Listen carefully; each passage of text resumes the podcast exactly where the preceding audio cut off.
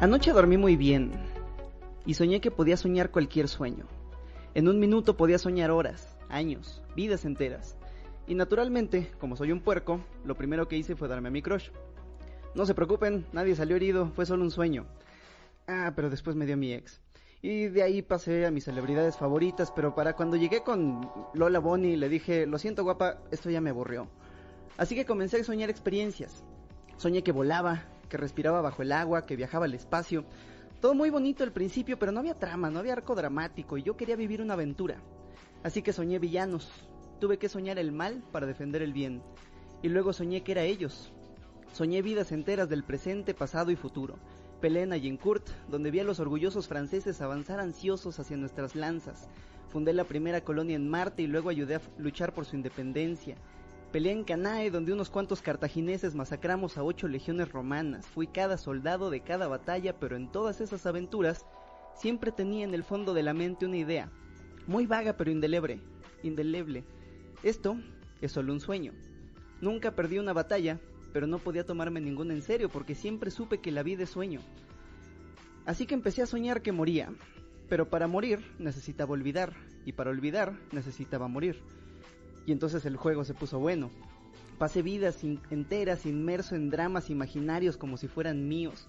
Lloré lágrimas reales por personajes que ya había soñado yo. Conocí a mis héroes y a veces fui ellos. Me encontré a Alan Watts que me dijo, Hola perro, esa historia es mía. Y yo le respondí, huevos, tú te la fusilaste de los Upanishads. Y en una noche eterna soñé que era todos los hombres. Y también todas las mujeres. No homo. Pero hasta lo infinito se acaba. Y un buen día, aburrido de la eternidad, se me ocurrió que el sueño más emocionante que podía tener era este. Voy a soñar que soy un muchacho mexicano del siglo XXI que tiene un canal de YouTube y va a grabar un podcast acerca de los sueños. Ya soñé que lo escuchaba, pero olvidé esa vida. Ya soñé que era el santo, ya soñé que era el David, y ahora me toca preguntarles, ¿qué pedo? ¿Qué soñaron hoy? En general, decía David, que mis sueños son las cosas más simples del mundo. Eh, no sé, un día en la mañana quería una manzana y en la noche, ¿qué crees que soñé? Yo comiéndome una manzana, literal en un fondo blanco, así comiéndome una manzana. Todo el tiempo que traje brackets, o sea, yo no podía comer manzanas, a mordidas.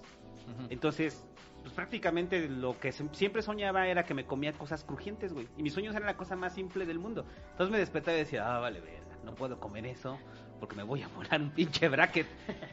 Así de simple son los sueños. Entonces, este. Eso te pasa por leer a Freud. Eso le pasa por ponerse bracket.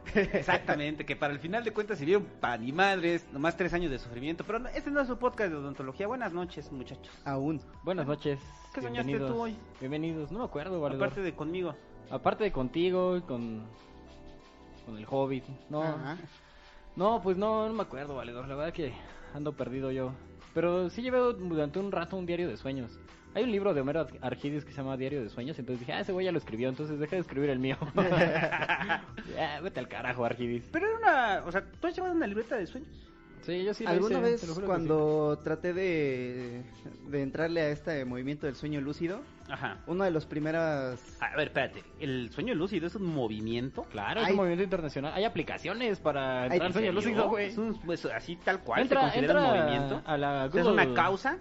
Es una causa, güey, que defiende la lucidez de los sueños. Ajá. y, o sea, son aplicaciones muy cagadas que te van despertando o que te ponen alarmas como cada determinado tiempo y te dicen, eh, haz conciencia de si estás soñando o no. Entonces, como ya todo el pinche día te están picando ahí la costillita para que te hagas la pregunta, ¿estoy soñando o no estoy soñando? Es probable que dentro de tus sueños eh, sueñes que tienes esa alarma y la respuesta no sea la misma. Entonces vas a decir, ah, la verga, estoy soñando y si es un sueño. Y te vas a agitar y a constreñir y te vas a despertar de la emoción. Tengo una anécdota hasta muy que lo buena domines, acerca güey. de esa app. Cuéntamela, Hobbit. Cuéntala, cuéntala. No, ahorita, ahorita que hablemos acerca de los sueños lúcidos. El, o sea, a ver, nada más por lo esto del movimiento. O sea, quiere decir que hay una serie de individuos organizados alrededor del planeta Ajá. Más que un para movimiento... poder controlar sus sueños. Se les llama los sueños lucidistas. Más que un Hay movimiento es un causas. ¿no? O sea, los derechos de los animales, los antiabortistas y, Y los los... sueños lucidistas. que pugnan por ¿Ustedes la cuál se unir, de la conciencia. Hay, hay de todo de movimientos sociales en este mundo. Por eso cuando dijiste movimiento sí fue como, ¿qué pedo? ¿Qué, tal, ¿Qué le está pasando al hobbit? Más que movimiento, hay mucha gente que lo está haciendo alrededor del mundo. Es distinto. Y compartiendo sus experiencias en Tonto. subreddit. Es, muy distinto a un Che, movimiento de los sueños. Cagas, hobbit. Lo más divertido es que... Salen eh, a marchar y dicen, queremos sueños lúcidos. queremos Queremos, sueños. Y los queremos lúcidos. No, pero mucha de esa gente genuinamente cree que se pueden compartir sueños.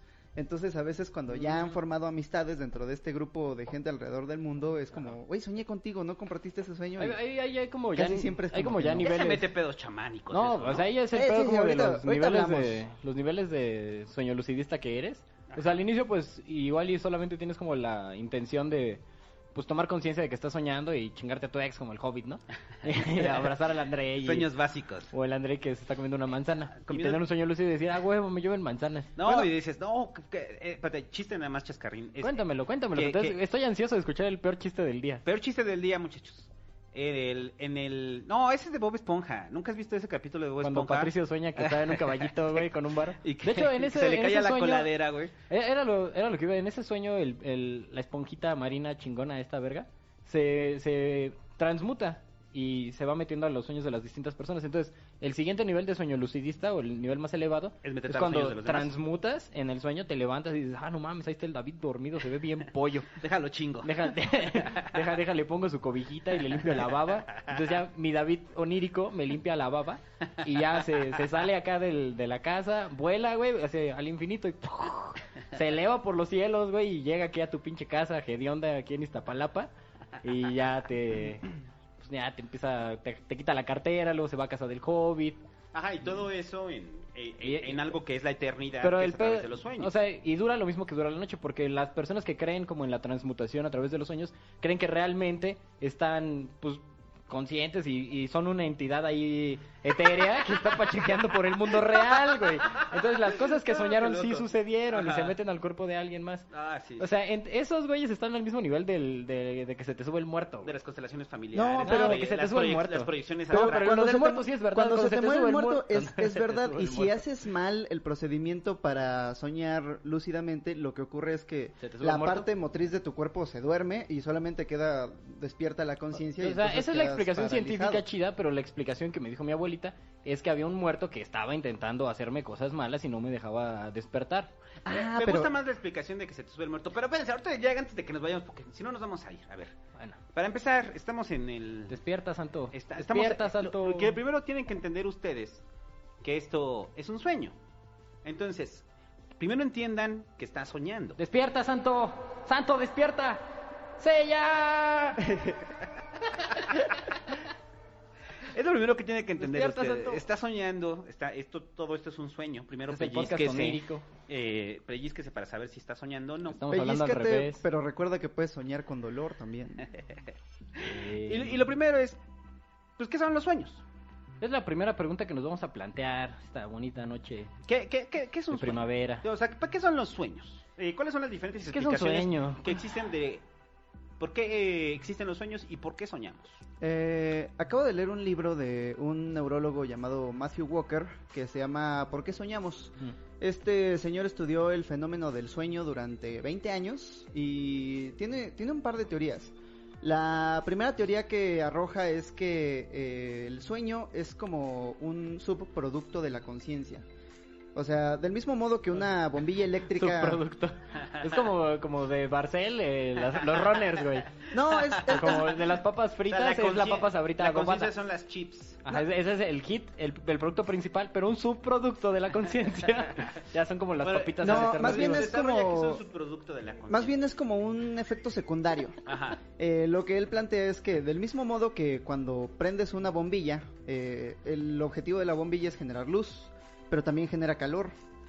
Eh, pero no es el objetivo que genera calor. Según él, bueno, una de las teorías que él arroja y que es bastante decepcionante es que los sueños son el calor que arroja la bombilla de la O conciencia. sea, son los residuos de la conciencia. Pero eh, después eh, argumenta que no es muy probable porque nosotros pasamos por cuatro fases del sueño.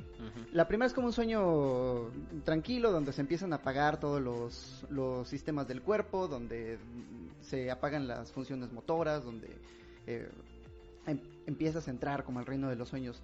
La segunda es la que le llaman la...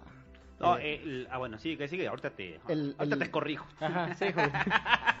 ¿Cómo se llama la segunda? Desde que empezó a hablar R.E.M.? el Hobbit estoy anotando todas las correcciones Ajá. aquí en mi ¿Cómo, libretita. cómo se llama en español la segunda La fase primera del es la de la primera es la de ensoñación, Ajá. que es prácticamente cuando usted está así pendejeando y se está quedando jetón Ah, después te, de comer. te ¿no? empieza a pegar la Te melatonina empieza a pegar y, y, se empieza a quedar jetón, y ¿no? y empiezas como a pensar que cosas que no son verdad son verdad, pero empiezas como a Y empieza a perder. el control de la, Ajá. del flujo de Sí, pensamientos. pero aún así todavía tiene control de su cuerpo. O sea, en ese momento todavía no se desconectan los, los músculos de su cuerpo. En la segunda fase es cuando ya entra la fase de relajación. Ahí todavía no entra el- la desconexión de sus músculos. Sus músculos se desconectan hasta la fase, hasta la fase de sueño mor. Que, Mo- More se llama en español. eh, no, este, sí, mor en, es en español, movimiento ocular rápido. Yo lo, yo lo conocía como la banda de grunge R.E.M. Ándale, el modelo. El cuando entra REM. la parte de R.E.M., cuando empieza a tocar R.E.M., That's me in the corner. Cuando, cuando, cuentan, cuando cantan los mods, ajá, que es como a la hora, ya que precisamente está soñando. o sea, después de una hora de ensoñación chida, de que no te despertó, entras en, en el mod REM. En el modo REM es precisamente cuando usted puede ver, antes de eso es la fase delta. La fase de delta es la que te prepara Para entrar al sueño mor.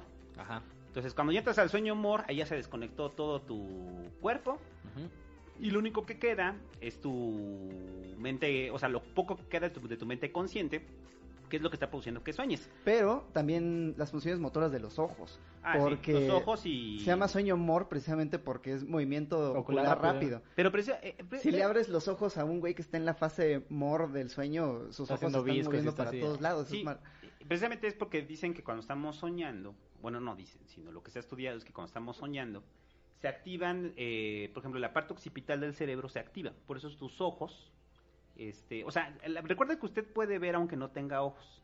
Porque lo que procesa realmente las imágenes de lo que usted está viendo no son los ojos. A ver, sino Santo, es la parte brevemente cómo funciona la vista en el cerebro. La vista en el cerebro, y imagínese, los ojos es como una webcam. Chido. La- los, los ojos lo único que están haciendo es concentrar la luz que pasa a través de nervios y estos nervios se van a la parte occipital de su Ah, y cerebro. dependiendo de la sensibilidad de la luz y la onda, esos nervios se activan y generan imágenes. Eh, el, no, el procesamiento de imágenes eh, viene en la parte occipital. Que esa es una de las grandes discusiones Santo, ¿podrías que hay. tocarte en voz alta la parte occipital? Sí. Ay, está. ay, ay, Ay, Santo, Ay. esa no es la tuya, Que- que- ay, ay, pero no dijiste la parte occipital de qué. Ajá. No, ¿Cuál es la parte occipital? La parte occipital es esta donde usted puede apreciar. Ustedes pueden apreciar que tengo la cabeza plana. Ajá, el Aquí santo, donde el puedo santo arriba, arriba de su papada de la nuca, el santo tiene unos cuantos pelitos y arriba de esos cuantos pelitos tiene una, un chipote ahí sumido. No, ¿cuál chipote? Tengo plano No, ahí un el chipote ahí sumido, güey, como Una raro. meseta. Como si se hubiera aplanado un nenuco de atrás. No es lo que dicen, tienes la cabeza plana porque tu mamá no te cargaba. Ajá, no, no. Bueno, en la parte occipital ¿Dónde está la molleja? es donde se La procesan molleja las imágenes. Por eso alguien que, por ejemplo, es ciego de nacimiento. Mm. como no tuvo previamente contacto con, con imágenes este, Reales. reales, o sea, de la realidad, simplemente en la forma en la que hay experimentos con eso, o sea, de personas ciegas, Mm. de que les piden que describan cómo son las cosas que ven y son completamente distintas a cómo las percibimos nosotros. O sea, la realidad entra a través del proceso de la, la realidad visual, entra a través del procesamiento de la zona occipital. Por eso precisamente cuando estamos soñando que los ojos se están activando, quiere decir que nuestra zona occipital sí se está activando y estamos viendo cosas, o sea, estamos viendo cosas, pero que usted no las está viendo con sus ojos, las está viendo con su cerebro. Porque al final de cuentas está viendo con su cerebro. Es que es como una función doble, ¿no? O sea, lo que perciben los ojos y lo que crea el cerebro. Por eso cuando ves pasar así como una sombra muy rápida, creas ahí un montón de, Sí, o sea, el cerebro la interpreta. a través de años y años de evolución de nuestros nervios oculares. Exacto. Ahora, el rollo es que cuando estamos cuando entramos al sueño mor, que Mm. prácticamente no nos podemos mover y solamente hay actividad cerebral y hay actividad ocular, o sea, pero este es un acto reflejo, lo de los ojos, o sea, es como que estás soñando, que estás viendo a alguien arriba de un pinche techo Ah. y tus ojos pues se mueven hacia el pinche Ajá, techo, ¿no? O sea, es, es un acto reflejo. O sea, Pero de todos tus músculos que valen verga, cuando estás dormido, tus ojos siguen acá chidos. son los únicos que se Pero hay se algunos, o sea, me imagino que hay como... Es que, es que este pedo santo ya parece programa del Canal 11. Este, ¿a dónde vamos con todo esto? No, pero No, precisamente... espérame, es para explicar el sueño, o sea, Ah, pero no, antes una duda rápida que tengo. O sea, si tu impulso dentro del sueño, si lo que estás viviendo es como tan intenso, puede que haya músculos que se zafen de ese pedo. No, Y porque... das la patada y A das ver, el manotazo. No, porque para Depende eso es de la- el... Porque hay gente que habla depende dormida. en la zona en la que estés. El santo habla dormido. No, la lógica del sueño mor es precisamente que no, te- o sea, si estás soñando que te persiguen, Ah, no te eches a correr, güey, o sea, no te pares, te eches a correr o le sueltes un putazo a alguien. ajá. O sea, prácticamente la función de, de- de desactivar los músculos es que tu sueño no se meta y entonces no te pongas en peligro a ti mismo. Ajá. Eso es la función. Ah, O sea, qué eso no quiere decir que estés es el cerebro. no, y no quiere decir que estés en una, o sea, que estés jetón, o sea, porque pareciera en ese momento que se desconectan todos los músculos y usted se queda como piedra, ¿no? Mm. No, o sea, puede haber algo que te rompa la fase de sueño y no quiere decir que, o sea, por en, en una en un sueño normal de ocho horas Mm. pasas mínimo como por tres o cuatro ciclos de sueño, Que son duran la- como dos horas, ¿no? eh, dura un- sí, como hora y media más o menos. ¿Cómo eres pedero, güey? ¿Dos horas? ¿Qué te cuesta? Bueno, dos horas. Entonces es cuando usted se despierta y tiene ganas de mear. Entonces Ajá. para en la noche, va a mear, regresa y otra vez empieza el ciclo. Ajá. El sueño profundo, que es donde ocurren los sueños más vívidos y más... eh, ¿Pero no dura- es el de movimiento de ojos rápidos? No, el, el sueño profundo es la cuarta fase, cuando eh, sigues soñando, pero los sueños son todavía más vívidos. Y precisamente por esta actividad neuronal es que el neurólogo Matthew Walker decía que no es muy probable que sea solo un subproducto, porque cuando una función está gastando calorías, las calorías para los organismos vivos son muy preciosas, entonces no los estás gastando en vano, tienen alguna función. Eh, y eso nos lleva al punto del, del... O sea, es que yo creo que hay que diferenciar el, el soñar del dormir. O sea, el dormir es una cualidad natural del, de los seres vivos. O sea, Ayer, sobre aprend- todo los mamíferos. ayer aprendí algo bien interesante, y es que... Cuéntanoslo, Hobbit. Cuando estás durmiendo en un ambiente que no es familiar, o sea, cuando duermes en una ah, habitación de hotel o en un, o en un lugar que no es el tuyo, Mm. eh, la mitad de tu cerebro no se duerme. Alerta ahí, tal pedo. La mitad de tu cerebro está previniendo eh, salir de la, fra- de la fase MOR eh, Ah, y entrar al sueño, al sueño profundo. Hay una cuestión ahí que yo quisiera alzar la mano, alzo la mano en público, y es que se puede, se puede uno relajar y puede uno tomar conciencia y control de eso, o sea, no es como una ley física, o sea, te, te puedes tranquilizar y decir no hay pedo, pero sí sucede, ¿va? No, esto es, esto es, eh, es una ley natural, güey. pues no O sea, es, no es si una, duermes en una cama de hotel, te va, la mitad de tu cerebro no, no, no necesariamente. no es ver, una ley natural, No, pero no, no. si piensas que... Si, si alguien tiene privación del sueño durante tres días y de repente se duerme, se puede, o sea, no se va a dormir alerta, o sea, sea, se va a dormir en, o sea, se va a dormir en la peor situación posible simplemente porque su cuerpo se lo está requiriendo. Mm, Por eso quiero que diferenciemos los sueños del dormir. O sea, porque el dormir, pues, es una necesidad básica. O sea, ¿por qué creen que en las torturas, muchachos? O sea, lo primero que aplican es la privación del sueño. ¿Sí? O sea, en, en sí, en la tortu- cualquier tortura lo primero que aplican es la privación del sueño. Prácticamente lo que están haciendo es no dejarte llegar a la fase ¿En mor. como en qué tortura, Santo? En Guantánamo, En Guantánamo les quitaron el sueño. sí. O sea, les- los despiertan Mm. en Guantánamo, haz de cuenta, los dejan dormir antes de los... Ajá. De que entren a la fase... O sea, se da- o sea, eh, lo están monitoreando prácticamente para cuando lleguen a la fase mor, ¡pum! Sí. Los despiertan. Entonces otra vez les ponen, los despiertan, les ponen un chingo de ruido, Sí, sí. se vuelven a quedar jetones, llegan a la fase mor y ¡pum! Los despiertan. Porque prácticamente en la fase mor es cuando... Ah, es la película Guantánamo también, ahí sale eso. la de Road to Guantánamo. Sí, ahí. También yo lo vi en un libro que se llama El color que el infierno me escondiera. Eh, sobre la dictadura en, en, Arge- ¿no? en Uruguay. Y, o sea, cuando hubo una dictadura militar en Uruguay, eh, la CIA estaba involucrada, entonces iban militares de la CIA a darle clases de tortura a los militares de la dictadura uruguaya. Entonces, uno de los métodos de tortura que empleaban era meter a la gente en una, en una celda con la cabeza tapada.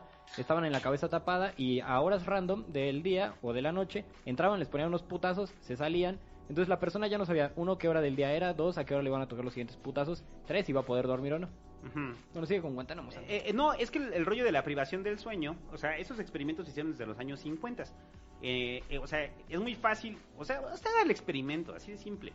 Ponga a una persona, o vea a una persona con privación del sueño, que lleva ya un ratote con privación del sueño, pues ¿qué, es, ¿qué fenómenos se presentan? Alucinaciones, falta de concentración, dolor de cabeza, náuseas, o sea... Analice al velador de su edificio. Vea a don Pepe en la mañana Ajá. cómo está, de los que trabajan 24 por Hay, 24. hay turnos porque es de, de guardias de seguridad que les pagan como... Ponlo en dólares, Santo, ¿qué te gustan unos 300 dólares al mes? No, les pagan. menos, cabrón. Pues o sea, de unos como si- 200 ya en dólares pesos al mes. serían como... No, sí, por Pues, tenemos 6 mil pesos, 6 mil pesos. humi- aquí humildemente tenemos Sí, público internacional. 300 dólares al mes. 300 dólares al mes les pagan a un guardia de seguridad aquí en México por cada turnos de 24 horas. Sí. Y pues ya andan acá todos, todos Rapid Eye Movement. No, y, y el rollo es que eso afecta el, el, eh, O sea, son dos cosas. O sea, el dormir, la privación del sueño, eh, si se lleva a niveles extremos 4 o 5 días, produce la muerte. O sea... eh, Ah, ¿te puedes morir de sí, no dormir? Sí, te puedes morir de no ¿Cómo dormir, funciona sí. eso, Santo? Eh, Eso no se ha investigado, güey. O sea, bueno, no, no se ha comprobado cuál es la raíz, pero hay un fallo a nivel de órganos. O sea, los- tus órganos Ajá. dejan de responder, se acabó. Es que hay funciones orgánicas que se... No, es que todas las funciones orgánicas se recuperan en el sueño. O sea, esa es Ah, la hay funciones orgánicas exclusivas del sueño. A nivel evolutivo, la función del sueño es esa. O sea, Eh, es, es- a- es- hacer cosas que no se despierto no, y, orgánicamente. no, y es, es toda la reparación. O sea, reparación de tejidos, reparación neuronal, Ajá. este, eh, producción de... Hormonal y todo el pedo y así. Producción ¿no? hormonal y producción de, de defensas. Ajá. O sea, todo se da en el sueño. Pero el sueño profundo debe cumplir alguna función esencial, porque piensa en los alcohólicos. El alcohol lo que hace es inhibir los procesos de sueño. Los alcohólicos no sueñan. Eh, pasa, lo, pasa lo mismo si fumas mucha mota. El, el- el- la mota cuando fumas marihuana eh, no te permite entrar a la fase mor del sueño. Entonces, eh, no sueñas. Pero lo que le ocurre a los alcohólicos, que no han, no han investigado pachecos, pero lo que ocurre con los sí, ¿no? alcohólicos es que algunos de ellos cuando se están saliendo del, cuando están saliéndose del, cuando tienen, dejan de beber durante un rato, Sí, cuando están en... el cerebro empieza a soñar despierto. Ajá. O Esto- sea, ya tiene una perturbación ahí de las funciones... Ajá, es lo que le llaman el delirium tremens, que es el cerebro necesita tanto de esta fase del sueño que no se espera dormir. Empiezan a soñar mientras estás despierto y ves como alucinaciones y...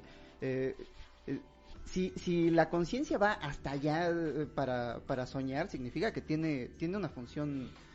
No, el sueño, tiene, una- el, el sueño tiene una función reparadora. O sea, eso, Ajá. eso de cualquier hipótesis del por qué soñamos, Ajá. eh, todos llegan a la misma conclusión. El Tiene sueño- muchas el funciones. sueño- pero el sueño, la función es reparadora. Por un lado... Eh, eso O sea, la, función, puede- la función primordial del sueño es reparadora. Además se puede O sea, separar es que en tu cuerpo partes, se repare, O punto. sea, tiene el Ahorita- sue- o sea, tenemos Está- el sueño visto desde el acto de la conciencia, el sueño visto desde el acto neurológico, desde el acto biológico.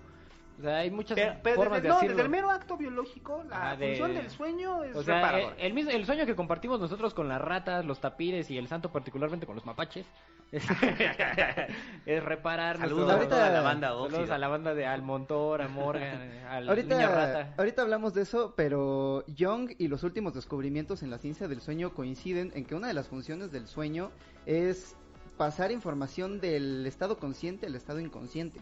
Ujú. Eh, un experimento rápido que hicieron es que unas ratas estaban eh, caminando por un, por un laberinto, aprendiendo caminos. Y cuando mapeaban su actividad cerebral, le daban un sonido a cada uno de los movimientos que hacía el cerebro. Entonces, despiertos sonaba como pap, pap, pap, pap, pap, pap, pap, pap, pap, pap. Pero dormidos, esas mismas áreas del cerebro seguían despiertas y se escuchaba como... prr, prr, prr.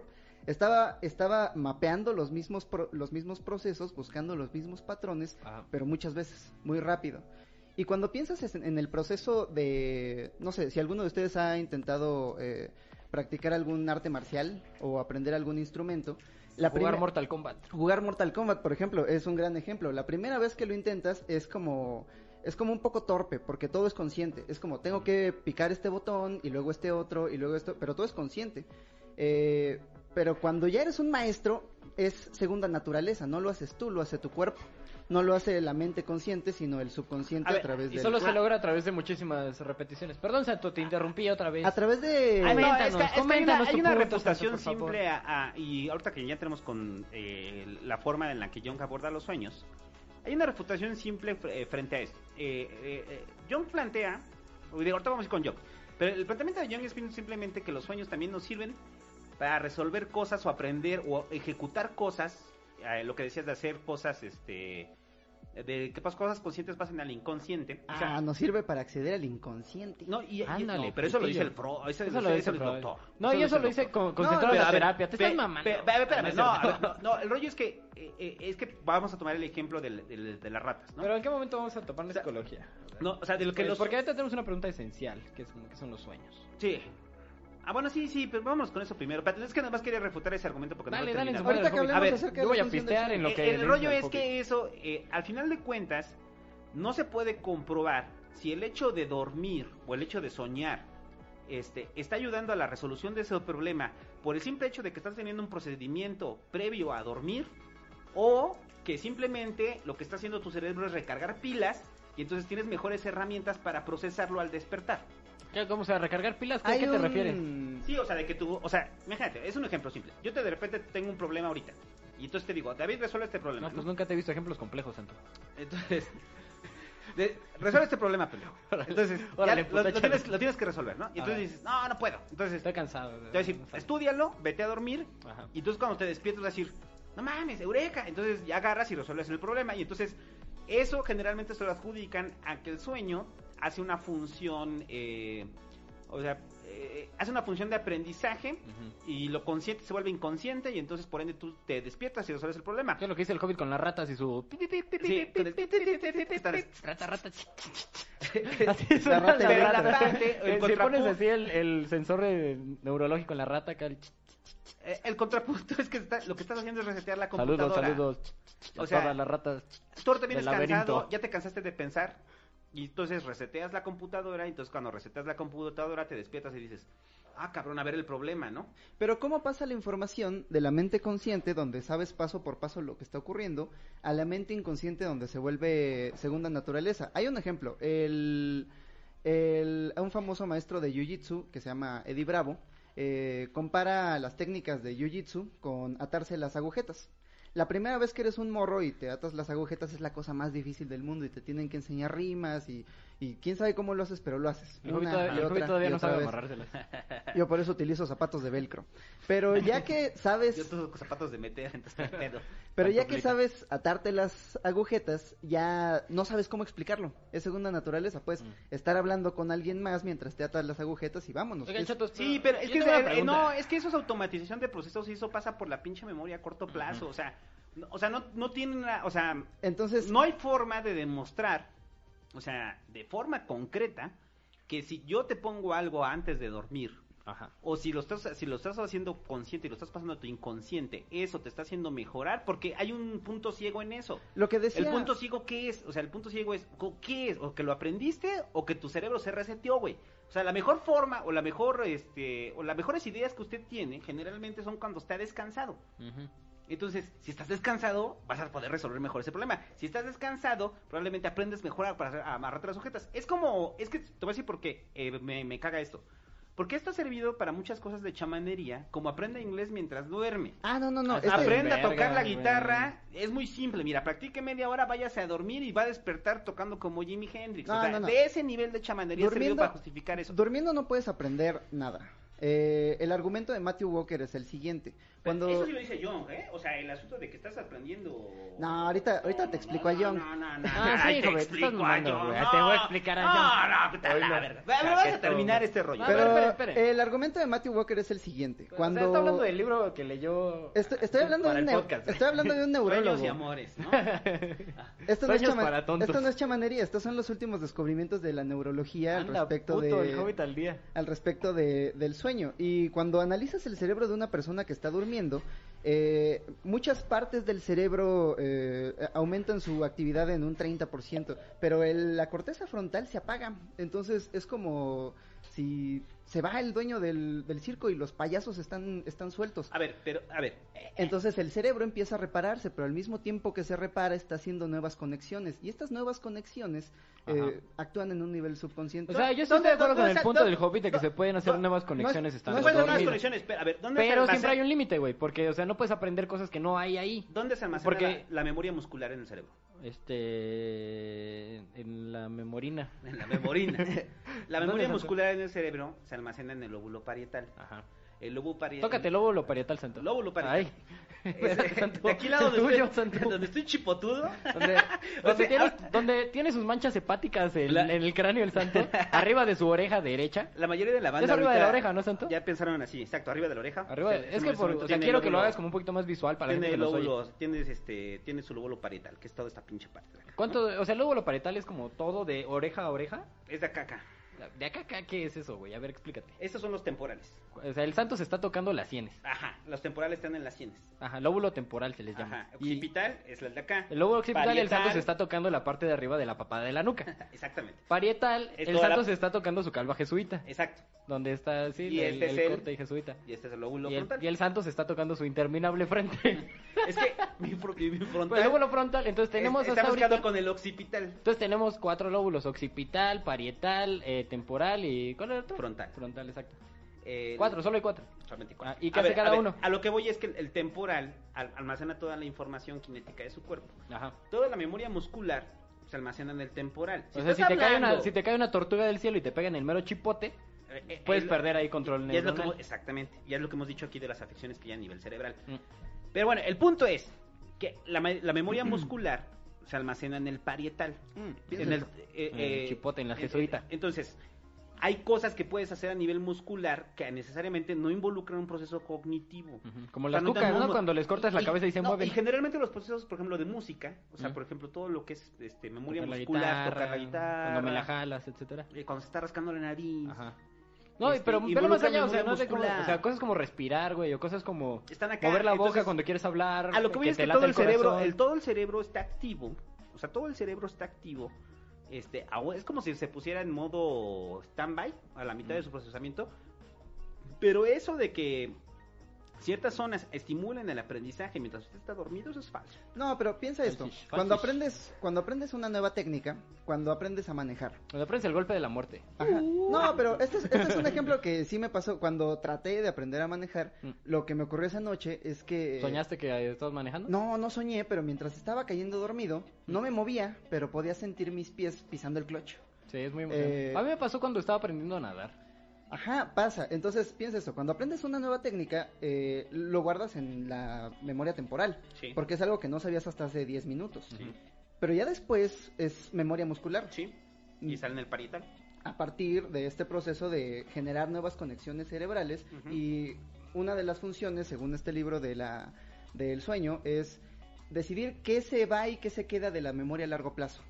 La memoria a corto plazo es esta, si hoy te digo aprende 434, te vas a aprender el número, 434, 434, Mm. pero mañana igual y ya no, porque tu cerebro esta noche va a decir, no vale la pena, no hay no hay una necesidad de seguir. Paréntesis, vea la película de. Intensamente. Eso lo ejemplifican cuando están tirando los recuerdos. Ah, sí, cierto. Es hermoso, cabrón. Así funciona, literal. La memoria a corto plazo y la Mm. memoria a largo plazo.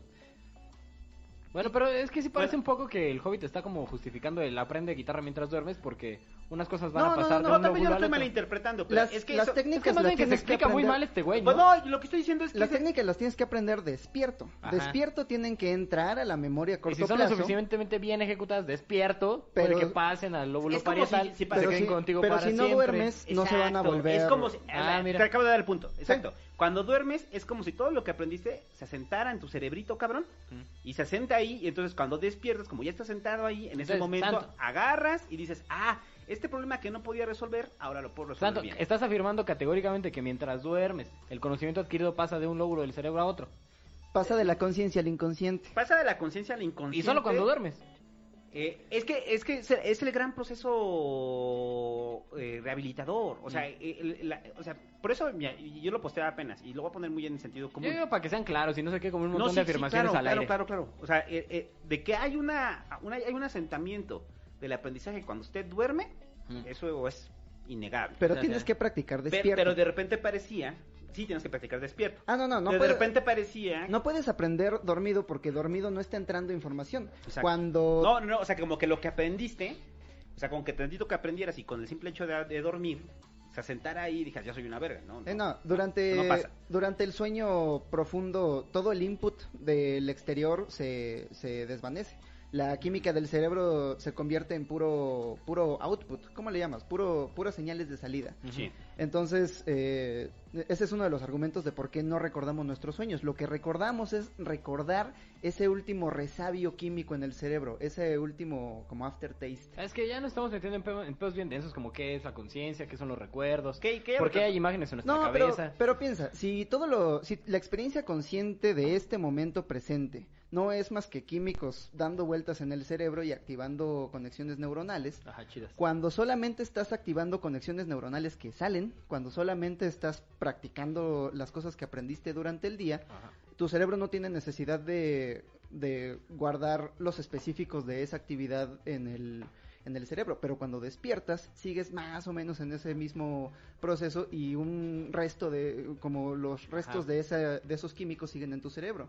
Entonces, cuando crees recordar sueños, lo que en realidad tienes es eh, como los restos de esos estás diciendo químicos que la sustancia de los sueños es una sustancia química.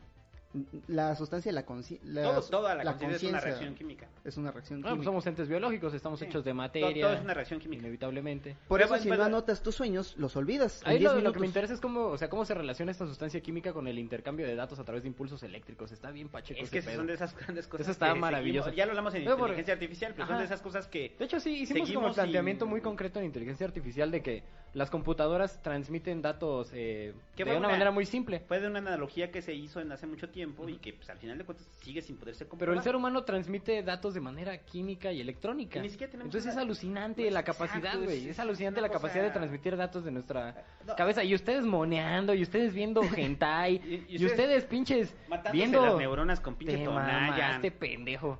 Tenemos la maquinaria más hermosa ahí en el pinche cabeza y usted matando. Es el objeto más complejo del universo conocido. Sí, sí, sí. El cerebro humano. Después de mi ex, güey. Pero.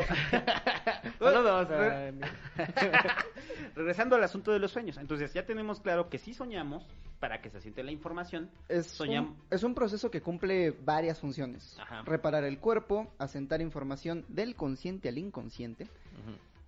Y separar lo que es memoria a corto plazo de la memoria a largo plazo. Ahí lo tienen, muchachos. Ahí lo tienen. Y hasta aquí llega su este, podcast de Migala. Ya le explicamos por qué sueña. Nos vemos la siguiente semana. Esa es la respuesta.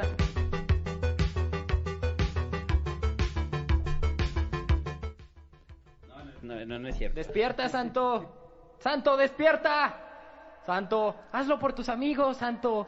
Santo, tienes que encontrar a Saori. Lisa necesita frenos. Santo, tienes que vencer al de Barán. Despierta, Santo.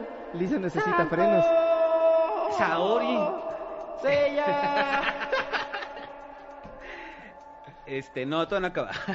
ah, pues no, pero ahí lo tienen muchachos, o sea, una de las cuestiones que eh, hemos eh. dilucidado hoy es por qué soñamos, y es que tenemos una maquinaria que venía con la función de dormir integrada, y que nosotros soñamos, y así es, pero ahora estamos como intentando dilucidar por qué, por qué chingados. Hay, cosa, hay una cosa que entender que de los sueños, por ejemplo, en las especies, o sea, el, número de horas de sueño varía mucho de especies en especies. Ajá, ¿y de qué depende, Santo? El, Yo veo a mi gato dormido todo el perro. Exacto. Por ejemplo, los gatos, ¿no? O sea, los gatos este, duermen en promedio... O sea, mi Michi duerme como 15 horas al día. 14, 16 horas es lo que duermen los gatos Saludos a Pulque, el gato que me está oyendo. Entonces usted se preguntará, ¿por qué mi gato duerme tanto? Aparte de ser huevón, ¿no? Ajá. Que no hace otra cosa más que dormir el güey. Relamerse y morderme. Pues responde mucho a una lógica de cazador, en la cual pues los pinches gatos salvajes pues salían a cazar en la noche, son animales nocturnos, y responde esto a su propia codificación de sus ciclos circadianos. Nosotros no. Nosotros eh, somos ah, diurnos que vamos a dormir solamente lo que dure la oscuridad. Exactamente. Eh, eh, o sea, en un inicio el ser humano dormía solamente, o sea, dormíamos eh, a partir de que oscurecía, en ese momento nos dormíamos y ya que había luz, nos parábamos, ¿por qué? Porque nos tenemos que proteger de los pinches depredadores. Pero una pregunta. Pero además de forma bifásica, y esta es una defensa de las siestas porque se ha descubierto que alrededor de las 2, 3 de la tarde, eh, durante el día, hay un, desplome de las actividades eh, neuronales. Eh, te da sueño, pues, el famoso mal del puerco. Y esto ocurre en todas las personas, en todos nosotros ocurre. Entonces, la idea era que quizá el, el hombre primitivo, después de comer, después de cazar, se echaba una siestita un coyotito. Entonces era como parte natural de la, de la vida. Te duermes cuando Ahí le tienen muchachos el hobbit explicando su hueva diurna. Hay una defensa de la siesta. O sea, sí, sí la siesta sí ayuda. Este, sí es reparadora, sobre todo porque la sangre recuerda que se está acumulando en su estómago para que usted procese bien los pinches alimentos. Entonces esa, sangre, de, dónde cree que viene la sangre que está digiriendo su tortita de chicharrón? Del cerebro. Por eso y ese cerebro sin sangre, ¿cómo se siente? apachurradito. El, gran mito, el gran mito es que si usted acaba de comer y se come una torta de aguacate le hace daño. No, cualquier cosa que el se mito coma es que si comes aguacate y te espantan te puedes morir. Ah, sí. y yo estaba con un médico y le pregunté y me dijo, si tu grasa está lo suficientemente alta y con el aguacate sube y te da un, un espanto, puedes tener un colapso cardíaco. Eh, Entonces eh, no espante a la gente cuando El rollo es que la sangre en ese momento se regresa porque te pones en un estado de alerta y te pones a madre. Pero bueno, a lo que voy con esto es que al final de cuentas el ser humano sí es un animal diurno. O sea, si es como los animales diurnos.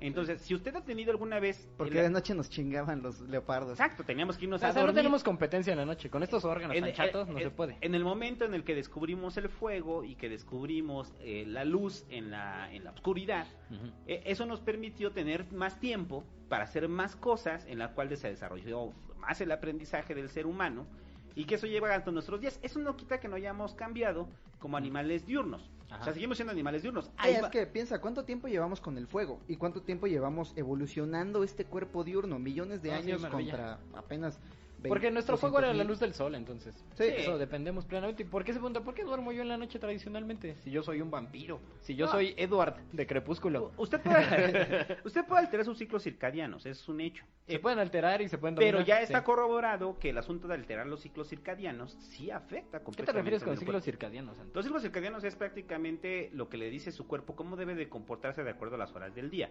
Por eso cuando oscurece le empieza a usted a dar sueño.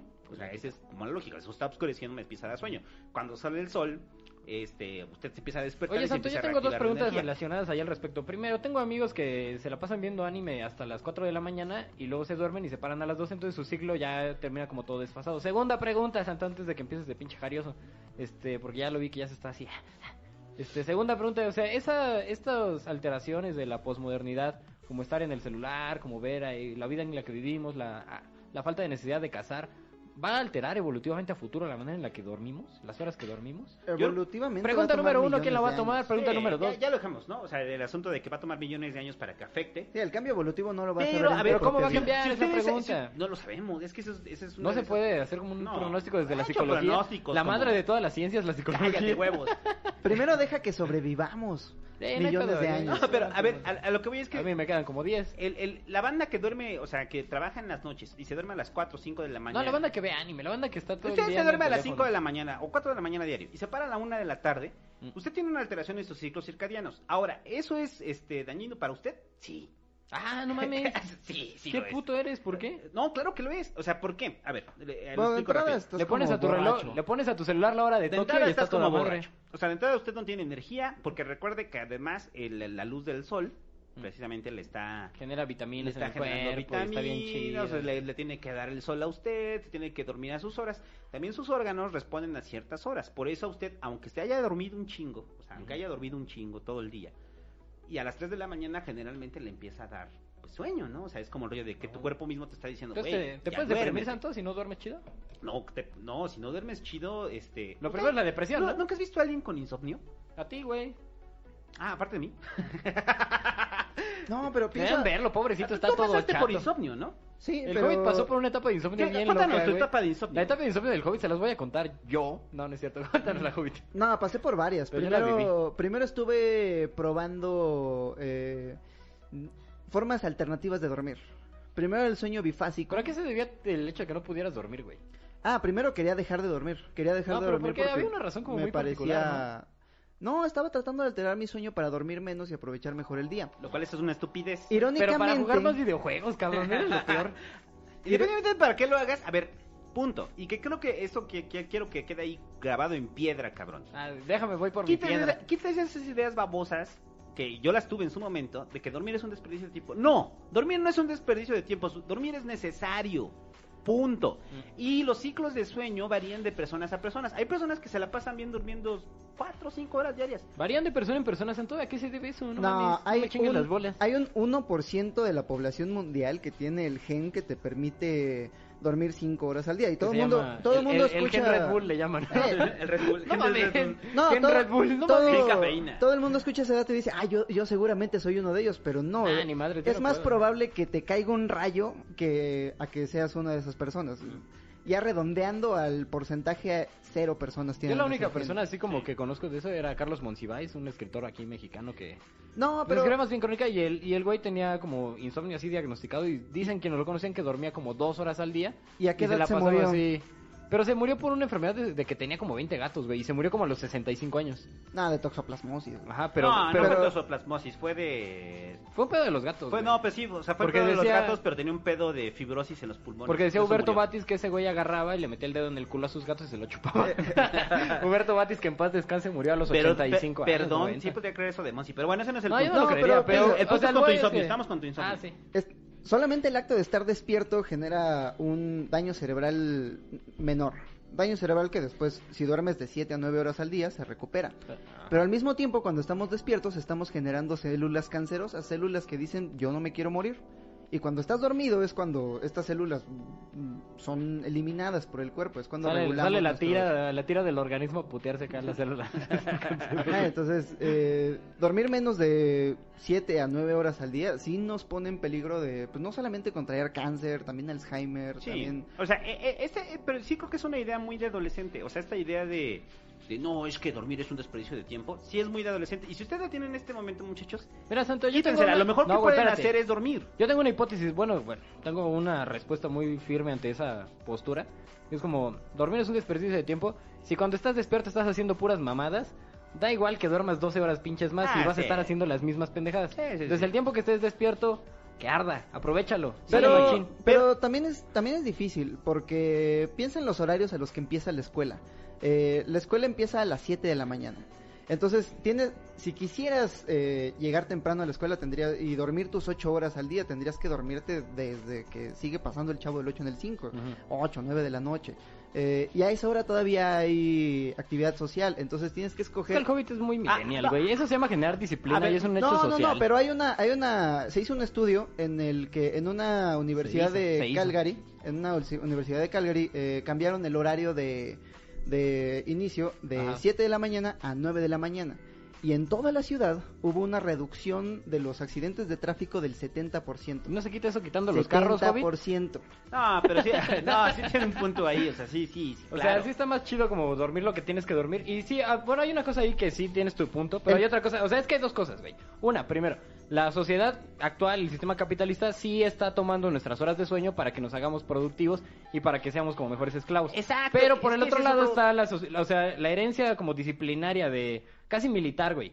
De párate temprano porque yo lo digo y así te vas a hacer un ente disciplinado, también tiene ahí parte del juego. Eh, Es que ese juego capitalista en el cual están diciendo a usted que, que no duerma y que los ganadores duermen poco y que las Sí, personas una exitosas mierda, güey. duermen poco, o sea, en serio quítese todo eso, es una es una De que suma- tiene que trabajar de 11 a, No, de- y- hasta las 11 de la noche. ¿Estás de acuerdo que es una suma de mañana? estupideces Y además- que, que le tratan de convencer de que la gente Sí. ganadora duerme poco? Y además no funciona porque después de 20 horas de estar despierto, tu productividad se desploma. Además, no es lo mismo si eres el dueño de tu empresa y ya estás vendiendo mil millones a que eres la pinche rata de call center que te tienen ahí amarrado todo el pinche día. No, pero aún si eres la rata de call center y tu, y tu dueño, eh, el güey que te paga, te dice, es Tu que dueño, dilo. tienes que, tu jefe, se me olvidó, eh, Ah. y si tu jefe te dice, es que tienes que Tu mantenerte despierto para seguir, para seguir creando. Este, no, porque entonces la productividad se desploma. Eh, me pasó cuando estaba trabajando en publicidad. La, si usted está pensando entrar al medio de la publicidad, no lo haga. Es un ambiente eh, hay gente chida, pero en general hay esta cultura del, des- del desvelarse. Ajá. Desvelarse constantemente. Ah, pues por no eso, por eso no dormías, güey, porque estabas en una pinche agencia de publicidad hasta las 4 de la mañana peloteando, sacando ideas bien pendejas para marcas de mierda. Ajá, y, pero- y este güey llegaba todo puteado a las 3 de la mañana, 4 de la mañana a su casa y se tenía que parar a la de a huevo. Y las personas que llegaban tarde al otro día eran mal vistas. Eran mal vistas, pero además lo que ocurre es que cuando todo el mundo está desvelado, nadie está creando nada. Eh, eh, cuando, cuando... si de por sí son pendejos despiertos, ahora No, imagínate los cansados. cansa- Sí, exacto. No mames, qué Si huevo usted es muy pendejo despierto, duerma. No, y no, y no necesitas perder muchas horas de sueño. Si dormiste seis horas Ajá. en la noche, la mayoría de la gente dice, ah, yo seis horas, con eso estoy al 100.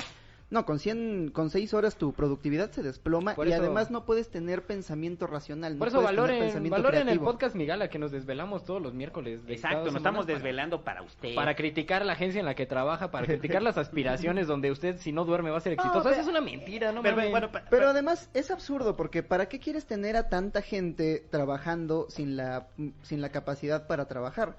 O sea, ¿por qué es como una es como Ajá. una bicicleta fija? Todo el mundo se ve muy ocupado, Déjalo, pero no déjalo están craneado y vamos a llegar como al fin de ese punto ecológico capitalista. Ya, pero, bueno, ya dejamos pero, o sea, ya- claro- ya, dejamos claro por qué, Porque soñamos. Maravilloso. ¿Qué es un sueño? ¿Qué es importante? ¿Por qué es Santo? importante un soñar? sueño? Dímelo, santo. ¿Qué? Dímelo, hobbit. Díganmelo ver, ustedes. las, las, interpretas- ¿De qué hablamos cuando hablamos de un sueño? las interpretaciones sobre qué es un sueño son distintas. O sea, de, de, de por qué existen los sueños y qué es un sueño. Pero al vamos final de cuentas todo, todo- sueño. resumen a un solo punto. Los sueños son actividades eh, inconscientes en las cuales aflora su inconsciente dentro de su, de, su, de su mente y en la cual es una suma de varios factores, entre ellos recuerdos del pasado, vivencias del día y sobre todo, y lo más importante, que eso no lo digo yo, lo dice el doctor, son deseos. Más o menos. Ahí lo tienen, muchachos. Bueno, yo lo que a ver, leí. A ver, espérate, vamos a terminar el asunto. Vamos, Ah, vamos con el doctor y después ahí metes van, a Young. van. Y Ah, después espérense, hablamos del chingón de Young. No, Yo no, no- el chingón de Young, güey. Es que, a ver, y lo ¿Qué voy a decir, le voy a decir con todas sus letras. Young te hace sentido porque es un hippie de mierda y se pinches violó a su prima, güey. Por La- eso te encanta Young. Santo Cristo La, Redentor. la Espera, ciencia Joven. le da la razón a La Young, pero a la... le da la razón a Ahorita te Young. explico Los dos están bien A ver, a ver, de- yo- ¿Qué- a ver, qué deja- decías, déjame te vas a la verga tú Déjame y te vas a la verga tú también, pinche hobbit. Déjame Los hacer el desarrollo de- de pendejos a Freud. su manera. Déjame hacer el desarrollo. No, güey, no. ¿Qué decía Sigmund Freud? A ver, ¿Qué decía el, el abuelo? Eh, Digo, eh, eh. el doctor. A ver, que tampoco nos casemos con que todo lo que dijo Freud con respecto a los sueños es verdad. Ya dilo, ya, güey. Yo ya No. juzgaré si tiene No, razón. no, no, o pero es que sí hay cosas que de lo de los sueños que de repente me causan pedos con No, Freud. a ver, ¿como sea, cuál? O sea, por ejemplo, Freud tenía lo que les decíamos de los sueños típicos. Freud tenía una categoría de los sueños típicos y cada uno lo vinculaba con deseos y pulsiones infantiles. Entonces decía, el sueño de... El, cuando usted sueña este que está en un pinche laberinto, Ajá. lo que está soñando es este deseo sexual.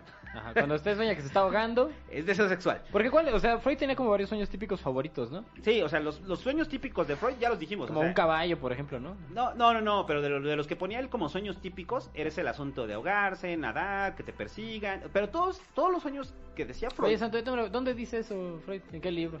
En la interpretación de los sueños. Así se llama el libro, la interpretación de los Sí, sueños. así búsquenlo, la interpretación de los sueños. Porque ustedes empiezan a afirmar y afirmar cosas categóricamente y no dicen de dónde chingados lo en- sacaron. En, la interpretación ya me de los- tienen hasta la en- madre. Tal cual, el tratado de interpretación de los sueños de Freud viene todo esto. O sea, bien. fue un pinche tratado que se hizo Freud y que prácticamente desarrolla toda su pinche teoría psicoanalítica sobre los sueños. Viene con chismes muy chidos. Entonces, todo lo que dice Freud es el, el, el sueño es una, es, cuidado. es una sí y además es muy complejo entender a Freud. Más o o sea, menos, más o menos. no, no, no, o sea, entenderlo no me, no me refiero a que sea tan complejo él, sino es entender eh, su Nada más hay que propia- tener un poquito de sentido crítico. Exacto, porque es, es entender su Porque si época. se lee a Freud críticamente como diciendo Freud es lo máximo y voy a ser Sí, el mejor no. psicoanalista, si No. aplico a rajatabla lo que dice Freud de la vida, usted necesita dormir. No, y tenle, tenle paciencia, porque Freud no tenía encefalogramas. Él lo único que tenía era Sí, su intuición y observación. Por eso te estoy diciendo, hay varias cosas que yo sí digo. Oye, Oiga, pero- doctor, está pendejo, no mames. Ya, regresa al punto, güey. Ok, a ver. Ah, Freud, Freud decía que la mayoría de nuestros sueños están cimentados en deseos, eh, deseos reprimidos que son de forma inconsciente. Entonces, el- eh, es muy simple. Eh, la mayoría de estos, estos sueños que usted está teniendo tienen que estar de forma inconsciente porque si los hiciera de forma consciente, su yo no lo soportaría. O sea, su, su, su parte consciente, que ese es su yo, eh, no soportaría ver esa imagen. Entonces lo que tienen que hacer es como encriptarlos para que puedan aflorar y usted pueda satisfacer esos deseos dentro de sus sueños. Por eso probablemente usted de repente está soñando que se está que está teniendo relaciones sexuales con, ¿Con su una, se- con una señora, no, una señora, Lola Bonnie. con Lola Boni, ¿no? Pero de repente Sánchez te das Cordero. cuenta que Lola Boni este de repente tiene como los aretes que usa tu mamá. ¡No!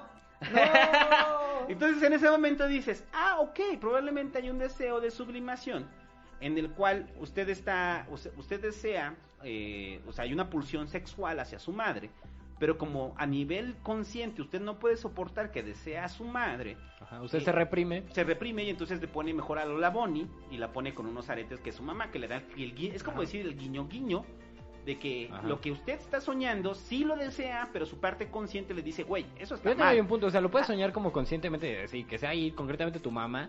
Sí, pero también. haces conciencia y dices, bueno, yo me voy a limitar porque no mames. O sea, es que también, de- o sea, de lo, lo que decía Freud con respecto a los sueños, es que los sueños son necesarios para cumplir estos deseos que inevitablemente si usted no los cumple, aunque sea de una forma inconsciente, le causaría una enorme neurosis. No, pero es que yo, yo, yo distingo como el sueño de la mamá de Freud. O sea, si yo sueño que me estoy chingando a la mamá de Freud eh, y siento culpa, o si sueño que estoy chingándome a la mamá de Freud y, y lo disfruto. Ahora, llévalo al, tema de estás soñando con, tu figura paterna o materna. Puede que lo disfrutes o puedes que, tenga, que tengas culpa. Y, y refleja dos realidades completamente distintas. Sí, eh, eh, el rollo es, eh, eh, por ejemplo, Freud poniendo los sueños típicos, el sueño de cuando se muere un familiar o una persona cercana. Entonces, si de repente yo sueño que se muere mi papá, pero en ese sueño eh, realmente no siento nada, Ujú. inclusive estoy soñando, no sé, que me estoy cogiendo a alguien mientras mi papá, estoy en el funeral de mi papá. Estás bien enfermo, santo. No, es que eso puede pasar, o sea, eh, o sea, sueños, o sea, lo- la mente inconsciente lo que está haciendo es, deci- es decirte, güey, tú no sientes nada por tu papá, Entonces, como no estás sintiendo nada por tu papá y en ese momento tú no te sientes mal porque se murió, si hay un deseo de muerte hacia tu padre, si es un rollo de que, güey, ¿quieres que tu papá se muera? Pero no, no, tu forma consciente no puede interpretarlo así. Yo quiero, a ver, quiero narrarles un, un, caso nada más, simple. Este, Voy que, una cerveza en lo que, lo narras. Fue una de esas cosas en las cuales descubrí que el psicoanálisis en, el, en la interpretación de los sueños sí tiene mucho que ver. El, un caso, una paciente. Esta paciente este, soñaba, tenía un sueño recurrente. este sueño recurrente era que se ahogaba. Entonces, siempre se ahogaba. O sea, todos sus sueños se ahogaba. Y despertaba gritando porque estaba ahogando, ¿no? Pataleando. Entonces, eventualmente, en este sueño, eh, no solamente se ahogaba ella, sino se ahogaba su mamá. Entonces, en un sueño posterior, no solamente se ahogaba su mamá, sino llegaba como un maremoto y se ahogaban todas las mujeres de su familia. Entonces, la pregunta básica era, eh, ¿cuál es el primer recuerdo que tienes tú con el agua? Entonces, en ese momento, la chica se puso a hacer como recuerdos. Cuando su sirvienta la sacó del agua. No, de Tuxpan. Es una cosa horrible. Porque ella, su primer recuerdo del agua. No sabía nadar. no, ya cuéntalo Su primer recuerdo del agua era su papá borracho, cargándola en hombros, metiéndola al mar. Entonces, dices, ah, ok, ahí está culero, ¿no? O sea, tu papá está pedo y entonces, como está pedo y te mete al mar, pues te estás ahogando y entonces le generas una animadversión al agua. Entonces, de ahí sigue ella recordando, sigue en, en sesiones posteriores, hasta que llega al punto en el que recuerda que una vez que se metió a, a, bañar, se metió a bañar con su papá y su papá abusó sexualmente de ella. Entonces, ah, no mames, estoy en culero ese pedo. ¿Quién era, cuál era la representación del agua? Ajá, pues lo asociaba inevitablemente con una violación. Y era su papá. O sea, él, por eso el agua solamente Además, se No, pero si era obvio, pues, pudo haber empezado por ahí. En vez de platicarte tu sueño, te hubiera dicho, es que una vez mi papá me violó cuando estábamos en el agua. Pero es que el gran pedo es ese. O sea, el gran pedo es que ella, durante años, reprimió eh, la violación de su padre. ¿Fue que lo, bloqueó o lo reprimió? Lo no, lo reprimió. O sea, lo o sea, sí era consciente de la violación, mm. pero, pero no, había, no había hecho conciencia de las consecuencias y las asociaciones que le traía. Entonces, en el momento en el que llega al punto y dice, madres, es mi papá. O sea, eh, o sea mi papá es el agua. Ese, y todo lo que representa malo en mi vida, bueno, está vinculado con el agua. En ese momento dices, ok, sí hay, sí hay, o sea, en el caso de la chica, que es un solo un, ejemplo simple, este, bueno, no tan simple, pero es un ejemplo de terapia normal. En el caso de la chica, ella llega a la conclusión de eso a través de un sueño, pero eso no es eh, no es como que de repente yo te diga, ay David, dime qué soñaste. No, pues soñé que estaba arriba de una tortuga. No, güey, es que una tortuga te violó cuando, eras niño, ¿no? esos son los excesos de la interpretación de los sueños. Exacto. No, a ver, quiero que partir del asunto de la interpretación de los sueños, que Freud plantea de que hay varios errores en la interpretación de los sueños. Y número uno es, no te puedes salir del contexto del paciente. Todos son símbolos sobre la persona. No hay una universidad. Unos aplausos ahí, no tienes grabados unos aplausos para el santo. Bravo, güey. No te puedes salir del contexto de la persona para hacer una interpretación de los sueños. En ese momento estás poniendo en jaque absoluto todos esos libritos que venden en el transporte público. ¿Qué significan los sueños? significan los sueños? ¿Qué significa soñar con agua si usted sueña con usted un caballo? con un perro, significa que se va a morir. Si usted soñó con agua, significa que se va a morir. Exacto, no, o sea, para cada, cada una de las personas, eh, los símbolos... Sueña algo por algo. Sueña algo por algo y sueña algo que responde completamente a la historia. Por eso lo que decía Freud es que desprender la interpretación de los sueños del proceso eh, psicoanalítico es un error. Entonces me, agrada este podcast porque ya llevamos derruidas como tres, tres grandes falacias respecto a los sueños que tiene, que tiene nuestra sociedad. Primero, no se puede aprender eh, eh, eh, si te ponen unos audífonos con un audio en los sueños. Segundo, ni siquiera lo estás recordando. el hecho de que no duermas te va a hacer más exitoso. Y tercero, no se puede interpretar los sueños con un manual. Freud, Freud y Jung tenían eso en común, que veían a los sueños como una ventana para el inconsciente. Es que lo son, evidentemente lo son. Pero... El gran mérito es que son quizás los primeros psicólogos que ponen el, dedo sobre la llaga. Bueno, psiquiatras. Bueno, y que... no, pero, o sea, o sea, no sé si ahorita, pero quizás lo podemos vincular ya después con el auge del surrealismo, porque el, surrealismo como corriente estética, artística, es necesariamente posterior al análisis de los sueños. André Breton leyó, eh, la interpretación de los sueños de, Freud. A eso es a lo que voy. Eh, ambos coincidían. resulta, ¿no? ambos coincidían en que necesitabas del inconsciente para entender eh, en su totalidad la psique del ser humano. Pero la gran diferencia entre Jung y Freud es que Freud te decía, esto que te están diciendo tus sueños son recuerdos que tú tienes reprimidos. Sí. Y son tan irracionales porque tú los estás reprimiendo. Sí. Jung, en cambio, es mucho más hippie y él lo que decía es que esto es lo que te está diciendo la naturaleza y esa es la mejor manera en la que lo pueden decir. ver, Antes de explicar esto necesito explicar cómo concebía Explícalo de los Carl- pinches arquetipos. ¿Cómo Explica- concebía Carl Jung espera, Explícalo tal cual como. Jung dice, habla de los putos arquetipos. Primero dime, eh, ¿dónde lo dice? En El hombre y sus símbolos. Así se llama el libro. en El hombre y sus símbolos, Carl Jung explica que la psique eh, es la totalidad de la mente humana y está dividida en dos, que a su vez está dividida en dos cada una. La, el consciente y el inconsciente. En el consciente primero tienes la persona.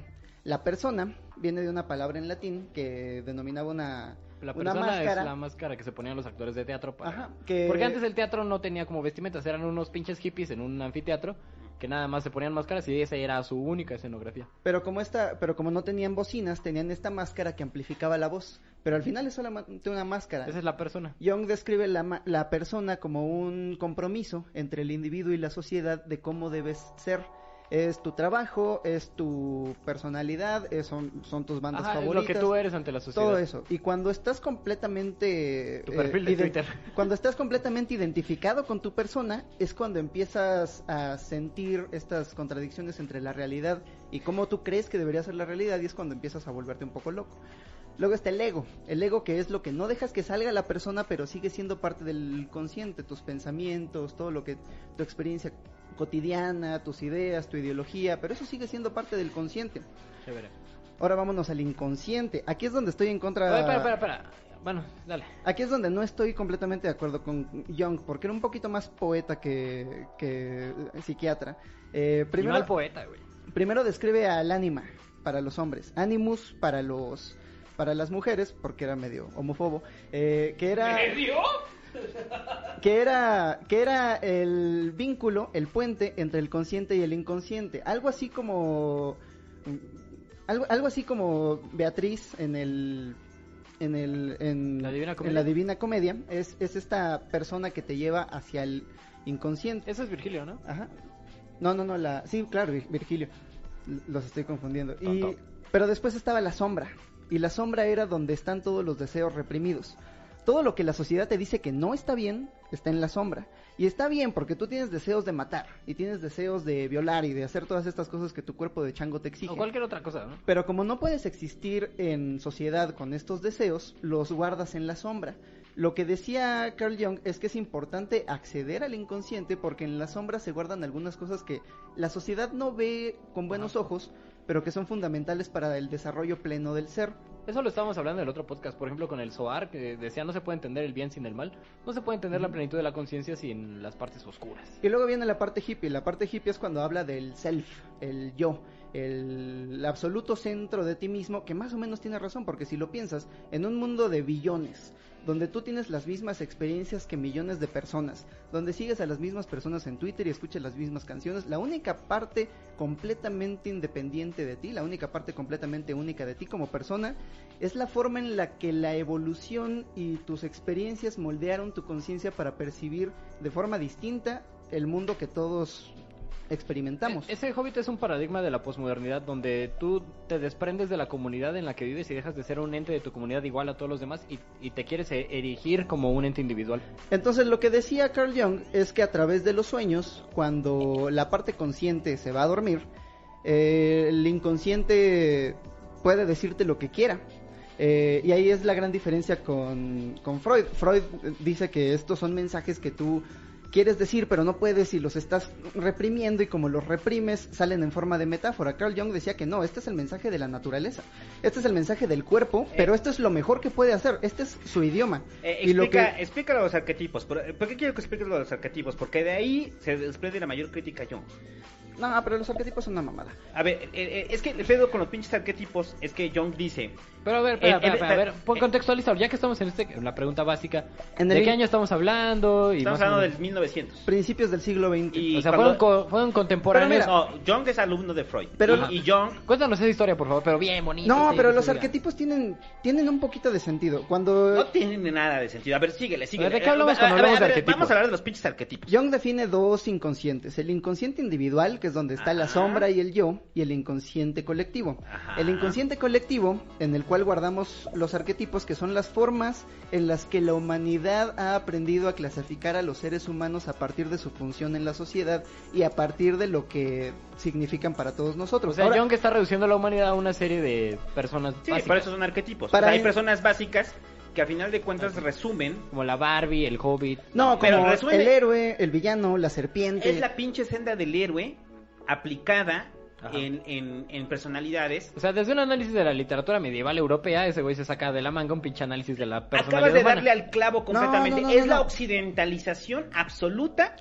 occ- Occidentalización Sí, absoluta tienen, amigos, de los lo comportamientos tienen. humanos y de la este pinche pedo de la mente comunal este a través de una visión occidentalizada. No es una mente comunal. Piensa que nosotros construimos la realidad a partir A ver. de la sociedad en la que existimos. Sí, y si la sociedad en la que existimos, desde que somos, desde que éramos changos en las sabanas, ¿Es está Europa? contando historias Ah, no. y mitos. No, por eso, pero es, A ver, es ¿cuál un, es- cuál un es pedo la- europeo, o sea, es un, es un pedo de eurocentrismo en el cual Jung... Es que el o pedo sea, por Jung eso me es agrada que- el pedo de, de, de Freud, o sea, No, porque Freud pero- está hablando de pulsiones que son inherentes Al ser los- humano, al ser donde humano, quiera que haya cual- nacido. Si un güey, a ver, si un güey ahorita que nació en, en, no sé, en Londres, a un güey que nació aquí en la Ciudad de México, o sea, tiene las mismas pulsiones. Jung está planteando estos pinches arquetipos desde una cultura occidentalizada. Sí, está utilizando estos roles para darle juego. Porque él era europeo. Exacto, porque Pero- y- y- pero el rollo es que Pero dice, cada cultura tiene sus arquetipos. ¿Cuál es la función Ah, del mis huevos, que ¿Cuál cada es- cultura tiene cuál es la huevos función. A ver, la del se- mito? la- la- la- el mito, eh, todo el mito y la senda del Ah, la héroe. función No, del pero a ver, mito, ¿cuál es la función del mito en la sociedad? No, te estás metiendo en un pedo. Cuando hablemos de mito, hablemos de Levi Strauss.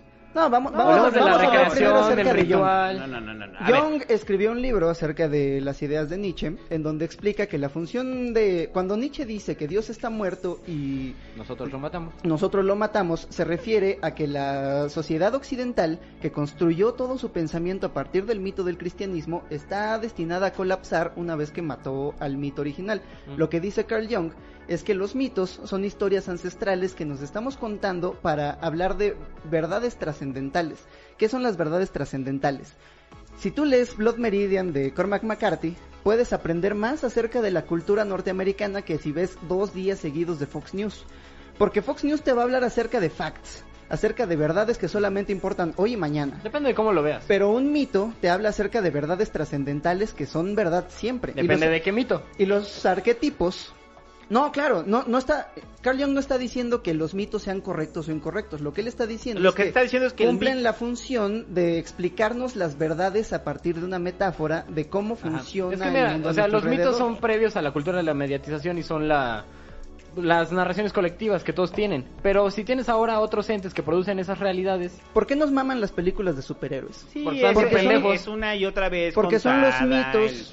porque es mito. un mito Son los mitos de es una historia yo, no- yo no tengo rollo con el asunto de los mitos. El pedo es que Jung los utiliza para explicar completamente, o sea, toda la raíz de los sueños está enraizada en estos pinches arquetipos. Pero vamos a hablar acerca de por qué la ciencia le da la razón y a la vez no. No, no, no, a ver. a Porque ver, cuando- pero- A ver, a ver, a ver. No, a ver. pero además déjame terminar ese rollo. O sea, en, en- en el- los arquetipos que plantea Jung son totalizadores y son prácticamente es, hay una, un gran mito que hemos estado reproduciendo durante siglos y ese mito nos ha ayudado a cimentar los sueños. Entonces, en tus sueños, tú vas adjudicando cada uno de esos roles, de esos arquetipos, lo cual es estúpido.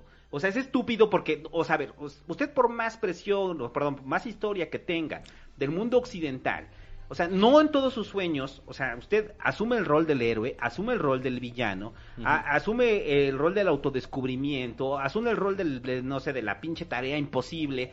No, o sea, los sueños en general hay que entenderlos. O sea, y creo que esa es la confrontación, porque en, en al final de cuentas los dos están en- de acuerdo en el asunto del inconsciente.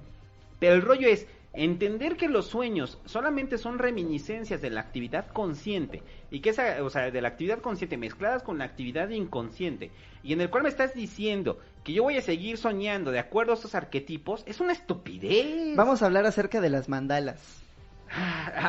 Cuando... no mames, me dan ganas de aventar tus zapatos. O sea, el, el argumento de decir vamos a hablar de las mandalas. Bueno, ya. Carl- continúa, continúa. Carl. Jung se preguntaba, ¿qué tienen en común el inconsciente de todos los seres humanos en Ah, espérate, espérate, si nos falta Lacan, ¿eh? Nos falta Lacan. Ah, nos falta Lacan. Eh, cuando Carl Jung se pone a analizar relato tras relato tras relato de cuentos, se da cuenta de que hay dos elementos fundamentales. Está la cruz y está la mandala. Y cuando te vas a todas las culturas del mundo, tienen una cruz y tienen una mandala. Y él decía, ahí es donde está localizado el centro. Donde está localizado... Y ahí es donde se pone Hijo un poquito... de su pinche madre. No, ahí es donde- Pendejada. Ah, dejen hablar. Ahí es donde se pone un poquito religioso Carl Jung, pero vamos a vamos a ver cómo podemos darle la vuelta a partir de la, de la Ya, ciencia. mutealo, güey. Ok, no, no, no, a ver, a ahora sí vincúlamelo a la ciencia. O Eh, sea, déjame vincúlame explicar. John con la ciencia. Carl Jung lo que está diciendo es que esta es la naturaleza en su lenguaje, en su lenguaje hippie, dice que esta es la naturaleza tratando de darte un mensaje, pero esto es lo mejor que puede hacer. Ahora, cuando por fin tuvimos la tecnología para meter a un güey dormido en un electroencefalograma y ver qué está pasando, nos dimos cuenta de que en efecto la parte consciente está dormida y lo único que está despierto es el inconsciente. Podríamos hacer el argumento de que no es la naturaleza, es tu cuerpo, la parte si piensas acerca de la conciencia y la inconsciencia, la conciencia es como la punta del iceberg. El inconsciente es todo lo que está debajo del agua. Entonces, todo este inconsciente que no habla tu idioma está tratando de darte un mensaje a través de su actividad neuronal.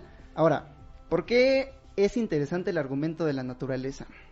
Porque estaba... ¿Qué tienen en común toda la gente que tiene eh, experiencias con el DMT?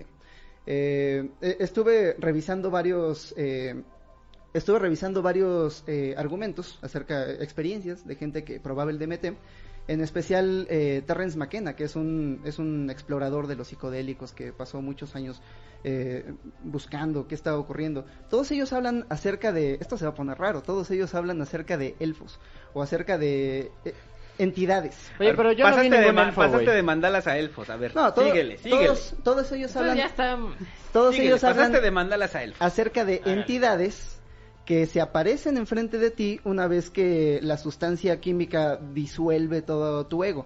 Una vez que la sustancia química disuelve tu ego, en efecto aparecen las mandalas de las que está hablando Carl Jung como el centro, pero mucha gente las ve como entidades. Ahora, ¿qué pasaría? ¿Qué pasaría si lo que está ocurriendo es que los mismos mecanismos de generación de complejidad que actúan que actuaron para la creación del cuerpo que te contiene y que actúan dentro de en tu interior todo el tiempo se aparecen y en efecto es tu cuerpo el que te está hablando, pero lo estás antropomorfizando a través de tus sentidos diseñados para para buscar rostros y patrones en todas partes. Ajá. Es tu cuerpo, sí, pero tu cuerpo no deja de ser parte de la naturaleza. Ajá. Eso no explica. O sea, todo lo que me acabas de decir no explica eh, la visión de los sueños eh, que, que no se puede corroborar en la visión de los sueños de Jung, en la cual prácticamente los sueños eh, son como, o sea, Jung cae en el rollo casi casi proyectivo, o sea, de que los sueños es la naturaleza tratando de decirte algo, para resolver algo.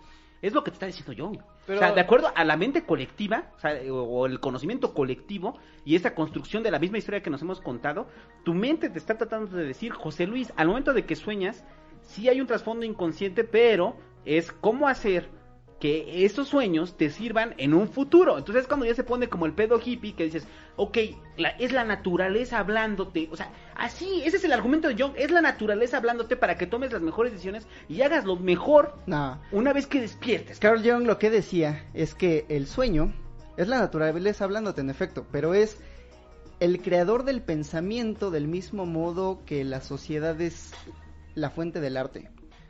¿A qué voy? Eh, uno de los recientes descubrimientos de la ciencia del sueño es que muchas veces recuerdas el sueño, pero no está accesible. O sea, tú crees que no lo recuerdas, pero está ahí. Mm. Y hay muchos estudios acerca de eh, el funcionamiento de los recuerdos inconscientes. O sea, tú tienes un recuerdo reprimido y no te acuerdas de qué pasó, pero está influ- eh, eh, influencia influye en tu en tu actuar cotidiano. Del mismo modo, los sueños son son cosas que te sucedieron, pero que no pero que no puedes recordar. Esto es lo que ocurre durante los sueños. Tú estás pensando, hay actividad dentro de tu cabeza, pero esta actividad no la decides tú. más bien es algo que te sucede. Y si te sucede, es que algo está pensando en ti. A la verga. A verga. A Ese la sí fue verga. directo, Afirmaciones mayores, la güey. ¡Árale! O sea, la no, de no te suceden a ti tus sueños. No, eh, a ver. No, pues mira, a ver, eh, hay eh, muchas, muchas. Al, al final de cuentas, Muchas hay un solo argumento con ahí. Jung con respecto a, a Freud que es donde rompen realmente. O sea, y es lo que te decía de que pues, hay cosas de Freud que pues, pues, no, güey, o sea, no van. O sea, no todo tiene que ver con la sexualidad, señor Freud. No, yo tampoco, No. yo tampoco creo que estos sean los, lo- los elfos de las mandalas hablándote. Creo que en efecto es tu cuerpo. Pero tu cuerpo no deja de ser parte de un proceso universal. Eh, Es que, o sea, esta conexión del proceso universal, ándale, exacto, esa es la división entre Freud y Jung. O sea, mientras Freud simplemente lo ve en un mero proceso individual, o sea, en un mero proceso de tus, de tú, tú, tú, tú, changuito, ahí reprimiendo todas tus pinches, este, O reprimiendo, pensando, dándole vueltas. Exacto. sí. Jung dice, no, somos una comunidad y como esta comunidad tiene un conocimiento universal, los sueños tienden a ser un conocimiento universal. Pero ¿de dónde vienen las pulsiones individuales? Vienen de nuestro lado más primitivo.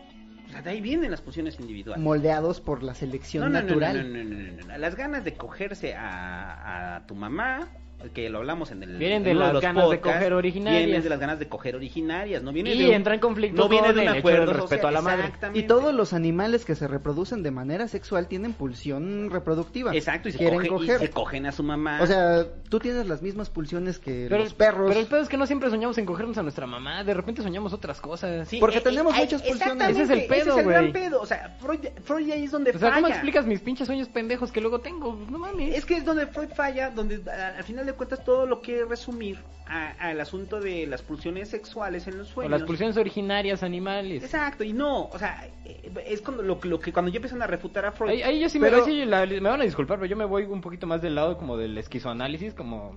Saludos al esquizo. Este, este, Saludos saludos al esquizo. Ya duerme bien, esquizo. al- no, saludos al- al- a, Gilles Deleuze y a, y a Guattari, Escuché porque son dos filósofos franceses, me vale verga. Son dos, dos, dos filósofos franceses, eh, Deleuze y Guattari, y ellos pensaban que más bien somos un rizoma, no somos una raíz, o sea, no hay una raíz única de todos nuestros problemas, que somos como una raíz de papa que se extiende hacia todos lados. Entonces, pues dependiendo de cada experiencia personal, van a derivar como todas las necesidades y todos los deseos y todos los frenesis y todas las necesidades que tenemos. Si yo soy bien pedote y de repente pues sueño que ya estoy así muy pedo y hago pendejadas, es por mi acto individual, es por mi contexto. Y no se puede reducir como al, al ac- al acto sexual o una, una pulsión originaria. No, no. Hay muchas cosas que nos provocan pulsiones. O sea, si juegas LOL toda la noche, pues vas a tener un tipo de pulsiones. Si tuvieras eh, dedicarse a la marihuana, vas a tener otro tipo de pulsiones. Si tuvieras dedicarse solamente a estudiar o a ir a trabajar, vas a tener otro tipo de sueños. ¿Qué? Entonces se, se vuelve como un fenómeno individual, a- según Exacto, Deleuze y es según que, Guattari. es, que, es que el rollo del sueño, eh, que- Pero- entonces donde le acierta el doctor y donde yo creo que Jung falla, que el sueño es un asunto individual, es un asunto, o sea, imagínense, el número de interacciones que usted ha tenido tan solo en un día, un, solo día, interacciones, impactos, información que ha consumido, y se le quedan dos que tres impactos de eso, mezclado con un poco de su trasfondo, de, de su infancia, de su desarrollo, pues obviamente es una mezcolanza rara en su sueño que usted no entiende. O sea, y al final de cuentas, o sea, y, y eso es muy importante, ¿eh? todo lo que usted sueña, todo lo que usted sueña es información que ha entrado solamente a través de usted y para usted. Pero al mismo tiempo, eh, nuestra experiencia individual está, está sujeta a una mentalidad colectiva. Todos tenemos un Me zeitgeist. sorprende eso viniendo de una persona tan individualizada. Todos tenemos una ¿Qué? mentalidad. ¿Lo de la mentalidad colectiva? Todos tenemos una, men- una Pero, ¿qué a ver, dinos qué entiendes por mentalidad colectiva. todos tenemos ideas en No, yo común. entiendo el punto del Hobbit. Todos tenemos ideas en común que O constituyen sea, vamos, la mentalidad vivimos en el mismo sistema, pagamos más o menos Eso no es mentalidad billete. colectiva, eso es construcción social. Bueno, todos somos parte de esta construcción social y todos Sí, estamos o de sea, acuerdo porque en decir mentalidad ideas. colectiva es la cosa más hippie del O mundo. sea, No, pero sí es muy no, no, es una construcción social. Hobbit. O sea, una construcción social también construye nuestros sueños. Sí, pero es, es una construcción social. A lo que me refiero es que si todos compartimos valores y todos compartimos Ajá, o mitos, si todos compartimos más o menos unas ideas que nos Sí, permiten pues tener cosas que en común, compartamos sueños. A eso a eso se refiere a eso se refiere John con, con el con el inconsciente colectivo. Pero pues las es una cosas cosa más o menos trivial, ¿no? O las sea, cosas que como sociedad sabemos, pero no sabemos que sabemos. Ajá. Piensa, mi ejemplo más, más obvio es la, la ideología de las películas de superhéroes. Eh, los superhéroes nunca construyen nada. Los superhéroes a lo único que se dedican es a darle de putazos a los malos. Entonces, cuando queremos eh, atacar un problema social, lo primero que hacemos no es cómo, hace- cómo construimos un mejor sistema que haga obsoleto el sistema pasado. Nuestro primer impulso es vamos a tuitear que ese güey homofóbico no vuelva a tener trabajo en su vida. Porque lo que hemos aprendido a través de esta construcción social a partir de las películas de Marvel es que la manera de derrotar al mal es a partir de putazos. Ajá. A eso Ah, se más refiere con el inconsciente colectivo. Sí, pero es una construcción social, no es un inconsciente colectivo. El, el inconsciente colectivo... Es retórica. No, no, no, y la, no, la no, retórica mis huevos. El, el, el inconsciente colectivo, como lo habla Freud, eh, eh, el inconsciente colectivo solamente surge en una sola cosa, en las masas. Es decir, un inconsciente colectivo. Y el inconsciente colectivo somos un chingo de changos, un chingo de changos que se pierden toda, de toda organización y estructura social. Y en ese momento es cuando pasan las mayores atrocidades de la humanidad. Así es. O sea, en una pinche... ¿Por qué un grupo de culeros se juntan 100 cabrones y deciden linchar a un güey? Ajá, y quemarlo vivo. Y de repente, de ya que lo quemaron vivo, y ya que de repente regresan y dicen, ¿qué hicimos? Es que se juntan 100 culeros que piensan lo mismo en ese momento. Y 100 culeros que están respondiendo completamente a sus pulsiones. O sea, o sea 100 culeros que están sacando su cerebro de chango. Le están, le estás, No, pero, o le sea, estás nosotros- dando- No, porque eso no es una conciencia universal, o sea, eso no es, ese, ese no es, o sea, no están partiendo de parámetros este, morales, están partiendo de su lado más primitivo, que es erradicar y eliminar al otro. No, más o menos, sí. pues sí. Pero O sea, de vamos todavía más atrás. ¿Por qué todas las culturas en el mundo, desde los aztecas hasta los chinos, pasando por Europa, todos tienen dragones? Porque Sí, Ah, la de los chinos tiene una historia más interesante de, de que, que de ahí parte el mito del, bueno, que es una madre que parte del mito del dragón. porque desde que éramos changos éramos depredados por águilas, No, no, no, a por ver, serpientes pero, y eh, por jaguares. ¿Por qué el dragón chino tiene melena de león, hocico de perro, eh, garras de águila, Ajá, escamas de serpiente? ¿Representa a todos los predadores? No. El, en, la- en- en las primeras conquistas de, las de, de China, Ajá. el- lo que hacían es, no se sabe cuál fue la casa que empezó, pero asimilaban los símbolos de las primeras tribus. Entonces, Bueno, pero- yo te vencía en batalla y entonces Ajá. mi símbolo el águila. era una serpiente, entonces ahora le pongo ahí la melena de león, entonces El tu pico del símbolo era un perro, güey, entonces exacto, si hubieran vencido ahí al pinche La tribu este, del perico. no, la tribu del pinche gato, güey, Ajá. pues probablemente hubiera salido ahí con la colita Como una de esfinge gato, ahí, ¿no? como los egipcios, ¿no? Chingona. o sea, No, pero, O sea, no, pero eso es una construcción cultural y eso tiene que 6.000 años de antigüedad. Yo estoy hablando de la construcción de un mito que tomó millones de años. ¿Qué, la ¿Pero qué? ¿La, de la de- del dragón? La construcción del mito de los dragones. No, no, no, eh, güey, la construcción del mito del dragones viene de los chinos, es lo más pinche antiguo que hay. Sí, es antigua, y sí, es más o menos la- la- los primeros dragones son orientales, no es el dragón medieval. Pero además no es el único mito, o sea, ¿Cómo- hay, cómo hay es como que- también hay, también ¿cómo hay es que el veneraciones al dragón sol. viene de, la, de China, no ¿Cómo viene es- del cómo es medieval. No, que pero los viene, aztecas- sí, sí vienen separados. O sea, ¿qué tienen que ver los aztecas con los chinos? ¿Qué tienen que ver los hindús con su dragón Britria? Que, que vence Krishna con su pinche espada. ¿Qué, tiene que ver con los chinos? ¿Qué tiene que ver Quetzalcóatl con los chinos? No, no, absolutamente nada. Una serpiente Sí, emplumada no, no, en no, su- Pero no, a lo Pero que a ver, que o sea, ¿qué dragón hay en los incas? ¿Qué dragón pero- hay en los mapuches? Termina ¿Qué con el asunto de por qué los dragones, porque nos metimos es que en no es universal, güey. No es universal. en O sea, yo quiero dragones. decirlo. Es general, pero no universal, güey. O sea, no está en todas. O sea, tú dices que si una pinche civilización se va a Marte y de repente pasa algo y olvidan lo que pasaba en la Tierra, van, ¿Van a sacar el dragón. marciano? No. En el libro eh, La Guerra del Millón de Años, hay un primatólogo cuyo nombre se me escapa, luego se los googleo, eh, habla acerca de a- acerca de la construcción del mito del dragón como una técnica de supervivencia de previa al lenguaje, Ajá. previa a los seres humanos. Eh, y pone un ejemplo muy claro, el ejemplo de los chimpancés y el ejemplo de los lem- lémures de los lémures de Madagascar. En Madagascar no hay serpientes. Entonces, los lémures tienen una pobre visión, no pueden ver a detalle, no le temen a las serpientes, en cambio los chimpancés sí. Y nosotros somos más cercanos a los chimpancés que a los lémures, por eso desarrollamos esta visión. Pero yo discrepo mucho, o sea, no, el mito del dragón eso- no viene del chimpancé. Por ejemplo, el mito del dragón hindú viene de las inundaciones que había en India.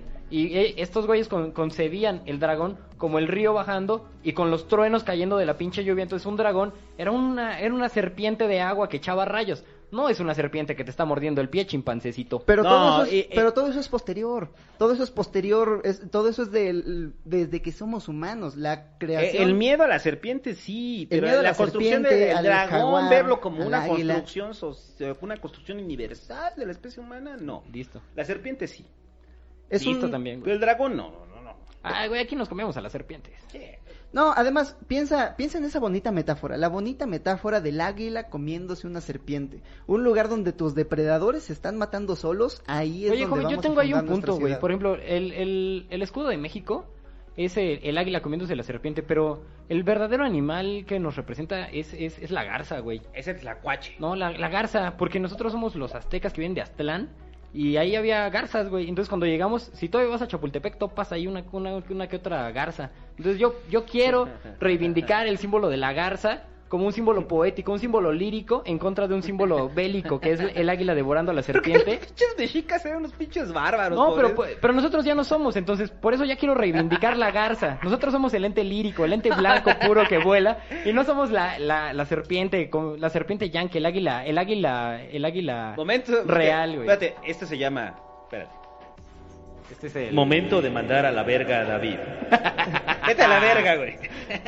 Bueno, Aquí, si ustedes están diciendo mamadas, yo también voy a, decir mamadas. A David en mi gala. Su Bueno. podcast. Su crisis existencial Ahí lo tienen, muchachos. La garza es el verdadero símbolo nacional de México. Saludos. Saludos. A ver, ya, ya, ya. ¿Por qué nos desviamos bien? cabrón? Hablando de cosas de verdad. Hablando de, hablando En- de dos pendejadas de las En, garzas. en este libro, La Guerra del Millón de Años, eh, hablan precisamente de los chinos. Hablan, eh, tienen testimonios, eh, bueno, no testimonios, como eh, tablillas ahí que quedaron escritas, donde los chinos dicen, vamos a hacer nuestro el símbolo del, del depredador, porque ahora nos tienes que temer a nosotros, tienes que temerle al emperador. Y en el momento en el que estos emperadores se pelean y dicen, bueno, vamos a llegar a un acuerdo, entonces sí, se forma, tú eres el águila, tú eres el jaguar, tú eres tal, ahora sí vamos a, vamos a Y unificarnos al en final de cuentas, símbolo. eh, cuando empiezan las dinastías, el gran símbolo del emperador es el dragón. Pero lo tomas Porque como... ya es una asimilación de todos los pueblos. Pero lo tomas como un símbolo intimidatorio para intimidar a los Eh. ejércitos enemigos. Pero bueno, a ver, ya, ya, ya, ya, regresando a los pinches sueños. Bueno, el punto es, a ver, y, y eso es un eso es un pinche putazo para los dos. O sea, tanto que tú que estás defendiendo la teoría junguiana y yo que estoy defendiendo a Freud. Lo que es un hecho, muchachos, es que en el aspecto clínico, o sea, en el aspecto de, de la terapia Ajá. eh, o de la psicoterapia, el, el psicoanálisis no demuestra que si usted sabe cuál es la raíz del sueño, eh, vaya a librarse de esos sueños. Simplemente le ayuda a entender, entender por qué es así. Ahí es, eso Y- es más simple la respuesta, ¿no? Porque- Entiendes tus pedos, pero ahora tienes que resolver. No, o sea, el hecho, el hecho de, de Freud me parece, aplicar los sueños a la terapia me parece muy lúcido, me parece muy chingón, y quizás también de Jung. O sea, los sueños son una parte que no controlas de tu consciente, entonces si le pones atención a esa parte que no controlas, pues te vas a dar cuenta de ciertos pedos que traes y los vas a poder como hacer conscientes y vas a poderlos Eh, tratar. eh, es la es así de simple. O sea, hacer, hacerlo lo latente manifiesto. Porque, o que sea, dijo lo que esos güeyes lo hacen, eh, o sea, hay que ser conscientes. eh, su análisis de los sueños tiene muchas implicaciones, pero ellos originari- originariamente lo conciben como una aplicación para mejorar la vida de las personas. Exacto. Pero es- dijo Carl Jung, si no haces consciente lo inconsciente, el inconsciente seguirá dirigiendo tu vida y tú lo llamarás destino. Sí, está chido eso. Eh, eh, eh, y, y, bueno, y tomándolo en términos freudianos, o sea, el- todo, el, todo, todo en nivel terapéutico, de por lo menos desde la perspectiva psicoanalítica, es usted tiene que hacer eh, consciente lo inconsciente. O sea, al final de cuentas, Jung retoma las, las ideas de Freud, porque sí las está retomando. Solamente hay una discrepancia en la raíz de por qué los sueños. Es que es muy fácil malinterpretar a Jung. En que, Creo, creo que él es mucho más secular cuando habla acerca de la conciencia colectiva. Sí, sí. eh, eh, el Sí, es secular, eh, ese güey es secular. el- Su, su lenguaje es fácil de, de malinterpretar porque cuando dice es la naturaleza hablándote, pues igual podrías haber dicho Sí, tu pero- cuerpo. Pero, pero anda, uh, mira, eh, el problema es, por ejemplo, Jung, que termina con la terapia interpersonal. La terapia interpersonal termina en el contacto cuerpo a cuerpo y me voy a coger casi casi a mi paciente. ¿Qué es la terapia cuerpo a cuerpo, güey? También era un cerdo. No, si era un cerdo. O sea, ¿Qué es eso de la terapia cuerpo a cuerpo? No, o sea, la, la terapia interpersonal es si yo te tengo que abrazar, te abrazo. Si yo te tengo que besar, te beso. O sea, es como par- es como deber del psicólogo Besarte, este, abrazarte. cubrir las necesidades afectivas Sí. de su paciente. Sí, sí, sí. O sea, si yo tengo un paciente que está todo chato y yo estoy cobrándole por hacerlo sentir mejor, tengo Si un que abrazarlo. terapeuta, desde una perspectiva junguiana, no te dice, oye David, ¿te puedo abrazar? Mm. Fracasó como terapeuta. Interesante eso. Bueno, ahora sí regresando al asunto de los sueños, o sea, ya dejamos claro, o sea, al final de cuentas, tanto Freud como Jung eh, solamente son aproximaciones al porqué de los sueños, porque la discusión con respecto a, a, a, los sueños sigue, o sea, no ha parado, o sea, porque al final de cuentas los sueños siguen estando ahí, hoy se va a ir usted a dormir. Ajá. Y seguimos sin entender claramente cuál es la función de los sueños. Pues es como Entendemos la- la... función del dormir. O sea, entendemos la función del dormir, no la función de los sueños Pero no de los completamente. sueños. Pero pues, digo que se puede a- a- así el asunto de los sueños desde varias perspectivas. La perspectiva psicológica, pues sí, Freud y Jung son como buenos exponentes de ese pedo. La función biológica y neurológica es más o menos clara y ha estado como ya bastante trabada. La función fenomenológica, por ejemplo, una descripción fenomenológica que es como el coco de todos los psicólogos porque nunca llegan a eso, nunca llegan a hacer fenomenología en realidad. Y, o sea, ahí es donde ya se meten filósofos. O sea, yo pienso, por ejemplo, en Gastón Bachelard. Y en todos los libros que, tienen, que tiene Bachelard acerca de los sueños y la ensoñación y la ensoñación poética. Bachelard describe varios niveles de conciencia eh, fenomenológicamente. El más bajo, que sería como, o el, o el más incontrolable, es cuando ya no tienes control de tu flujo de pensamientos y estás o soñando o estás ensoñado despierto y no tienes ningún control en absoluto de las cosas que están pasando en tu cerebro. Puedes tener una ensoñación poética, como una ensoñación abocada, una ensoñación consciente, y agarrar una hoja de papel y decir, bueno, pues voy a pensar acerca de algo y voy a escribir acerca de esto. Esa ensoñación poética que la llama Bachelard es una es hacer conciencia de las cosas que son inconscientes.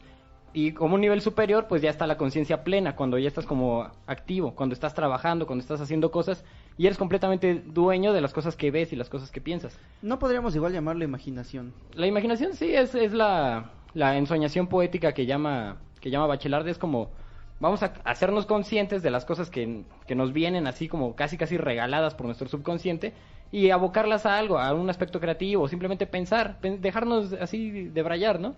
Es- Hubo artistas todavía más pragmáticos. MC Escher, que es el que dibuja todas estas imágenes trippy de, de, eh, ilusiones ópticas, escaleras que suben y bajan al mismo tiempo y, y fractales. eh, lo que él hacía es que se dormía, bueno, no se dormía, más bien se sentaba en una silla con una bola de acero en la, en la mano y se sentaba hasta que empezaba a, cabece- a cabecear.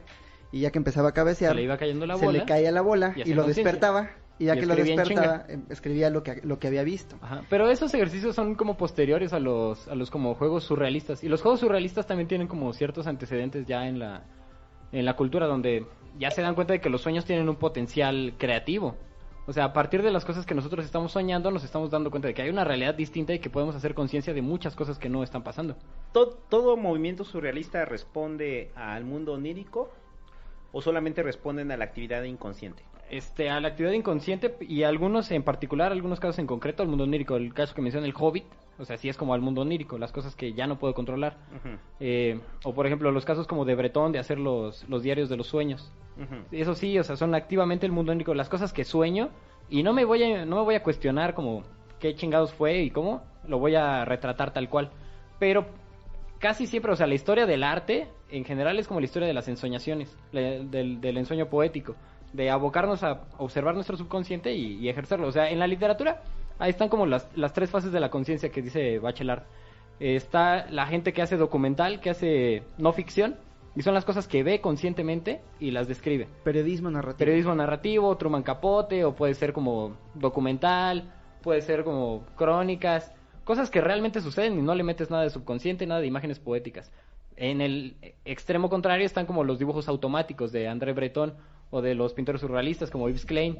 Yves Klein se, o sea, se despertaba y decía, va, yo vi este paisaje en mis sueños, lo voy a pintar. Obviamente con, un, con una conciencia como pictórica muy, muy densa, porque no es como que te puedas despertar y decir, ah, no mames, lo que soñé vale por sí mismo y es arte por sí mismo. O sea, Yves Klein tenía un trasfondo poético sumamente grande y, y un trasfondo artístico muy grande, entonces por eso tienen un valor ciertamente sus pinturas. Eso es importante, no solamente... Y en el punto de medio está todo el resto del arte. E- Eso es importante, que no le daban un valor per se al, al sueño, sino al sueño a partir de las fuentes eh, literarias y artísticas con las que se alimentó ese sueño. El ejemplo más reciente que se me ocurre es Ray Bradbury. Ray Bradbury que decía tienes que estar borracho de literatura para que la realidad Sí. no te destruya. Él eh, tiene una conferencia muy bonita, tiene varias, eh, y en casi todas dice lo mismo. Eh, en una... En una... pagas por una y ya las demás. No, pero Bradbury se puede dividir como en tres personas. El Bradbury soñador, el Bradbury moralista y el Bradbury de los marcianos. El soñador es mi favorito, porque en una conferencia de la Universidad de California, lo que dice es, ¿ustedes quieren ser escritores? Les doy esta receta. Todas las noches, un cuento corto, un poema y un ensayo y todas esas ideas van a empezar a brincar en su cabeza. Y luego te paras durante, te paras en la mañana y lo primero que haces es sentarte media hora a meditar acerca de tus sueños. ¿Qué ocurrió en tus sueños? ¿Qué ideas están brincando dentro de ti? Y luego te, cuando tengas esa idea, brincas a la máquina de escribir. Eso proviene, necesaria, proviene necesariamente de la tradición surrealista. Los surrealistas tenían como esta idea de ejercicios de creación automática, donde se dejaban llevar tantito y por sus ensoñaciones y escribían lo que estaban ensoñando en ese momento. Y a partir ya como de toda esa materia bruta empezaban como a sacar como los hilos más interesantes y a construir otras historias a partir de eso. Los surrealistas es como una corriente artística que inició por ahí de 1920 en Francia, concretamente con André Breton, influida completamente por, por el descubrimiento de Freud y lo que decía el Hobbit, de que no podemos entender la conciencia sin el inconsciente. Por eso eh, las vanguardias artísticas son una fase crítica de la, de la modernidad la modernidad es esta corriente económica que... Social también. Sí, necesariamente social y cultural y política. Eh, en la que pues nosotros somos entes conscientes, entonces no podemos dejarnos llevar por nuestra religión, concretamente, o sea, no, no podemos decir es que Dios nombró a este güey el rey. No, o sea, nosotros somos personas conscientes y podemos decidir quién nos gobierna y podemos decidir cómo nos gobernamos. Para entender mejor la modernidad, buscan el video de Migala. ¿Habrá un segundo renacimiento? Ajá, entonces hay una eso llegó a ciertos extremos, la modernidad llegó a extremos donde, o sea, no valía ya nada lo que sentías y podías depredar al mundo y, podías depredar al ser y, y, simplemente ser utilitario. Y a través de los estudios de Freud, los surrealistas empiezan a plantear que, bueno, o sea, sí vale. O sea, la primera fase crítica de la modernidad es el romanticismo. Los romanticistas expresan que sí valen las emociones y que valen todas estas cosas oscuras, toda esta parte de la noche, toda la maldad, por eso los cuentos de monstruos, por eso Frankenstein, por eso las iluminaciones de, de, de Arthur Rimbaud. O sea, esa es la razón de esos, de esos textos. Y después, ya en 1920, el subconsciente, esta otra parte que complementa la realidad, es necesaria para entenderla. O sea, es necesaria para entender la realidad, es necesario también el subconsciente. O sea, es un acto crítico, completamente. Uno de los textos como más interesantes acerca de, como un texto surrealista en realidad, de más o menos 1900, del año 1500, por ahí así, de Francisco de Quevedo, tiene un, un libro que se llama Los Sueños. Quevedo se pone a escribir las como si él estuviera en un sueño, todas las cosas que pasan en un sueño ficticio que él inventa. Y es una crítica a la corona española. Es una crítica al, gobierno monárquico, teocrático, que se justifica a través de que es un, sueño. O sea, no podían juzgar a Quevedo porque dice, ah, no, pues es que esto pasó en un sueño, no es verdad. o sea, si, él hubiera, si él hubiera hecho un ensayo crítico acerca de la corona española, le hubieran puesto una putiza. Sí, no, si hubiera estado el doctor y hubiera puesto en evidencia que realmente eran deseos que tenía él, le hubieran cargado la chingada. Le cargado la chingada. o sea, un, un una cosa que sucedió, una consecuencia inmediata de los sueños de Quevedo, es el Quijote de la Mancha. El Quijote de la Mancha es un güey loco o sea, en el momento en que justifica todas las críticas que hace a la sociedad española, critica la esclavitud, critica el sistema económico, critica el sistema político, critica las tradiciones. El Quijote es una novela crítica a madres. Y además bien Y justifica, justifica todas sus críticas porque el güey está loco. Entonces dice, no, pues es que yo no tengo un pedo, pues el güey es un loquito. Que, que eh, la, la extensión de justificar todo a través del sueño, sobre todo en la ficción, se ha extendido hasta nuestros tiempos, ¿no? O sea, las críticas a través de los sueños o sea, siguen vigentes. O sea, piensa todas las tramas, por ejemplo, hollywoodenses, en las cuales se hacen de como el rollo de que era un sueño, ¿no? O sea, de que siempre es como el twist de, oh, yo estaba soñando.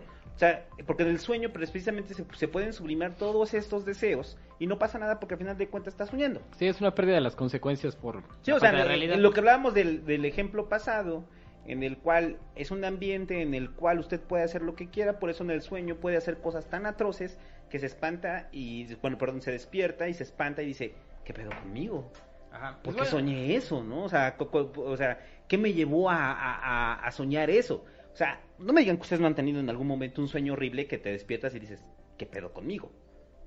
Esa es, esa es la duda que tenía. ¿Cómo explicamos a partir de ambas interpretaciones del sueño que ya exploramos las pesadillas? Bueno, a ver, entonces, Ah, no- sí, es- es nada más quisiera como apuntar un, un, un texto de Quevedo, que, que es, un, es un poema erótico que, que se justifican por el simple hecho de ser, de ser, de ser un sueño, ¿no? Que si, o sea, un texto erótico donde te coges a una vieja, en cierto tiempo era como sumamente penalizable. Ajá. Y este güey dice, ay Floralba, soñé que te dirélo. Sí, pues que, fueño, que sueño fue que te gozaba.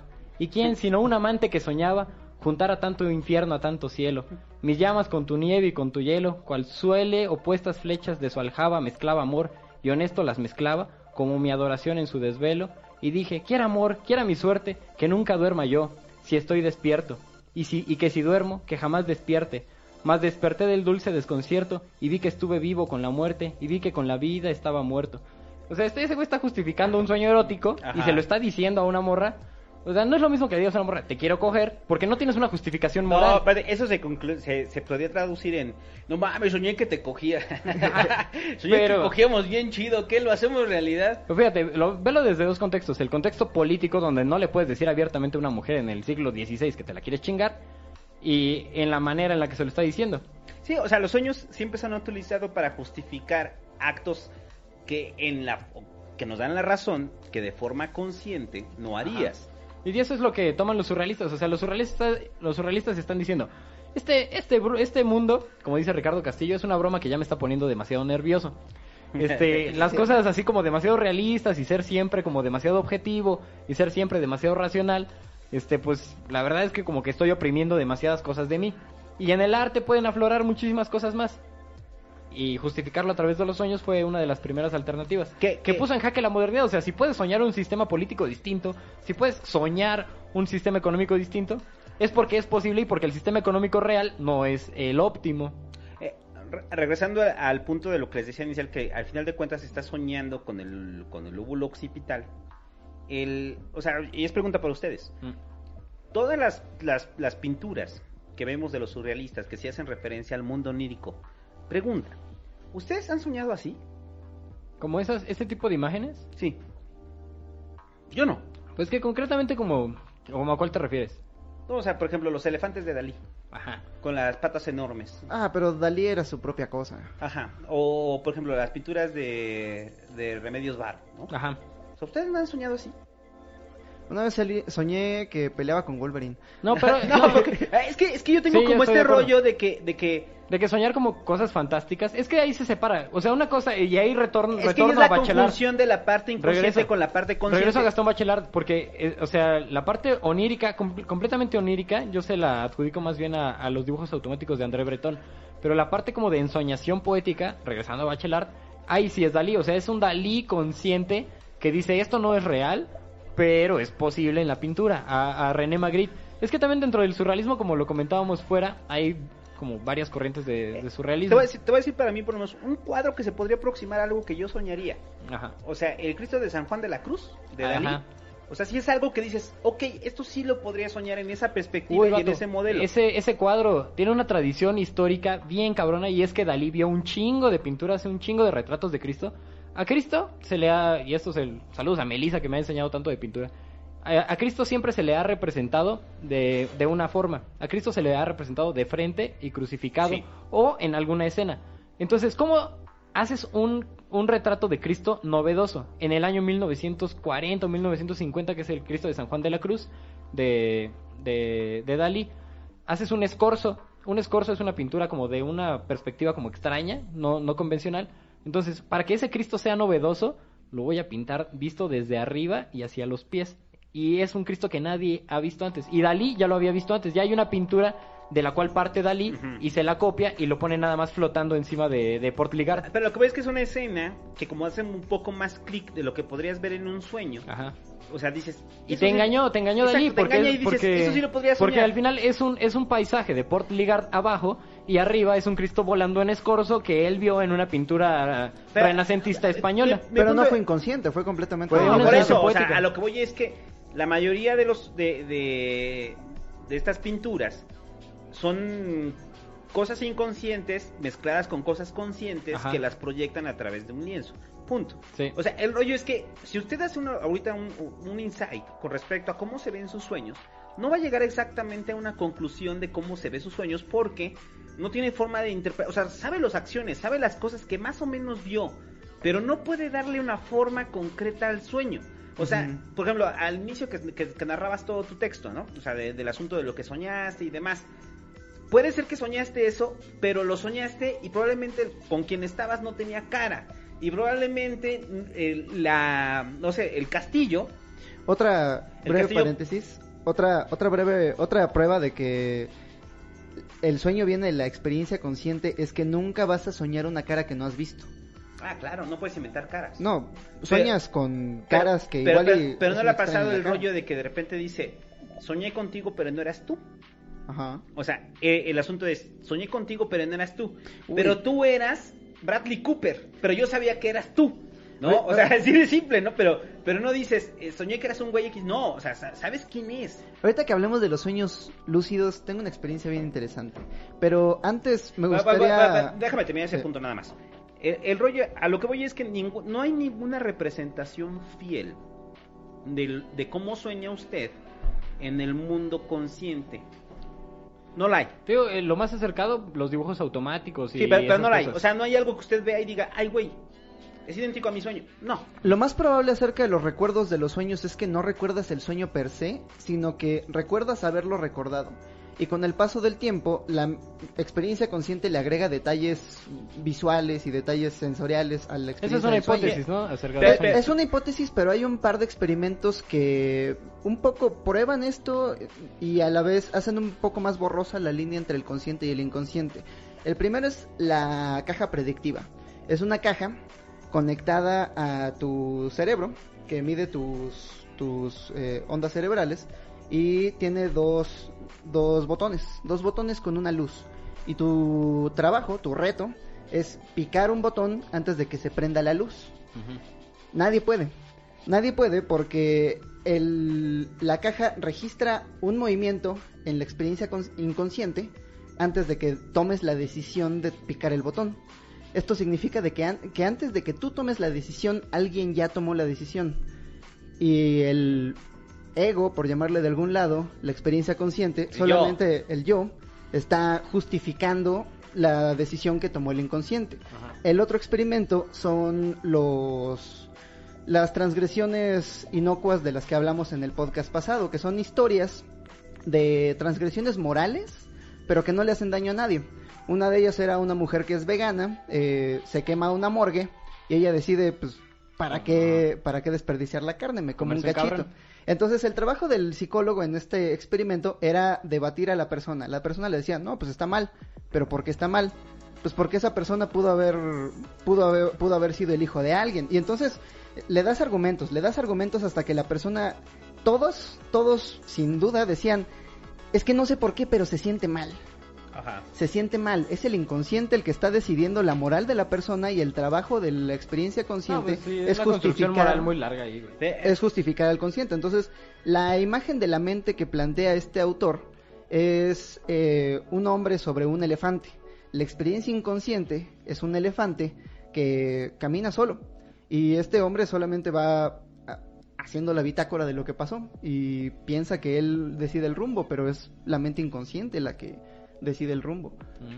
Eh, eh, eh, Entonces toda experiencia todo este punto, o, sea, o lo que planteaba es no hay una representación fiel de los sueños. O sea, los sueños siempre van a estar mezclados con la actividad consciente.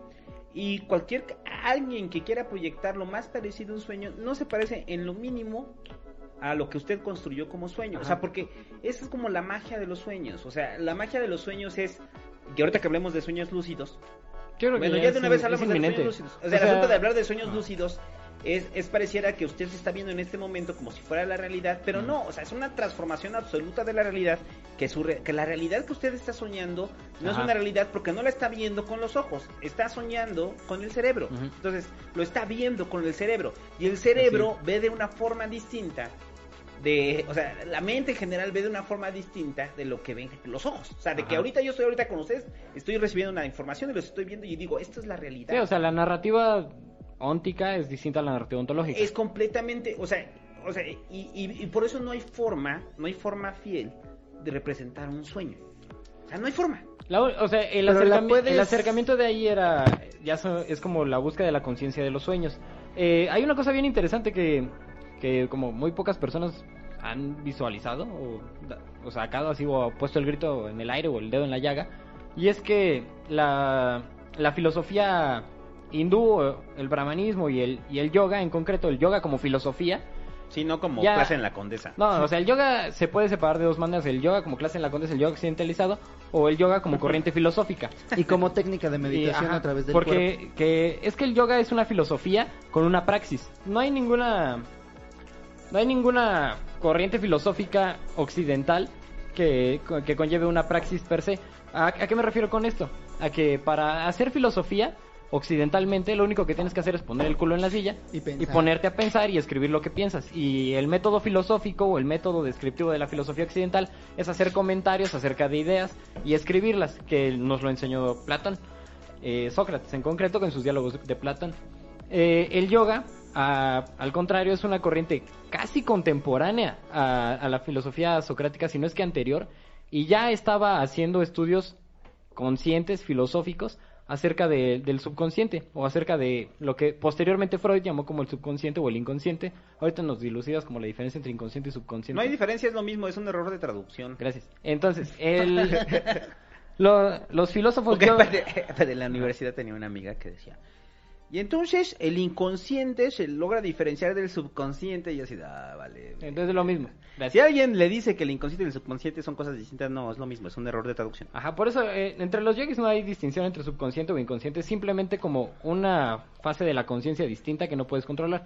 El yoga se trata concretamente de hacernos conscientes del flujo de pensamientos que estamos teniendo todo el tiempo. O sea, todo el tiempo la cabeza está siendo bombardeada por un chingo de ideas, por un hilo de ideas eh, automáticas que están sucediendo en nuestra cabeza, ¿no? A menos que estés moneado y ya no pienses.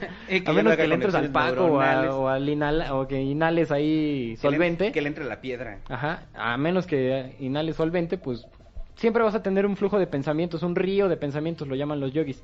Entonces, estos güeyes, a partir de una serie de ejercicios muy básicos, como primero hazte consciente de tu respiración y después ya te podrás hacer consciente como del río de pensamientos, piensan que también te puedes hacer consciente de las cosas que estás soñando. Entonces tienes control como de las cosas que estás viendo y haces conciencia de por qué las estás pensando. Incluso puedes llegar a detenerlas o puedes llegar a encauzarlas hacia pensar a fenómenos concretos y meditar respecto a, cosas concretas del ser humano. la fase óptima del yogi era cuando, o la iluminación, era cuando podían llevar este flujo de pensamientos hacia un dilema o hacia un problema concreto que no entendían y poderlo entender, o sea, entender, por ejemplo, de dónde vienen los tigres, entender de dónde vengo yo, entender por qué crecen las plantas, en un mundo sin ciencia, en un mundo sin método científico, en un mundo de mil años antes de Cristo, entender el porqué de todas las cosas y relacionarlas todas entre sí. O sea, ya es como... y solamente a través de la conciencia. Y solamente a través de la vinculación de, de, una cosa con otra y esto conllevaba a la capacidad de analizar nuestros propios sueños.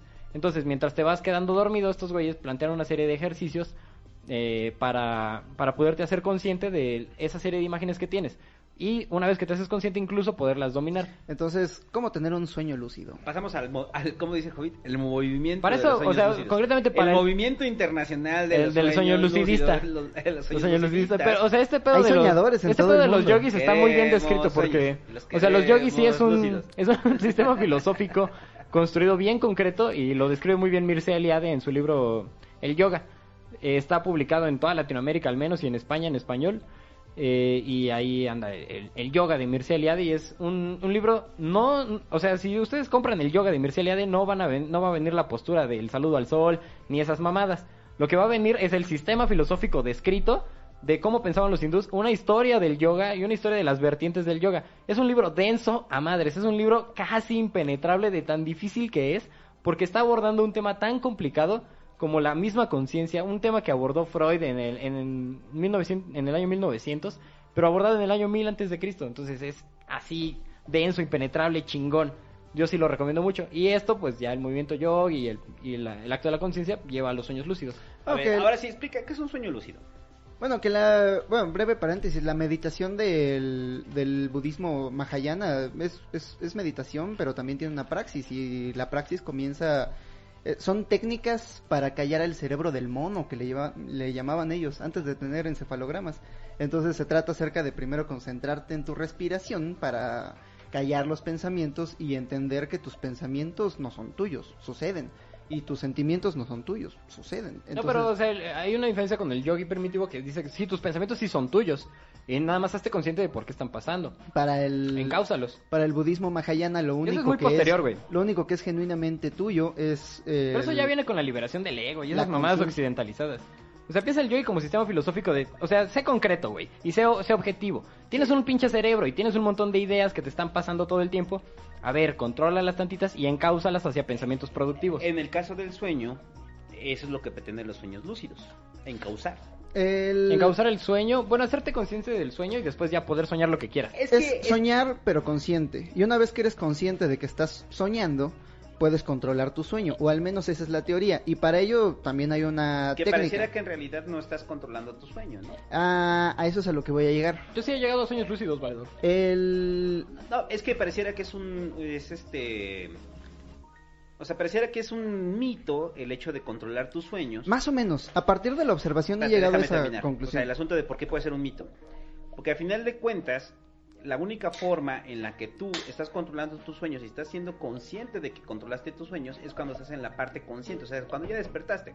Sí, O sea, en el sueño, cuando Pero- dices, ay, güey, estoy soñando, pero al final recuerdas un sueño en el que tú con- lo controlabas, pero ese era parte del sueño. ¿Quién sabe, güey? ¿Quién sabe? O sea, esos son hipótesis. Y, y generalmente cuando Son tienes un- hipótesis. y generalmente los sueños lúcidos cuando tienes un sueño lúcido y te das cuenta que estás soñando y lo empiezas a controlar es cuando despiertas. Primero un breve manual. Es que también es que, mira, ahí nos estamos poniendo. A ver, espérate, nos espérate, estamos espérate. poniendo en un pedo, güey. Porque ¿en qué momento sucedieron todas las cosas que están en nuestro pasado? En el momento actual en que lo controlamos. ¿Y quién te dice que no controlaron todos tus recuerdos en este momento y, n- y todo lo que pasaste anteriormente no sucedió? Ahorita hablamos de eso. Primero, ¿cómo? La es historia de eso ya es más Está complejo. pastoso. Eh, Entonces, el pedo, de, el pedo de en qué momento suceden y recordamos y somos conscientes de los sueños es un pedo pastoso a madres. Porque es difícil, o sea, como poner, anotar así como una rayita y anotar la hora de en este momento estoy siendo consciente de esto y después decir, ah, mira, en este momento fui consciente de esto. No, pero sí hay una técnica. Es pastoso, güey. A ver, ¿Cómo? cuéntanos la técnica. Para, Sí, para los, para, para la técnica canónica descrita lo más objetivamente posible. Ajá, para los Miguel es cuando ya te acuestas no palmas le, para metas arriba. tu, no le metas tu, tu No, no, no. cosecha de hippies. ¿Cómo? Da un, un 2 por un, un, un 1, 2, 3 de cómo tener sueños lúcidos. ¿Cómo Migala, el controlar- podcast de tus sueños. ¿Cómo controlar tus sueños? Esta técnica te va a tomar meses. El primer paso es regularizar tu, tu ciclo de sueño. Tienes que dormirte y despertarte a la misma hora todos los días, por lo menos una semana. Por lo menos una semana. Ya que lo logras, guardas junto a tu cama una libreta. Y en esa libreta anotas tus sueños. Con esto estás entrenando a tu cerebro a recordar los sueños, o por lo menos a mantener ese resabio químico de los sueños en tu cerebro un poco más de tiempo, por lo menos el tiempo suficiente para escribirlo. Aún si no recuerdas tu sueño, no rompas el diario, tienes que por lo menos que escribir, bueno, no me acuerdo de mi sueño. La segunda parte son ciertas técnicas para darte cuenta de si estás soñando o no. Eh, hay cosas que no funcionan igual en los sueños que en la realidad. Por ejemplo, no puedes ver la hora en, la, en los sueños. Ves a los relojes y se comportan raro. Por ejemplo, puedes taparte la nariz y si te tapas la nariz y soplas, eh, es que estás soñando, porque si te tapas la nariz ahorita, no puedes soplar. Ajá. Eh, hay varias técnicas eh, para, para puedes tocar una tocar una puerta y decir estoy soñando y si tocas bien pero si de pronto ves que atraviesas vale la puerta o algo así es que ay güey estoy soñando O la pregunta concreta, ¿no? Hacer, en este momento estoy soñando. entonces la idea es estar bien consciente de estos mecanismos para para comprobar si estás soñando o no e incluso aplicarlos durante el día como para acostumbrarte a aplicarlos constantemente Ajá, Porque- Vean la hora en este momento, su reloj se mueve o no. Entonces, ¿están Ah, despiertos o están Hay soñando? forma de controlar los, o sea, de tener sueños lúcidos. Fíjate, valedor. Espérame, déjame terminar. Nel. Hay forma de tener sueños lúcidos cuando te das cuenta, o sea, cuando estás soñando y te despiertas y sigues soñando. Sí y no, y tengo un par de anécdotas. Eh, bueno, la siguiente parte es despertar un par de horas antes de tu hora normal de despertarte. Puedes poner una alarma si tú quieres. Entonces, eh, tú sigues en esta parte del sueño profundo, te despiertas. Y esto es ya después de semanas de llevar un diario, semanas de practicar las técnicas, este, te despiertas y te vas a dormir con la clara convicción de controlar tus sueños. Y entonces cuando te encuentras en una situación extraña, haces la técnica y te das cuenta de que en efecto estoy soñando. En ese momento la teoría es que puedes controlar completamente tus, sueños. Y al respecto tengo dos anécdotas. La primera vez que me sucedió, que me fui a dormir, hice la técnica, eh, me tapé la nariz y pude soplar, dije, ay güey, estoy soñando. Y me emocioné tanto que me desperté. Sí, a mí también me pasó eso. Y la segunda fue un día que estaba soñando que estaba con una persona que nunca ha venido a la Ciudad de México. Y dijiste, esto no es real. Y por eso dije, esto no es real. Hice la técnica y en efecto estoy soñando. Y le dije, es que, güey, estamos, estamos soñando. Y no me creía. Mm. Y le decía, pero te voy a, ¿cómo te puedo demostrar que estoy soñando? Y me, puse a levitar, casi, casi sin, sin pensarlo, como, esto es lo lógico. esto es lo que tengo que hacer para... Pero luego sucedió esto. Ya había yo escuchado acerca del experimento de la caja de las luces, el experimento que dice que la parte consciente del cerebro solamente está creando explicaciones para lo que hace el inconsciente. Entonces esta persona en el sueño me dijo, ajá, tú crees que estás decidiendo esto que está ocurriendo durante el sueño, pero solamente estás soñando que lo decides. Y en ese momento me levanté. Y en ese momento... Pobrecito joven, te lo que, tu cerebro. Lo que yo creo es que tú recuerdas un sueño en el que decidías lo que ocurre. Pero cuando decides lo que ocurre dentro del sueño, eso es parte del sueño. Es que es una hipótesis sobre los sueños. O sea, ¿en qué momento se generan los sueños? ¿Cuando despiertas o mientras estás durmiendo? Es una hipótesis, es, una hipótesis aterradora porque se mete con el libre albedrío. porque eso significa que lo que tú decides en la experiencia consciente lo decide el inconsciente y tú solamente estás haciendo justificaciones para tu cuerpo de chango. Yo tenía una técnica como para llegar al, grado del, sueño lúcido y es así la cosa más hippie que te puedas imaginar en la historia, güey. O sea, no, no llega al grado de prender un incienso y, juntar rosas y leer cosas en, sánscrito, no. Estás a punto de eso. Pero está casi cerca de eso, güey. Entonces la, la onda consistía, bueno, te tumbas boca arriba en la cama. Este, pones tus manos a la a palmas para arriba al lado de tu cuerpo. Eh, y empiezas a contar del empiezas a contar del 1 al 10 y respirando 1 y respiras y exhalas 1. Respiras y exhalas 2 y así hasta 10 y cada una de las respiraciones y exhalaciones tiene que ser más prolongada que la anterior y mientras haces esas 10 ese conteo hasta 10 que suena muy fácil no tienes que pensar en nada, tienes que estar consciente de poner tu mente en blanco, ver un pinche punto blanco en tu frente y no pensar en nada. Y si en ese momento empiezas a pensar en algo, tienes que reiniciar la cuenta. El problema es que te empiezas a quedar dormido y pues ya vales madre. Pero si no lo si no te quedas dormido y llegas a la cuenta de 10, entonces lo que tienes que hacer es una serie de ejercicios imaginativos que te van a conducir hacia un sueño lúcido. Esos ejercicios imaginativos, donde yo lo leí, eh, consistía en primero empieza a imaginar que tu cuerpo va tomando una tonalidad verde desde tus pies hasta tu cabeza, poco a poco, y vas relajando todos tus músculos. Haz conciencia de todos tus músculos y, y relájalos completamente. Entonces, tu cuerpo va tomando una tonalidad verde y después que es verde, él va tomando una tonalidad naranja porque es un color que contrasta mucho. Y una vez que haya tomado la tonalidad naranja, estate consciente de las cosas que estás viendo. En ese momento, güey, cuando después de un rato de practicarlo, me, me puse a ver como las cosas que veía. Y neta, yo ya veía así como el techo de mi cuarto con los ojos cerrados y veía así pinches vampiros cayendo del cielo y veía la oscuridad moviéndose. Y iba entrando poco a poco en una fase de, de, de sueño, ¿no? que después, pasado el tiempo, ya se volvía un, sueño lúcido, controlable, donde yo de repente me daba cuenta, ah, mira, verga, estoy en un lugar que, estoy en este lugar, que yo conozco y recuerdo. Pero ya estoy lúcido, ya estoy consciente, entonces puedo ir a donde quiera y hacerlo de la manera que quiera. Y dura poco y es así como extraño, ¿no? Dura muy poco. O sea, eso es una... constante de los sueños, los sueños lúcidos, ¿no? Eh, Duran poco. Son muy breves, pero una advertencia con esa técnica, yo antes también tenía esa técnica, pero mucha gente reporta, nunca me ocurrió, me ocurrió una vez, pero no probando la técnica. De los No, no, no, no. que se, te sube tu tío. no pueden que sueños lúcidos, pero cierra la puerta de su cuarto que se le mete su tío. No, mucha, mucha gente reporta que a través de esa técnica, si te esfuerzas demasiado en mantenerte consciente, no llegas al otro lado, sino que simplemente te da una parálisis del sueño. También hay otra como advertencia que, es que no, no descansas realmente, o sea, no llegas a un estado de sueño profundo. No, ¿Por tener sueños lúcidos? Ajá, no llegas a un estado de sueño profundo o no llegas a cierta fase del sueño. Es una advertencia que leí en un blog. No, no, no. No, No, tiene pero- sentido, pero no, o sea, vale la sentido, cuenta. no tiene vale la nada de pena sentido. Aquí esto se pone muy raro. Muchos eh, soñadores, por llamarles de algún modo. Los soña... ¿Cómo eran los sueñolucidistas? Los soñolucidistas. Muchos El movimiento de los. Muchos de ellos eh, advierten que si llegas a esta etapa de la parálisis del sueño, tengas cuidado de los hombres negros. Eh, Anda, la Ah, osa. cabrón, ¿por qué? No es- con el negro. no Porque, es- pues, pues, sí, ¿no? O sea, Sí, acá. Si se queda, tiene parálisis del sueño y está al lado de un negro, Negro, está complicado. cuidado, eh, no, es, no es y racismo. no es racismo, sino sí la tienen grande. No es racismo, sino es este, esta anécdota que mucha gente reporta, que una Ajá. vez que llegas a la parálisis del sueño, eh, puedes ver figuras humanoides negras que te observan. Y tengo una anécdota. No me ocurrió ¿Viste el durante... negro? ¿Viste el negro, Hobbit? No, no me ocurrió durante un sueño lúcido, pero me ocurrió un día el que... DMT. No, estaba, estaba yo Es que tan... también mi anécdota con el DMT es distinta, güey. No, no, no, yo, est- Ahora, ahorita les platico una, pero... eh, yo estaba tan... Ahórratela, ahórratela. Tan desvelado. Pinche puto. Estaba tan desvelado que me eché a tirar una siesta, pero yo estaba muy preocupado porque no podía dormir mucho tiempo, tenía que despertarme pronto. Entonces no acabé de dormirme por completo, pero al mismo tiempo no podía mover el cuerpo. Y según yo, podía ver cómo la puerta de mi departamento se estaba abriendo. Y a través de la puerta de mi departamento aparecía una figura negra, algo así como un como Como un negro, como Algo un- así como Shakira O'Neal. No.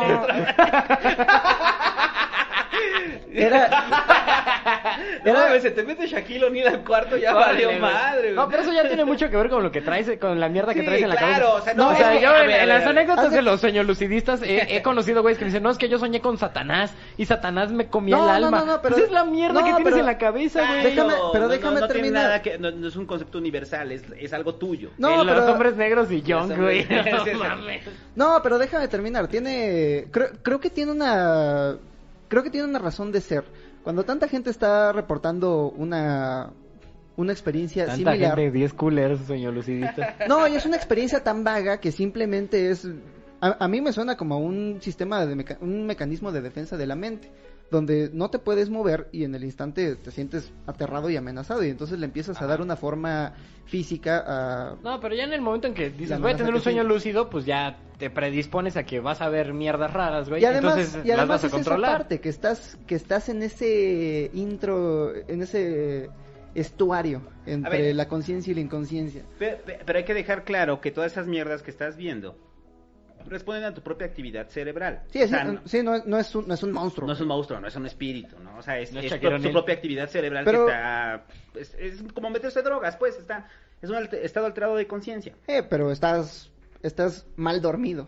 Exacto. Lo que me parece Ah, interesante, que es- que eso me- Ajá, bueno, lo, termina. lo que me parece interesante es que tanta gente tenga una experiencia tan similar. Sí, pero, Significa que tenemos un sistema de reacción a ese Sí, pero, estado de yo- la conciencia. Pero yo digo que es más frente a, un, a una amenaza. ¿Y cuál es la amenaza? O sea, eh, La amenaza es que no te puedes mover. eh, y no, y la amenaza es, o sea, la amenaza en lugar de que aparezca un pinche tigre, es que aparezca otro ser humano, porque eso es la principal amenaza que nosotros tenemos Ajá. en la vida posmoderna, ¿no? ¿sí? Claro. Pues, No, eh, pero fíjate eso que... es lo que tienes miedo, ¿no? El acto de conciencia de los sueños a mí sí me ha servido cuando se me sube el muerto. De pues ya hacer conciencia y decir, verga, pues estoy dormido. Siempre que se me sube el muerto y no me puedo mover, significa que estoy dormido. Entonces ya me relajo y sigo soñando con... y también porque, que- con que te porque hagan en el parece eterno la parálisis, la, la parálisis del cuerpo, o sea, parece Pero dura como tres segundos, ¿no? Sí, dura como tres segundos. O Eh, sea, muy breve. o sea, pero, pero parece eterna. O sea, Pero, parece- sí. o sea, es una sensación atroz. Y es aterrador. No, claro que es aterradora. O sea, si a usted nunca se le ha subido el muerto, o sea, literal, muerto, que esté ahí el pinche muerto y de repente esto así no se pueda mover. Y eso nos lleva a otro punto. Dímelo, Santo. El, el... Al superchat, mi gala. Ah, espérate, paréntesis para el superchat. Eso nos lleva a que estamos soñando con el Estamos superchat, soñando con el superchat. Qué bueno para ¿De hacer verdad? pausa e ir al no baño. lo puedo creer. Es el mejor día de mi vida. Recuerde, Nunca había el superchat esto. Mi Gala es traído a ustedes gracias a Hellman. Gracias, Ángel. Era. McCormick. Esto nunca lo Ah, pactamos. sí, era ¿verdad? Eso nunca lo pactamos, Santo. Ajá, este... El superchat, mi gala. No, No, ya lo vamos a hacer como- a ninguna marca de mayonesa. No, lo que decíamos del gol de la educación.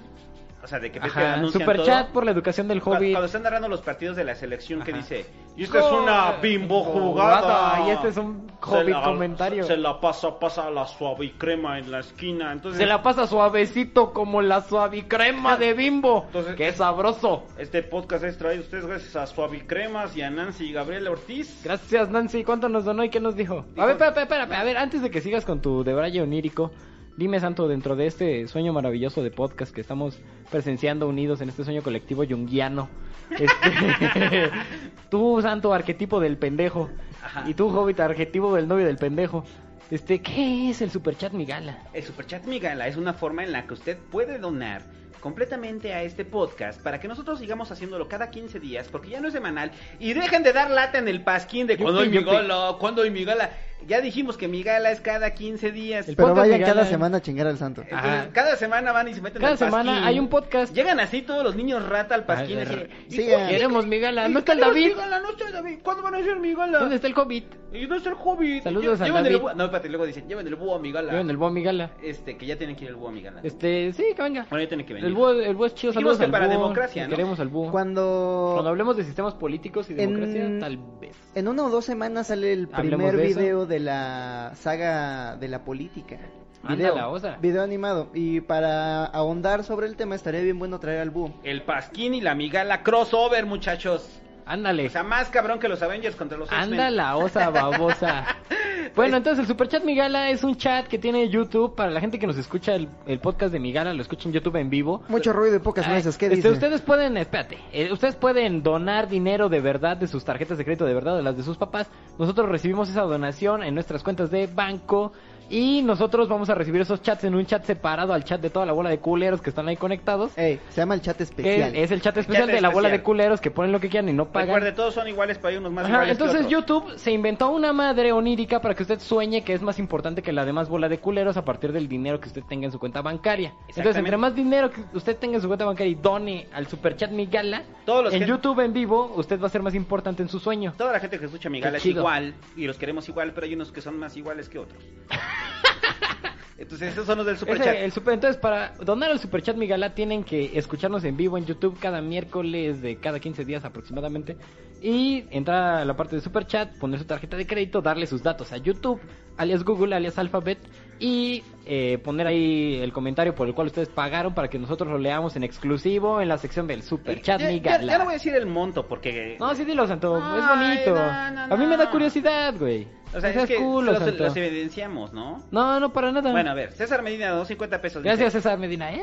Ya vengo a cachicolear el paz. Ah, no. En, Eh. es- en este no hay anécdotas de guerra. Ah, espérate. No, pues Faltó- empezó con una anécdota de No, guerra a del Hobbit. Pausa. Faltó Nancy Ortiz, que además es Patreon. Que Saludos ya a lo Nancy dijimos, Ortiz. Nancy Gabriel Ortiz. Y no dijo Donó nada. 10 pesitos, no dijo nada. Saludos, Ah, Nancy. Gracias. Gracias. César Medina donó 50 pesos. Ya vengo a chicolear el paz. Ah, no. En este no hay anécdotas de guerra. Yo sueño con que el podcast empiece un poco más temprano. Saludos. Yo también, pero díganle al pinche reguegón del Hobbit. Dejen de guachicolear el pasquín y dejen de guachicolear la migala. Nel. Este, es que ese chiste lo tenemos en el pasquín de que Yo no oigo el guachi- pasquín. guachicolean el pasquín. ¿Ah, Entonces, sí?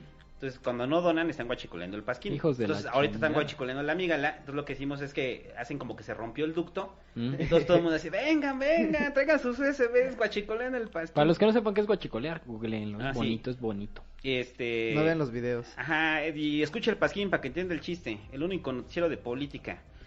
Eh, que sí hablamos de la ¿Qué más hay en el superchat, Miguel Santo? Mau 365 dice, donó 50 pesos, hablen de los sueños lúcidos, ya hablamos. Gracias. Héctor Farfán, Gracias, Héctor. Ahí les dejo por unas caguas, nada más no le den al santo porque ya chochea y le da la dormilona. Hoy sí, no. la neta sí le da la dormilona al santo. Ya, le, ya, lo, ya lo estamos racionando al santo, ya entendimos cómo debemos alimentar a este marsupial. Ya soy un señor. Entonces le damos una cerveza y le damos un café. Entonces ya como lo ven ahorita ya anda muy lúcido el señor. ¿Qué onda con las playeras de la economía del amor? Ah, sí, las playeras. Pues yo voy a imprimir unas y las voy a poner, pero aparte las del Patreon, no sé qué, qué pedo el hobby. Ah, las del Patreon ya me llegó su sorpresa el día de hoy. Mañana empiezo a hacer los paquetes y si me da tiempo me lanzo estafeta para la- mandárselos. ¿Usted le cree? Eh, este Aldo Valdés donó 20 pesitos y dice, Gracias, Aldo. es mi cumpleaños hijos de su pinche madre porque puso HDSPM. Entonces es hijo de su pinche madre. Hidrocina, fosfato, Y la economía sodio, del amor carbón. rifa. Feliz cumpleaños, Aldo Valdés. Feliz cumpleaños. cumpleaños. Eh, Daniel, que donó, Daniel nada más, se donó 50 pesos, dice, saludos, Daniel. mañana los escucho en podcast, deberían hacer un sistema de miembros con el canal, pues... Pues yo soy un miembro.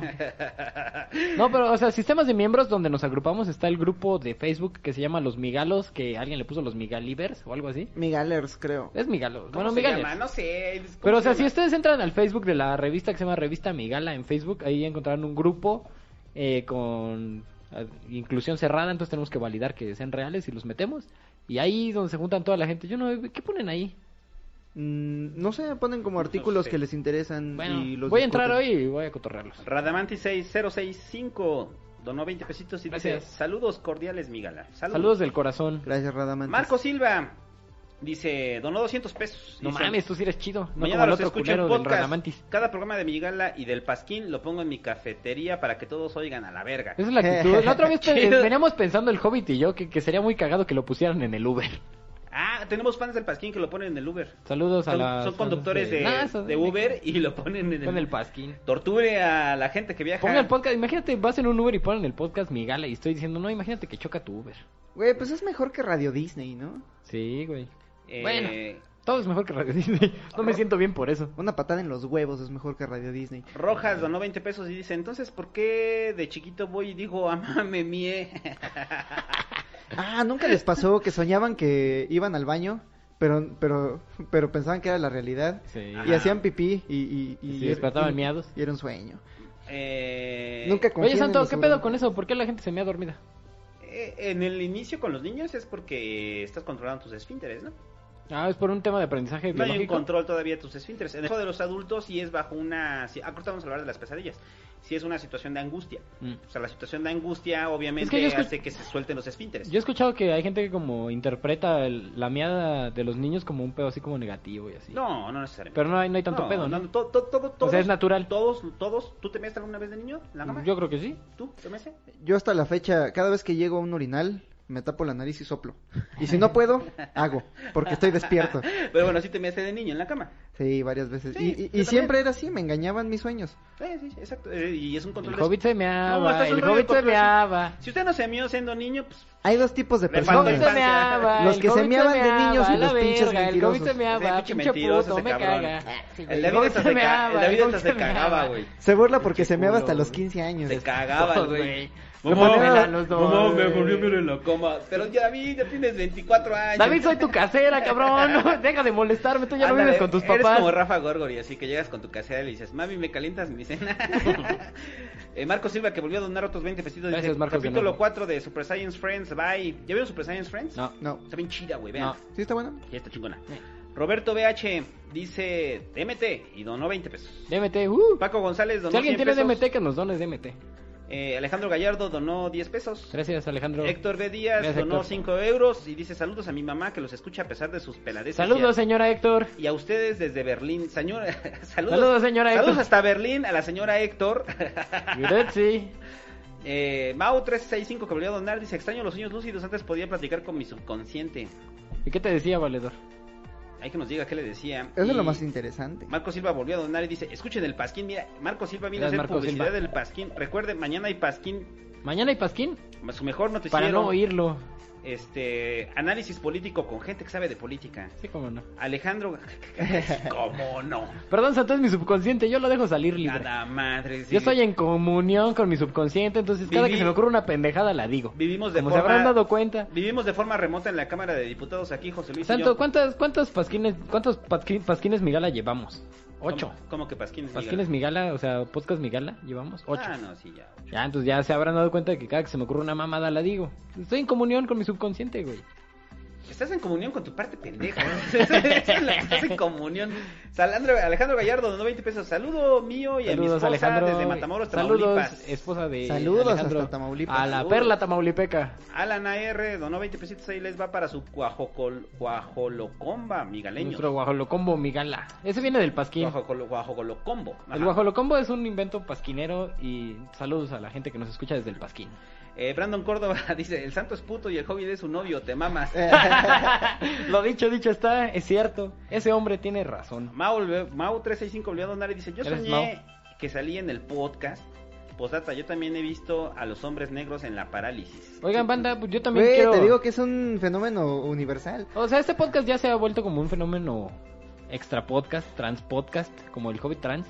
Este, ya entonces hay mucha gente que nos escribe al correo, leo los artículos que me mandan al correo, leo las cosas que nos han enviado, los a la gente que nos ha enviado audios para ponerlo en el podcast, todo eso se está procesando, todos los textos eh, los estamos procesando para poderlos publicar. Les agradezco mucho que nos escriba al correo david arroba migala.mx. Saida Greñas donó 20 pesos y dice: Yo soñé que me daban con un falo en la cabeza. Hay una palabra francesa, bueno, una palabra en francés exclusiva para el golpe que se le da con el pito parado a una mujer cuando está dormida en una fiesta que se llama bafle. Entonces, ¿Te dieron un bafle? ajá, la baflearon. De, de verdad, búsquenlo, búsquenlo en el diccionario Te voy a etimológico baflear, francés. morra. Esos güeyes tienen una palabra porque siempre que están pedos se sacan la verga parada y, se, y le pegan, le dan una cachetada a una mujer con su verga parada. Se llama bafle. Y ya por último, Rojas donó 10 pesos. Gracias. Gracias, Rojas. Y- Podcasts normales, tenemos muchos podcasts especiales que no donan, pero son igual de importantes para nosotros.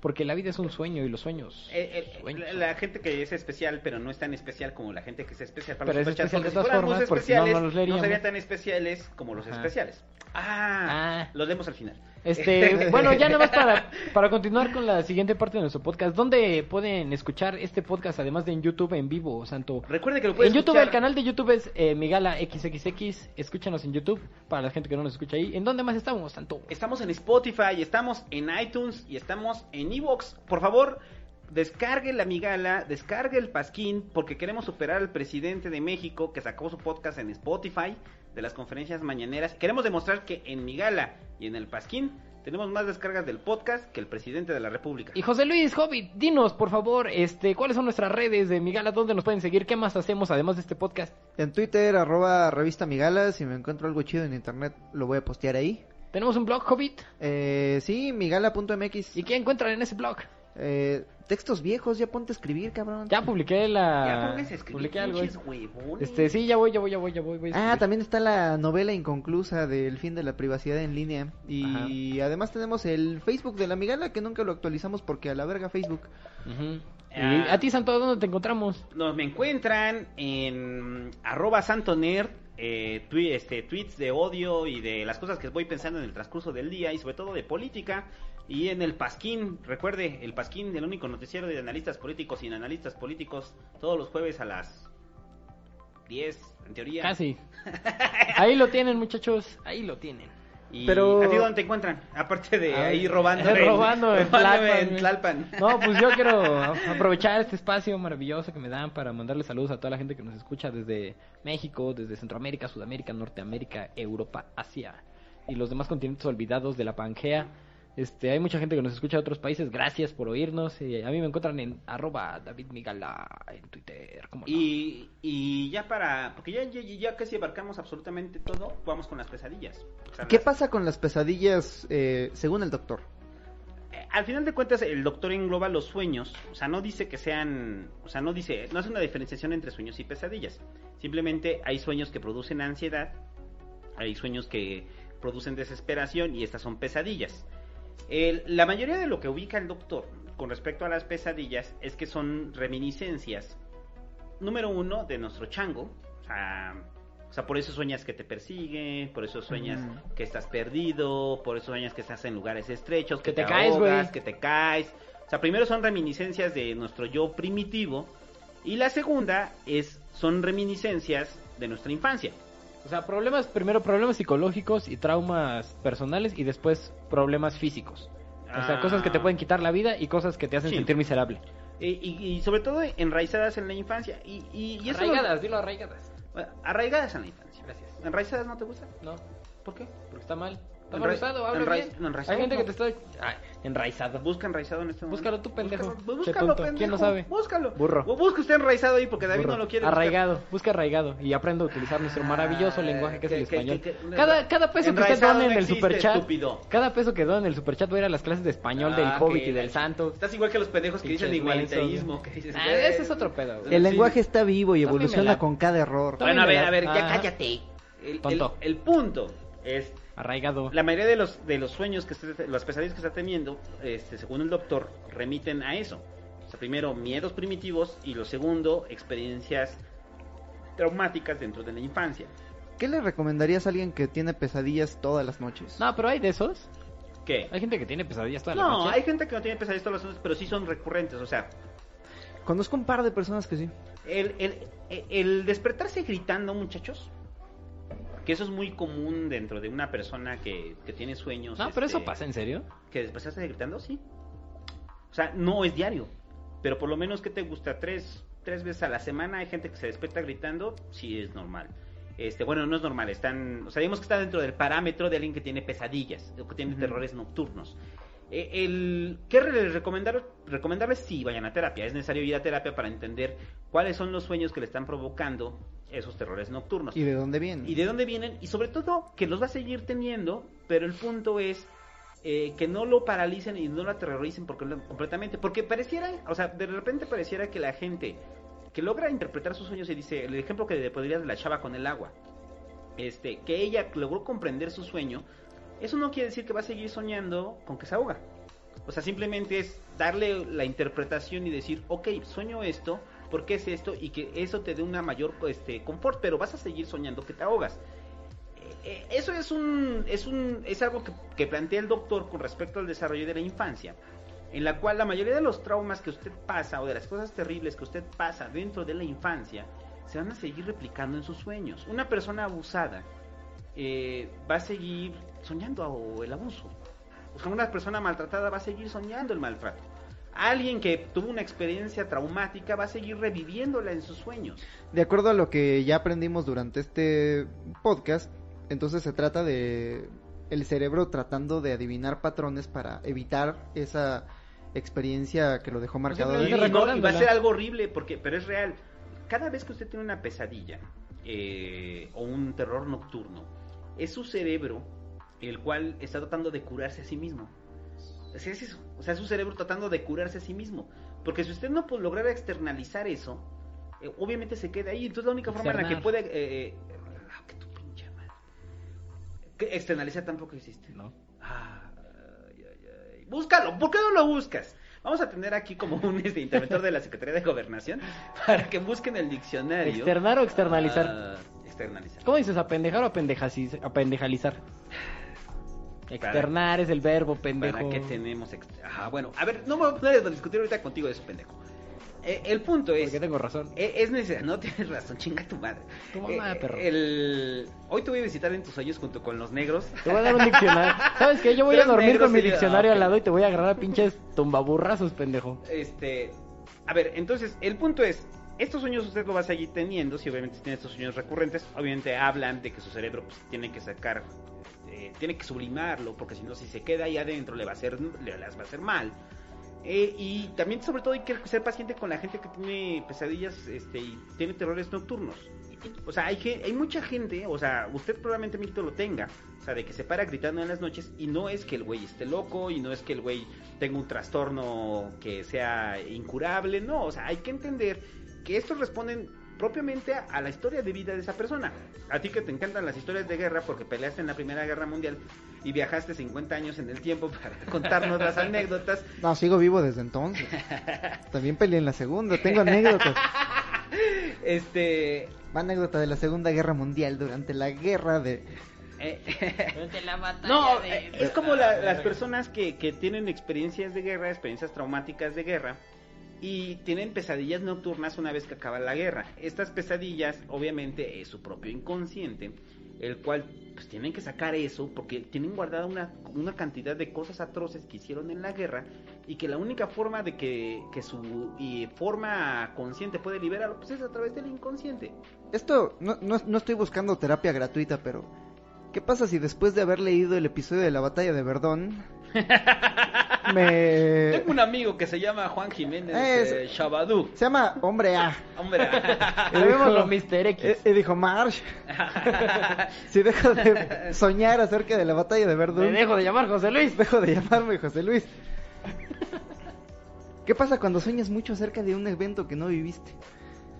Sí hay un... obviamente... No, pues lo- porque te obsesiona, güey. Exacto, hay una obsesión ahí, pero sí tendrías, o sea, que dejar de consumir dicho evento. El problema es que es algo que te gusta, es algo que te apasiona y generalmente pues lo vas a tener siempre en Oye, la pero mente. entonces hay como una alternativa como para dejar de tener tantas pesadillas es como vivan otras cosas, vivan Sí, cosas, vivan sí, experiencias igualmente intensas pero que las encaminen a recuerdos positivos. Eh, eh, experiencias bonitas, ¿no? Tengo que dejar de leer de Vayan, guerra y aventarme caminen, del eh, paracaídas. Métanse a clases de natación, este, no sé, vean las garzas de, de México porque es el símbolo nacional. Espera, Esas espérate, cosas, espérate. Segunda garzas. parte del momento de mandar a la verga a David. Vete a la verga con tus pinches garzas. Ya me tienes hasta la madre. Entre el pendejo que piensa que peleó en la Primera Guerra Mundial y el pendejo que está con las pinches garzas. Son el símbolo nacional, verga. Este. Cuando aventaron la bomba de Skirlas estaba yo ¿Qué sumergido en el templo del dios del dolor. Son poéticas, cabrón. Vuelan. éramos todos sacrificios al dios del dolor, Ah, Seguro saben bien rico, Hoy voy a soñar con ustedes dos pendejos. Así el hobbit. Heridas abiertas. coraje de la Primera Guerra hace que Mundial. te, dan miedo las garzas. Una garza, Un el hombre al que se le abrió el-. Un hombre al que se le Es abrió el vientre, se el sacó las tripas y las miraba con admiración. los dientes y se le caen sus brackets. Un hombre trataba de taparse una herida en el cuello y no se daba cuenta de que no le tenía una mano. Pero llegaba una garza y lo sanaba, valedor, porque la garza es el símbolo de la sanación, No, de la unidad. Ma- Mañana voy a anotar mi sueño de las garzas y la Primera Guerra Mundial, muchachos. Bueno, el punto es que eh, lo- las pesadillas nocturnas, este, perdón, las pesadillas en general y los terrores nocturnos es muy complicado que se vayan, simplemente es entender por qué están ahí. Eh, si en algún momento usted se despierta gritando, no se espante, no, no piense que tiene algo malo. O sea, es normal, todo el mundo llegamos a tener ese tipo de sueños. Y sobre todo cuando pasamos por hechos traumáticos. O sea, la muerte de un familiar, un accidente, enfermedad. e- Es normal tener ese tipo de sueños. O sea, les, les platico una anécdota. Eh, cuando... Ahórratela. Bueno, platícanos de garzas. La hora de las garzas David. ¿Qué más son las garzas, David? No, pues ese es el símbolo del vuelo, valedor, de la libertad, de la comunión. Mi, anécdota. Cuando estábamos, porque fue una gran idea, este, cuando andaba a acosarlos a Doña Morgan. Cuando andábamos Doña Morgan y yo, este, allá, este, volando de, Como garzas. de Shanghái a, Seúl- a Seúl como pinches garzas. Ajá. Pues fue una gran idea volar en medio de un puto huracán. No, pero fue un tifón así pasado Ah, de fue un verga, tifón ¿no? pasado de, así un pinche Que tifón, casi ¿no? se cae el pinche avión de cagada. O sea, mi pinche trauma, con, o sea, aparte que, que me da miedo volar, entonces yo estaba que me cagaba. Y entonces, por lo menos tres días seguidos, soñé con el pinche avión. Ajá. O sea, soñaba y Y me, pues es un fenómeno impactante y me despertaba. O sea, me despertaba así de que soñaba Ah, que el pinche avión se estaba torcido. estrellando otra Sí. vez. Entonces, Oye, pero ya dejaste de soñar eso. ya. ¿Y O por sea, qué? eh, Porque obviamente ya es cuando llegas a tu la situación de confort, en la cual dices, pues, ya estoy en el país, ya, Ya, ya, ya. mi vida común y normal, este, puedo soñar ya otro tipo de cosas, ¿no? Pero, o sea, como pesadillas recurrentes que puede tener la gente. ¿Hay como pesadillas Ah, ah, típicas? pero, sí, claro. ¿Como cuáles? La que decíamos, la de caer. Ajá, pero ya más allá de las pesadillas como de la, de la física, De la las parte pesadillas psicológicas. De la parte gregaria. No, de la parte psicológica, de la parte como de traumas, como violaciones, Si usted fue abusado, lo más seguro es que va a tener sueños recurrentes con el abuso. Eso es un hecho. y así toda la vida. Si usted fue niño maltratado, que lo golpearon de niño y probablemente en su vida de adulto ya no, Si usted le va al Cruz Azul, va también va a tener sueños terribles en los cuales el profesor vuelve a perder la final.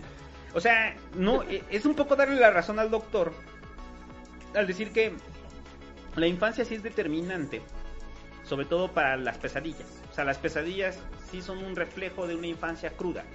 O sea, y generalmente la mayoría de la gente que sueña, pregúntale a la gente que tiene terrores nocturnos, eh, sueña cosas con respecto a su infancia.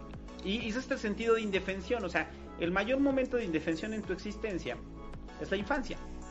Es cuando eres más este frágil, cuando estás más desprotegido. Y entonces cuando estás en esa situación de indefensión, que llegue alguien y abuse completamente de ti, eh, es un hecho traumático y que solamente lo puedes sublimar a través de los sueños. O sea, probablemente usted eh, no pasó por eso, pero no sé, pasó por una ruptura amorosa que le costó mucho dolor y sufrimiento, pues va a soñar con eso. O sea, eh, eh, las pesadillas son eso. Las pesadillas es una forma de su cuerpo de externalizar su dolor eh, que usted de forma consciente no lo puede hacer. O sea, y lo va a seguir haciendo. O sea, es si usted ha pasado por una ruptura amorosa terrible ya en la vida adulta, este, eventualmente va, va a soñar con esa ruptura amorosa. Y, y se va a despertar y se va a despertar triste. O sea, porque va a decir, chale, cabrón. valió madre. Si en mis sueños soñé que estaba todo bien chido y soñé que éramos felices, bla, bla, bla. Entonces las pesadillas, pues son normales. O sea, eh, son normales porque, o sea, son normales cuando no son tan reiteradas. Cuando son reiteradas, obviamente usted necesita terapia. Punto. Otra, otra prueba de que los sueños permanecen en nosotros y a pesar de que no tengamos acceso a ellos, a pesar de que no podamos recordarlos, pero la memoria sigue guardada en nosotros. Es que me acabo de acordar, ayer antes de dormir jugué una partida de Total War y, y gané una batalla épica contra los bizantinos y apenas recordé que soñé una batalla tal cual. Sí, nunca te ha pasado, a ver, y eso es, muy común para la banda, a ver, nunca le ha pasado que de repente el hecho más X del mundo, de su, de, su día, perdón, o sea, así, no sé, de repente se encontró a su amigo de la infancia, y sin querer este se lo encuentra en el metro y lo saluda y en la noche sueña con eso. O sea, con el hecho más irrelevante de su día sueña con eso y de repente dices, ¿por qué? ¿Por qué soñé con eso? Entonces, eh, hay algo que en su actuar cotidiano reactiva ciertos pensamientos inconscientes o cierto, sí, ciertas, este, eh, sí, pues, ciertos pensamientos latentes que se quedan ahí guardados y que solamente va a poder manifestar a través del sueño. Aquí Young diría que al inconsciente le importó mucho más ese encuentro que a la experiencia consciente. Sí, no, claro, y eso tampoco se discrepa del doctor. O sea, sí, o sea, sí es, sí es como un rollo de... Es como, tú tal vez no lo recuerdas, pero necesitas recordarlo mejor, porque es una experiencia muy importante de la que no te diste cuenta. Fue, se activó completamente, ¿no? O sea, es como también soñar con personas que, que hace años que no ve, obviamente hubo un detonante en el transcurso de su día o en el transcurso de los días en los cuales hizo que detonara eso. O sea, que detonara que soñara usted con esa persona o esa situación. No sé, o sea, por ejemplo, a, mí me pasa muchísimo ese sueño y ese es un sueño recurrente que sí tengo como pesadilla.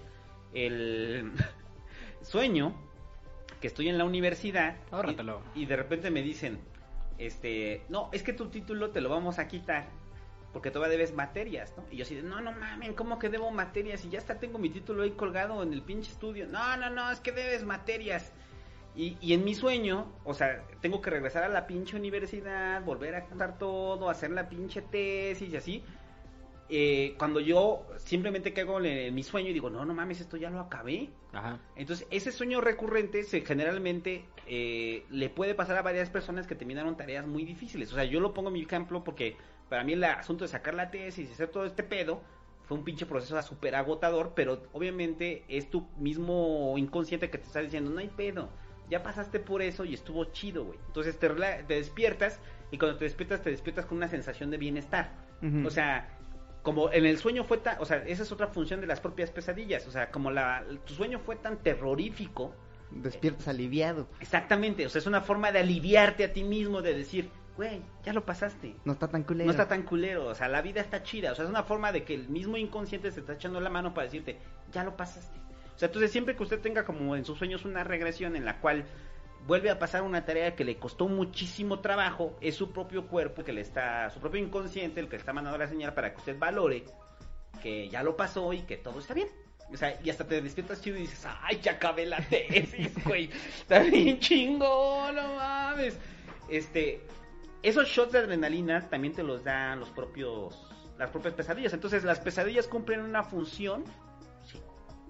O sea, y aquel que no quiera tener pesadillas es muy complicado eh, que, no las tengan. Todos tenemos pesadillas. Más bien son necesarias. Exacto. ¿Para qué evitarlas si son un mensaje necesario del inconsciente? Sí, eh, por eso es como la onda de, tratar de entender que, que las pesadillas van pegadas al inconsciente y que lo que hace precisamente el psicoanálisis al momento de entender este, sus sueños solamente es que usted entienda por qué está teniendo esas pesadillas y que no le causen ese rollo y que esas pesadillas que estás teniendo una vez que despiertes regreses a esa sensación de, bienestar y digas ah, ya pasó todo está bien. Todo está bien, güey. Eh, te ayudan a poner la vida en perspectiva. Exacto. Y dices, ay, cabrón, soñé que vivió algo. No, qué bueno que ya acabó, qué bueno que ya pasó, ¿no? Pues lo chido del psicoanálisis, como la parte en la que se torna una concientización de nuestros hechos cotidianos y después trasciende a una concientización de nuestros hechos políticos.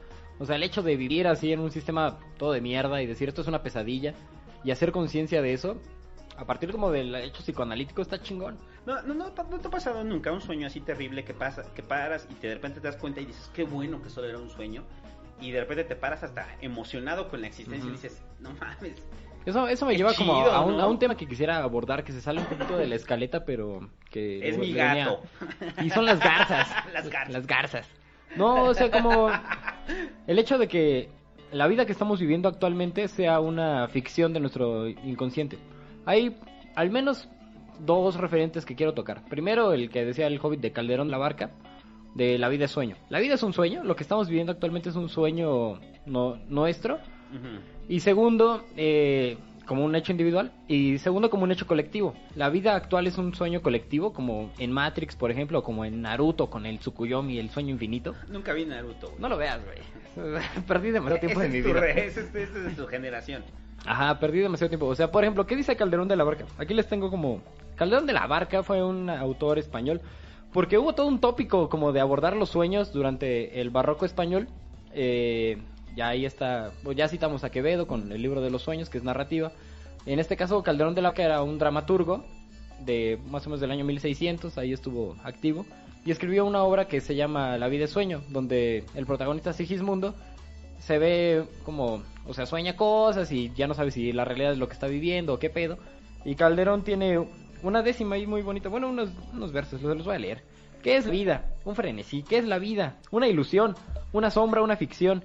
Y el mayor bien es pequeño, que toda la vida es sueño, y los sueños sueños son. O sea, nuestra vida, nuestros recuerdos cotidianos son un sueño en realidad.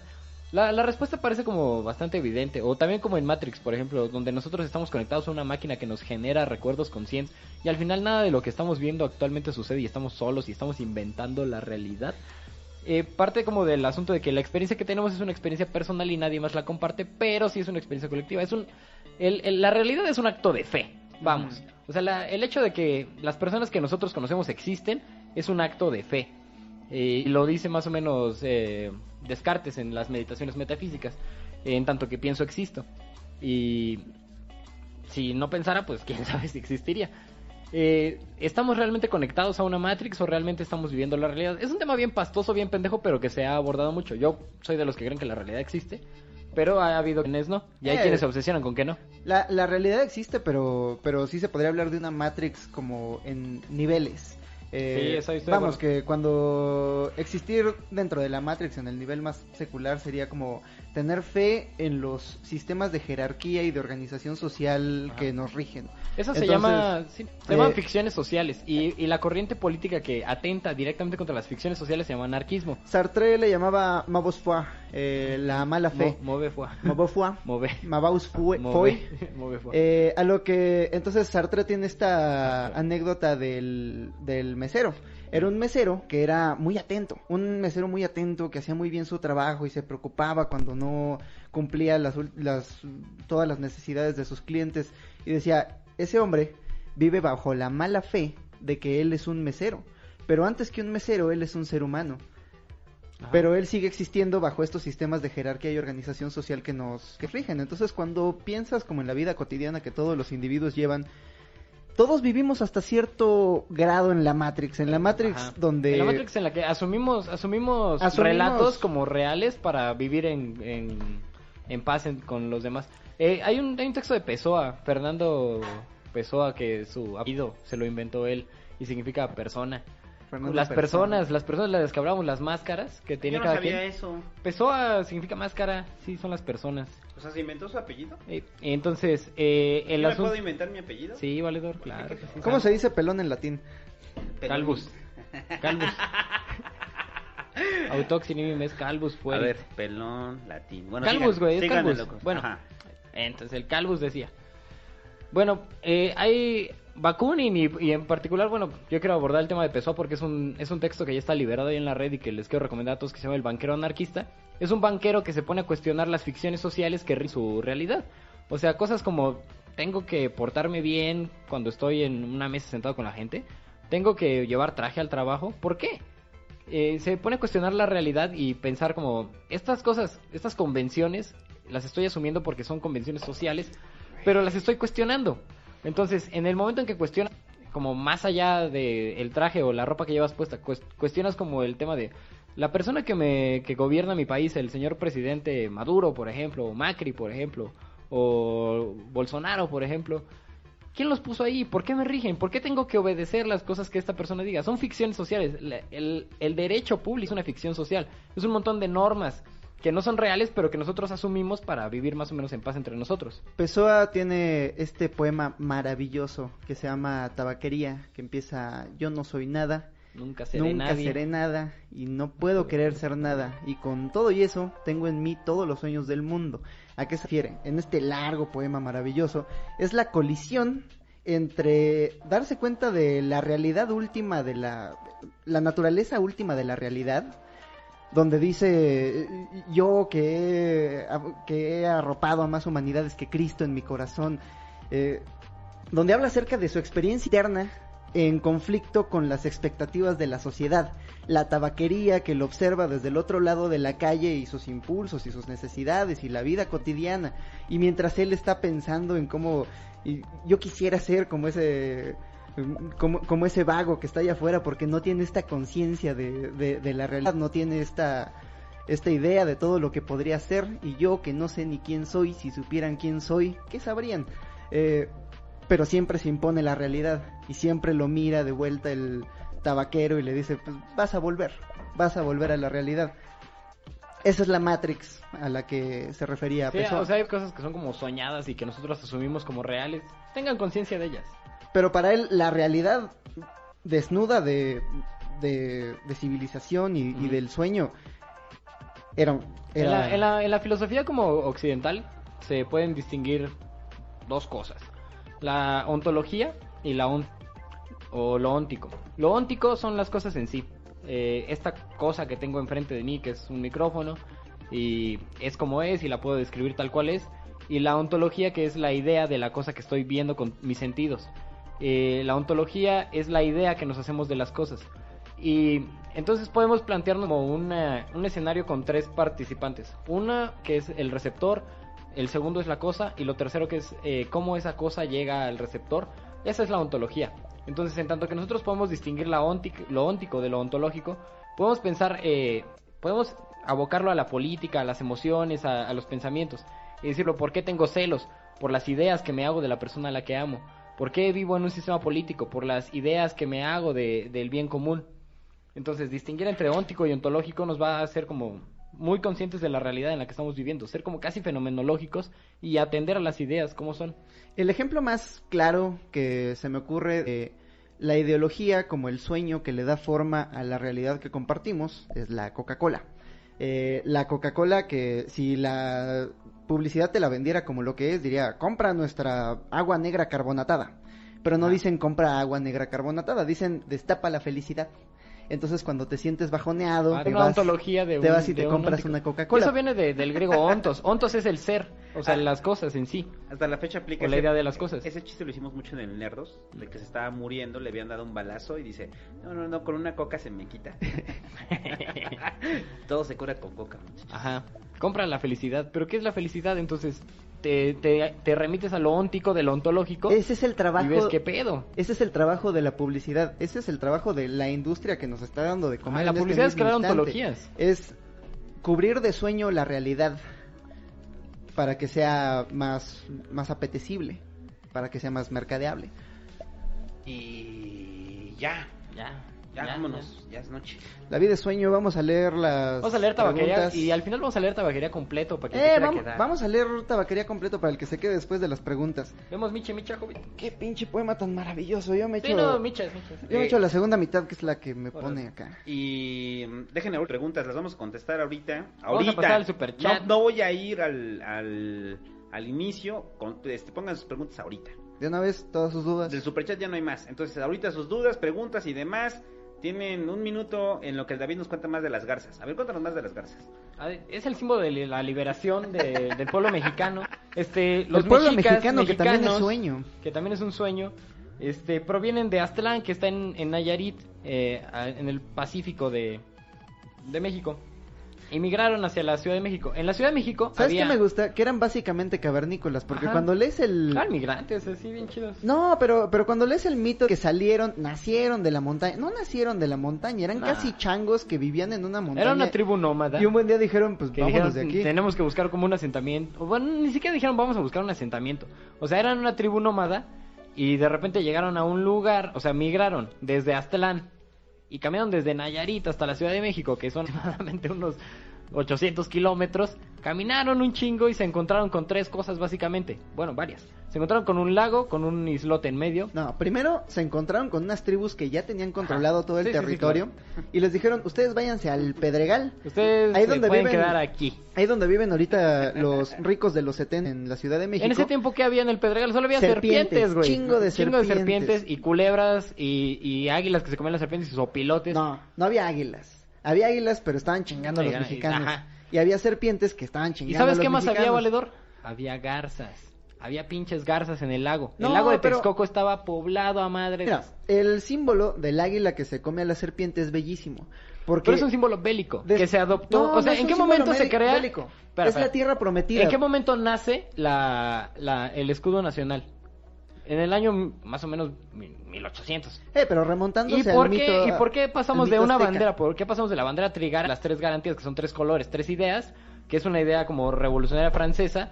Pasamos a un símbolo nacional que era un símbolo bélico. Eh, yo Entonces no- yo creo que deberíamos cambiar en este momento el símbolo del escudo nacional del águila comiéndose una serpiente, que es un símbolo bélico, por el otro ave que existía en nuestra, en nuestra isla, que era la garza. Pero yo no hablo acerca de los mexicanos, yo hablo acerca de los que después de generaciones... Aztecas, la, la gente que viene de Aztlán. Sí, después de generaciones de pelear contra pinches águilas y de matar de pinches comerse a las serpientes se y de admirar a las garzas, de se- admirar a las pinches garzas, Se cabrón. encontraron en un islote que sus dos depredadores se están matando unos a otros y dijeron, aquí vamos a encontrar Pero nosotros paz". ya trascendimos. Ya tras, o sea, esa es, o sea, el- la destrucción, la guerra, la ignominia es el águila comiéndose a la serpiente. La paz, la lucidez, la creación, el renacimiento es la garza. Es esa ave que está en paz consigo misma, aún a pesar de estar rodeada de serpientes, aún a pesar de estar en un islote baldío. Es la pinche garza, payín. Bueno, ya cállense con sus pinches, se meten hasta la madre. Ahora, ¿Qué dicen las preguntas? primero, este. Mañana sale video, pregunta Ángel, Ángel Fuentes. ¿Cuánto donó? No, no, o sea, nada más. Ah, son las preguntas del chat especial, Miguel. el especial que no es tan especial como los especiales porque si fueran muy especiales. ¿Mañana sale video? ¿Cuándo sale video? ¿Cuándo sale video? Dos semanas. Dos semanas, dice José Luis. Yo tengo el micrófono. No solo un video, una saga entera. Va a ser un mes Sí, de locura y destrucción y vamos a hablar de guerra y de política. Eh, quiero, y de- quiero hacer un paréntesis. de eh, y de la naturaleza última del ser humano, de qué chingados estamos hechos, Quiero por hacer un qué paréntesis formamos en tribus. El, en el momento en que salga el video ya van a ver algunos poemas publicados, en, o sea, leídos en voz para que los descarguen en el sitio de Migala. Entonces ahí pues pueden atender. Mientras llegue el video van a estar ahí algunos podcasts en audio para descargar. Me urge, me urge hablarles de este tema tan maravilloso. Alex Green dice, ¿y qué pasa con los sueños dentro de los sueños? Ah, pensamos en Borges, no hemos hablado de Borges. No hablamos de Borges. Este, Borges sí plantea así como la realidad y cuestiona la realidad también. O sea, sí se juega mucho con la idea persa de, de que la vida también es un sueño dentro de un sueño y alguien, alguien mismo, o sea, nosotros como soñamos cosas, alguien nos puede estar soñando Eh, eh. a nosotros. Entonces, si alguien nos crea dentro de su propio sueño, ¿cuál es nuestro, cuál El es sueño, nuestra el verdadera sueño dentro del sueño es la eternidad, ¿no? Es eso, ¿no? No sé si sea la eternidad, valedor. Sí, porque Pero, o sea, el o sueño sea, Borges- del sueño es la eternidad. Borges juega con la idea del poeta. El poeta, según Borges, y bueno, según la amplia tradición que retoma Borges, es una persona que crea mundos. Entonces, si así como nosotros somos capaces de crear mundos, alguien es capaz de crearnos a nosotros a través de su propia imaginación, que retoma de la tradición judeocristiana, como Dios nos crea a través de la palabra y nosotros somos un texto de Dios. Nosotros tenemos nuestros propios textos que, que viven en, en el mundo. Eso lo toma Borges en varios de sus textos.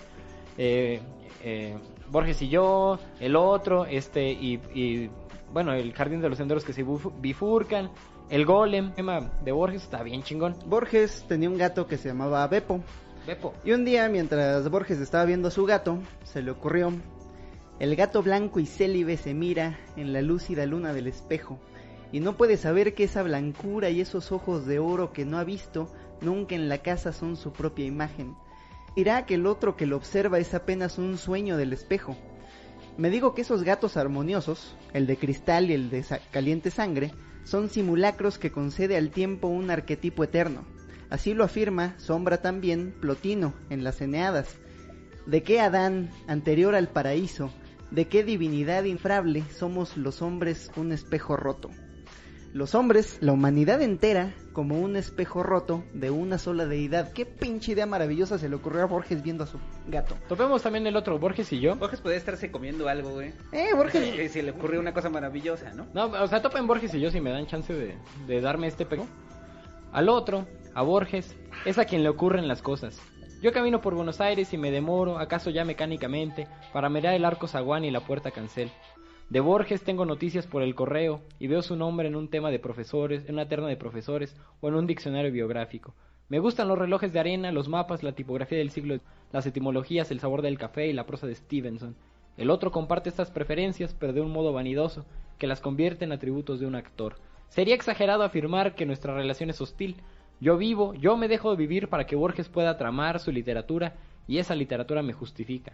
Nada me cuesta confesar que ha logrado ciertas páginas válidas, pero esas páginas no me pueden salvar, quizás porque lo bueno ya no es de nadie, ni siquiera del otro, sino del lenguaje o la tradición. Por lo demás, yo estoy destinado a perderme definitivamente, y solo algún instante de mí podría sobrevivir en el otro. Poco a poco voy cediéndole todo, aunque me consta su perversa costumbre de falsear y magnificar.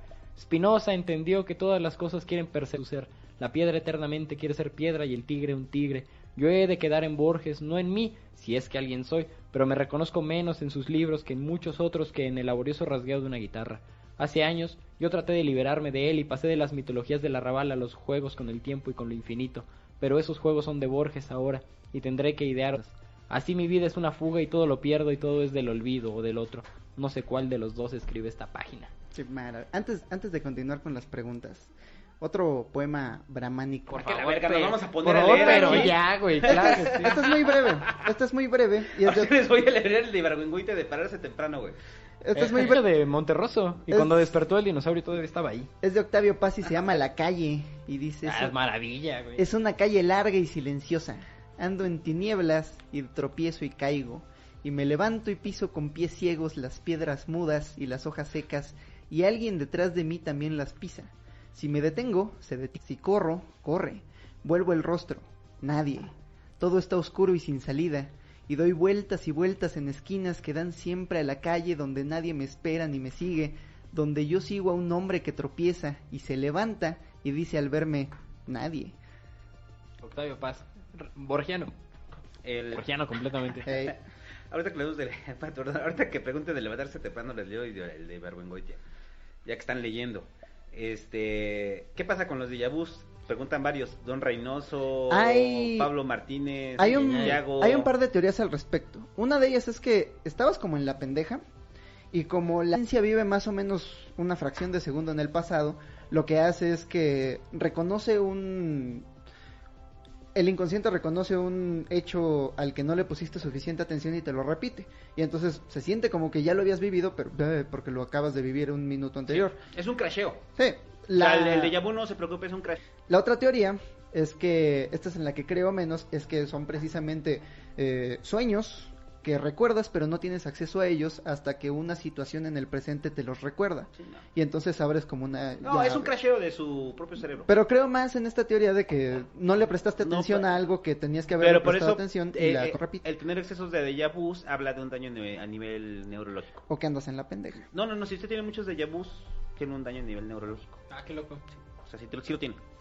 Eh, si usted tiene muchos de vus, habla de un. O sea, pero estamos hablando de que tenga un chingo a nivel eh, diario, ¿no? O sea, si usted tiene muchos de vus, habla de un daño a nivel neurológico. En Nahuel Ramblin algo de Lacan. Ya hablamos de, ah, no, ya no hablamos de, de Lacan. Lacan decía que la mujer no existe, ¿no? No, no, y, y sobre todo Lacan, con, con respecto a los sueños, Lacan decía que los sueños prácticamente son los que están construyendo el inconsciente. O sea, más que ser una interpretación del inconsciente el es como si el inconsciente estuviera vivo y... Ajá.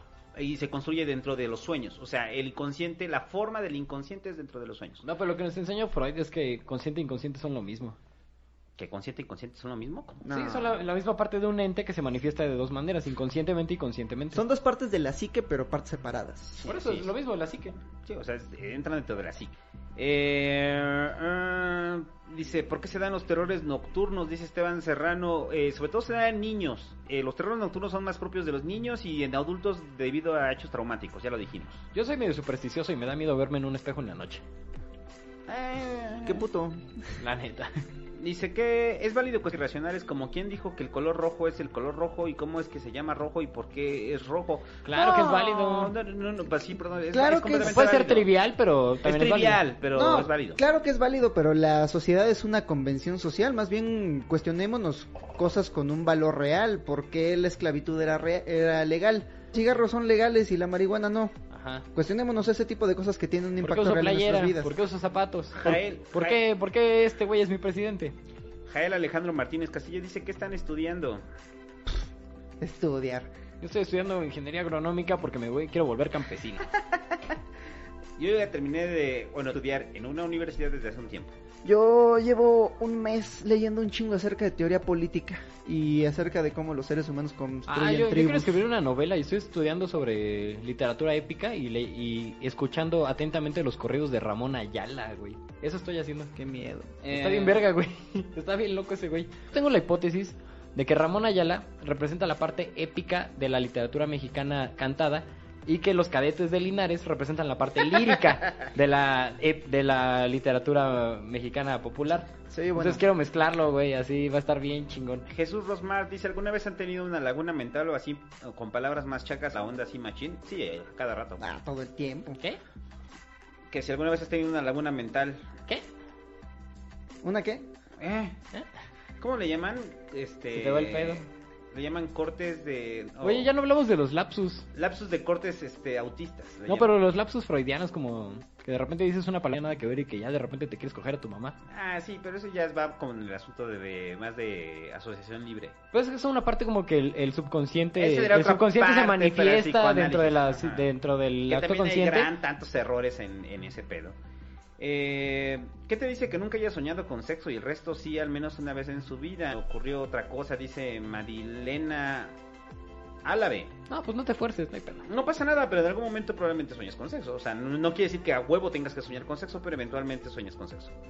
Eh, dice... ¿Qué pedo si sueño con muertes violentas? Dice Langa Espiga. Eh, Pregúntale a tu psicólogo. No, pero también es normal, o sea, las muertes violentas es normal, es, es, es un miedo gregario.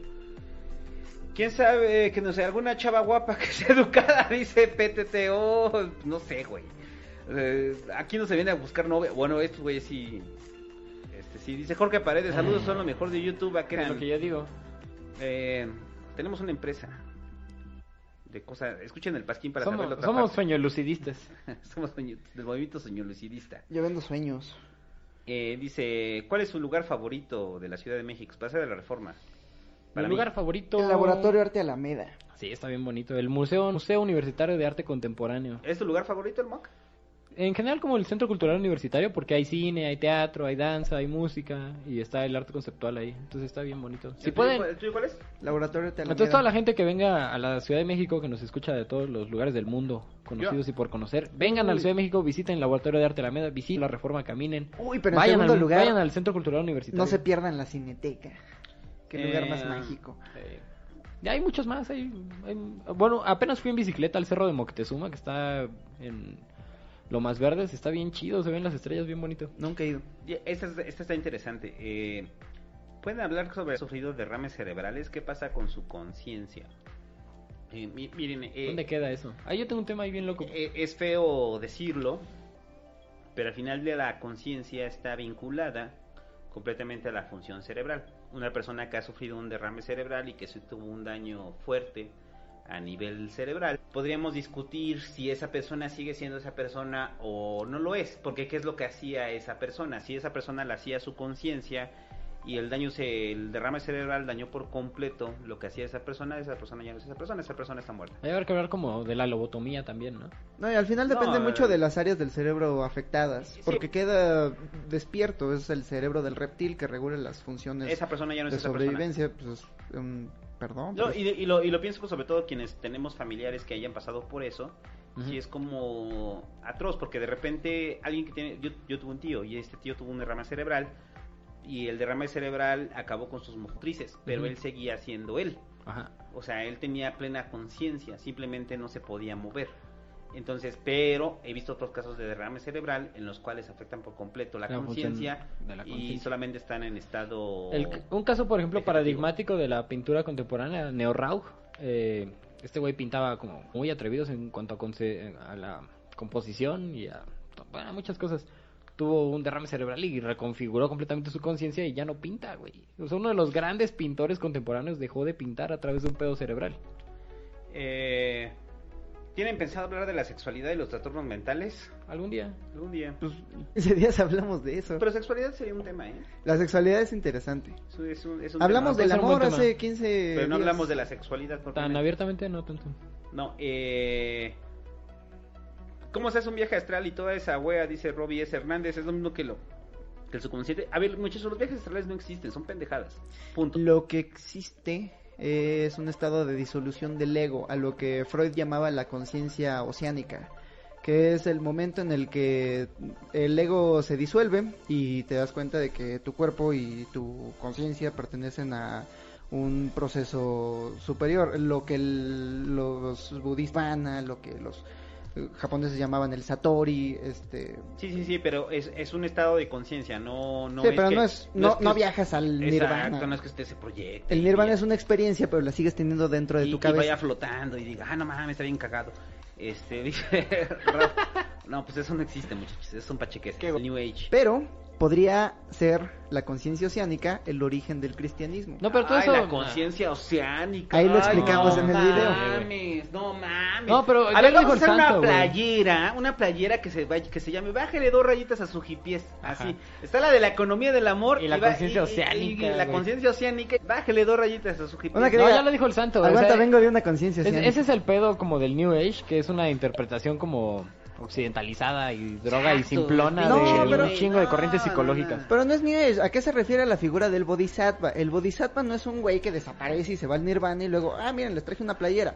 El Bodhisattva es un que va a meditar tantas veces que de pronto se olvidó que estaba meditando, se olvidó de que era el mismo y tuvo ahí un vistazo pequeñito a, un viaje la, astral. a la naturaleza de la realidad misma y luego volvió y dijo, ah, pues ¿Saben, miren, saben cuál es el único verdadero esto". viaje astral que tenemos? Es el acto de ser humanos y ser conscientes. Ah, eso es hermoso. es- El acto de poder sentir empatía, de poder sentir lo que no hemos vivido. Mira, el problema con el viaje astral es que nada más dejan documentar dos maletas. Es el problema del viaje astral. Eres un mamón, santo. Dice Ramón Calle Eres Soto. un pendejo. Al santo ya no está enojado, mis amigos del norte se oye más relajado. No, ya me emputó con su pinche conciencia. Saludos al norte. Eh, Eh, lo dijo el doctor. eh, espérame. Eh, dice, si yo, si estoy consciente de que me voy, de que voy a morir, ¿puedo permanecer eternamente conmigo? No. Si usted está consciente de que se va a morir, tiene que ser consciente de que su yo, o sea, su ego, va a desaparecer en algún momento. El ego es un poco como el fuego, una acción química mantenida por ciertos elementos físicos. Cuando los elementos físicos no están en su lugar, pues no hay fuego. Eh, eh, es muy simple, en el momento que desaparezca, que se muera, va a desaparecer su yo, y ya. Y usted lo que conocía como Juan Pérez, Juan Pérez ya no existe. Pero piensa que más allá del ego está el subconsciente. Eh, el ego es una ilusión de la carne. El yo es el... re- Ah, que eso ya no hablamos en los sueños. Hay sueños de yo y hay sueños de ello. Hay sueños que están regulados por el ello y hay sueños que están regulados por el yo. Eh, ¿habrá algún, ¿Hablarán algún día de las, de las pseudociencias, Boone? Pues hablamos todo el tiempo de la psicología. ¿Qué más quieres? y de repente y de, pseudociencia. y de los sueños lucidistas. y de los sueños, y del movimiento de los sueñolucidistas. Este... Pero ¿Qué no escuchaste de la conciencia oceánica? ¿De dónde son? Podríamos hacer un podcast sobre pseudociencias y de dónde viene. Hay un, hay un texto en migala.mx que se llama- que aborda la filosofía Jedi. O sea, con su sable láser y todo el pedo y cómo eh, la filosofía Jedi fue construida como un pastiche de del panteísmo. Léanlo, es un texto bien chingón de Mike Miranda y es- ahí está en migala.mx eh, sobre los Jedi. Y ya nada más para terminar, eh, ¿qué pasa en la mente de alguien que está en coma? Es como si estuviera soñando cuando no hay muerte cerebral. No. Eh, ah, ¿Ustedes la- alguna vez los han, este, los han inducido a, eh, los, los han sedado? No, vale. ¿Han tenido anestesia? No, yo no. ¿Alguna vez los han anestesiado por completo? No, pero ¿nunca jugaste a desmayarte con tus amigos? Ah, No creo que tenga No. mucho que ver. no creo que tenga mucho que ver, pero a mí sí me dieron este anestesia. Total. Total. ¿Cuándo tuviste tu primer hijo? Cuando tuve mi primer hijo y me estaban haciendo la cesárea. Al hobbit. El hobbit, salió el pinche hobbit. Este. Salí corriendo. No, no, no. Ya eh, tenía dientes. Lo más parecido a la muerte que, Vagina dentata. que dentro de mi perspectiva puedes experimentar es este. O sea, es. Es que te ceden por completo, no sueñas, o sea, porque es- la sensación es muy distinta de quedarte dormido. O sea, la sensación cuando tienes anestesia es simplemente No, y ocurre lo mismo cuando te duermes borracho o cuando No, fumas es, es bien distinto. No, no, no, porque cuando, cuando, cuando duermes o fumas marihuana, tú ya tienes una especie de conciencia leve de tu existencia. Pero en la anestesia. ¿qué En la anestesia simplemente... O sea, desaparece. está, está la rata como cumbia rebajada. Sí, sí. O sea, haz de cuenta, de repente estás así, de repente te, o sea, te empiezan a poner la anestesia y te dicen cuénteste a 5, y entonces cuentas hasta 5, 5, 4, 3. Despiertas, ya Y terminó cuando, la... y, y cuando despiertas, lo único Ajá. que sientes es un frío enorme, que estás en la cama, y entonces sientes ese frío que te regresa a la existencia. Pero es un salto instantáneo Sí, del momento anterior al momento posterior, Ajá. aunque hayan Ajá. pasado 12 horas de operación. Sí, Yo, el- la anécdota más cercana que tengo es de mis compañeros de la, de la primaria que estaban en Aero, ahí en la colonia más chaca posible del centro de la Ciudad de México. Y esos güeyes, pues, inhalaban solventes. Entonces me decían, no, pues es que te desconectas, de repente ya empiezas a monear y despiertas y ya se te fue el pedo. Verga. O sea, es como ahorrarte las siguientes 12 horas de tu vida. Sí, es, es, es así, o sea, simplemente cierras los ojos, o sea, la atrás, atrás, atrás, no tienen recuerdos de nada y No. se acabó la conciencia. se acaba la conciencia, es como si murieras, y entonces cuando despiertas, despiertas y te regresa la anestesia, lo primero que sientes es frío, o sea, se- los huesos, o sea, los huesos duelen un poco, y es como si de repente hubiera una chispa que te prendiera de inmediato y dijeras, verga, ¿Qué le pasó a Jon Snow? ¿dónde estoy? ¿No? Cuando matan a Jon Snow, lo primero que hace cuando lo reviven es... ¿Qué "Ay, más dice el chat eh, me están especial, matando". este, Santo? Eh, eh, espérate, esto es bueno. Cuando reviven a Frey de Futurama. Eh, acabas de decir que la psicología se debería escuchar un video sobre eso para conocer los fundamentos. No digo podcast porque se desvían y borran la línea entre ciencia y misticismo. A ver, yo, cuando digo, a ver, yo soy psicólogo y bueno, más bien estudio psicología. Y cuando digo que la psicología a veces cae en terrenos de la pseudociencia, no lo digo por toda la psicología. Lo digo que hay ciertas áreas de la psicología que caen en la pseudociencia y que no se puede comprobar absolutamente nada. Hay un cúmulo de creencias que no tienen ningún referente científico. Acabo de leer el testimonio de un psicólogo norteamericano que viajó a Latinoamérica para preguntarse qué está haciendo la escena latinoamericana con respecto a la moral. Y lo primero que dice es, me sentí profundamente decepcionado de ver que todo es teoría, no hay experiencia. Y todos están obsesionados con el va- valor del colonialismo sobre la psique colectiva. Pero es más filosofía que ciencia, no hacen experimentos, No, solo eh, pachequean. general, la- a veces la psicología pareciera solamente un cúmulo de creencias y buenas intenciones. En ciertas ramas, en ciertas ramas no. Mira, Pero- dicen... Pero piensa en Piaget, experimentos con niños y tomaban notas y No, sí, claro, o sea, no toda la psicología es pseudociencia, pero sí hay mucha pseudociencia No, dentro pero, de la pero el método no lo hace ciencia. Sí, no. Sí, no, no, no. Eh, Ramón Calles, yo lo puedo comprobar, me han anestesiado, me he dormido pedo, marihuano y pedigrí, y he de decir que es muy diferente, se siente como si solo te apagaran las luces, y con las luces te apagas tú. Ahí está el santo hablando ya. No, sí, sí, ese es el fenómeno más cercano a la muerte, o sea, no hay más. Pues bésense, ¿no? Bésense. Y no está, y fíjate- que no es tan malo, es, A ver, cojan. es en cierta forma es este, es liberador. A ver, cojan. Pues es mejor que estar viendo cómo te tasajean, ¿no? Sí, o sea, pero es liberador, o sea, el liberador de que simplemente, pues, es la nada. O sea, si no te hubieran despertado, realmente Pues ahí sí pienso como seguirías, la banda que, que ¿Sí inhala solvente, la banda que se mete paco, como en Argentina le dicen. Este, pues sí, la realidad es tan pinche atroz que mejor nos la ahorramos un ratito. ajá, y ya.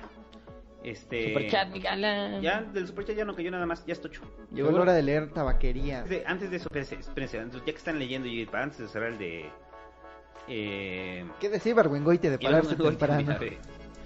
Dice, esta, la, esta clase de gente tiene la costumbre de salir a la calle de noche y caminar con paso vivaz por el centro de la- del asfalto. Le temen a la banqueta porque creen que hay gente agazapada en los aguanes lista para asaltarlos. Que los asaltantes están dormidos a esa hora. Dejan a su paso una estela de agua de colonia o talco desodorante que queda flotando en el ambiente hasta que pasa el primer autobús. Van a misa de 5, a la adoración nocturna, a hacer ejercicio, a pasear un perro desmañanado, o peor todavía, a despertar al velador del edificio para que les abra el despacho. Son por lo general, son por lo general gente de Dintuna que tienen, se las concedió Dios nomás por el gusto de que, que le da verlos levantarse temprano. Aconsejan esta práctica saludable a todo el que encuentran. En realidad no tienen otro tema de conversación. Inventarían refranes si pudieran, como no pueden, repiten el consabido de al que madruga Dios le ayuda, que es una afirmación que carece de fundamento histórico. Esta clase de personajes también tienen la tendencia a que les piquen la panza con el dedo. Mira, niño, es como de fierro, aprende, estoy así porque me levanto temprano, tengo 60, 60 años y mírame. Llegan a los 60 como jóvenes dando brinquitos y mueren de, de 60. Y, perdón, llegan a los 60 como jóvenes dando brinquitos y mueren de 61, víctimas de una trombosis cuádruple. Entraron que es bueno levantarse temprano son los que determinaron que los turnos de trabajo eh, cambien rayando el sol, que los fusilamientos se, lleven a cabo al amanecer, que se reparta la leche al alba, que no se permita la entrada de carga después de las 7 de la mañana, etcétera. En resumen, son los únicos responsables de que la ciudad empiece a funcionar a una hora de la que nada bueno puede esperarse. ¿De, quién, es el texto, Santo? De Jorge Barbengoitia, se llama Malos Hábitos, está en Instrucciones para Vivir en México. Búsquelo. Está bien barato ese libro y se van a divertir mucho. Ahora sí, vayan pues, ah, Bueno, esto, recomendaciones, recomendaciones ah, sobre los sueños. finales de los sueños. Una, una y una en un orden sistemático del reloj. ¿Qué nos recomiendan para ahondar más en el mundo de los sueños? Empezando contigo, Santo, que estás bien pinche feo. Eh, si usted es feo, chaparro y pelón como yo, este, lo mejor que puede hacer es unirse a nuestro gremio los chaparropelones. Eh, también creemos en los sueños lúcidos. Puede soñar que tiene pelo. Los científicos, psicólogos. Eh, no, fuera mamada, léase todo el Satman. El Satman es una... Sandman. Satman. El Satman de Neil Gaiman. Este, ahorita que está de moda Neil Gaiman porque va a sacar series en Amazon y demás, léase todos los tomos del Satman porque prácticamente lo que plantea, hay una historia hermosa, o sea, del inicio de qué pasaría si de repente, eh, el inicio del Satman es así, al señor del sueño, que es Morfeo, lo secuestran porque piensan que ese es muerte, entonces un güey que quiere perpetuarse por siempre, o sea, bueno, quiere ser eterno, este, la caga de Dios y se lleva al Dios del sueño. Entonces, eso afecta a varias personas en el mundo y entre ellos una mujer que cuando se llevan al queda dormida por completo. Entonces, ella, mientras está dormida, la violan, ve pasar guerras y cuando se despierta es una mujer adulta. Y me encanta esa línea porque de repente dice, y cuando despertó, ella recordó que tuvo un hijo. Pues porque tuvo un hijo de la, de la violación, ¿no? Entonces, son varias personas que se ven afectadas por... Todo el Satman es hermoso. Hermoso. Hobbit. De Matthew Walker, creo que en México le pusieron ¿Por qué soñamos?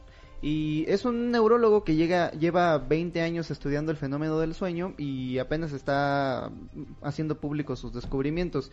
Él dice al principio del libro, con el tema del sueño, al, del mismo modo en el que estábamos con el tabaquismo en los 70 Tenemos todas las pruebas del daño que hace no dormir, pero todavía no implementamos políticas públicas. David. Gracias, David. la, la ensoñación, poet, la poética del Enson Bachelard, un filósofo francés del siglo XX que le pone cara a, Freud, le pone cara a la psicología y hace una fenomenología de la ensoñación como fundamento para la creación poética. Maravilla, Gastón Bachelard. Y, ya para terminar, ahí Ramón Calle Soto, este, este, ah, es que es super chat. Pues un chat, Besémonos, santo. Buenas noches. Ah. Nos besamos. Y ahora sí. Cojan. Tabaquería de No, para, ¿qué más recomiendas, santo? Este... Recomendaciones hasta que se acaben las recomendaciones, ¿eh? ¿Recomendaciones? Hasta que se acaben, una y una y una. Este...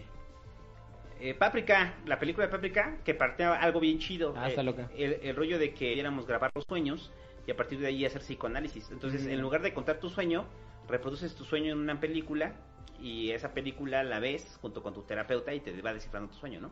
Hobbit. El hombre y sus símbolos de Carl Jung.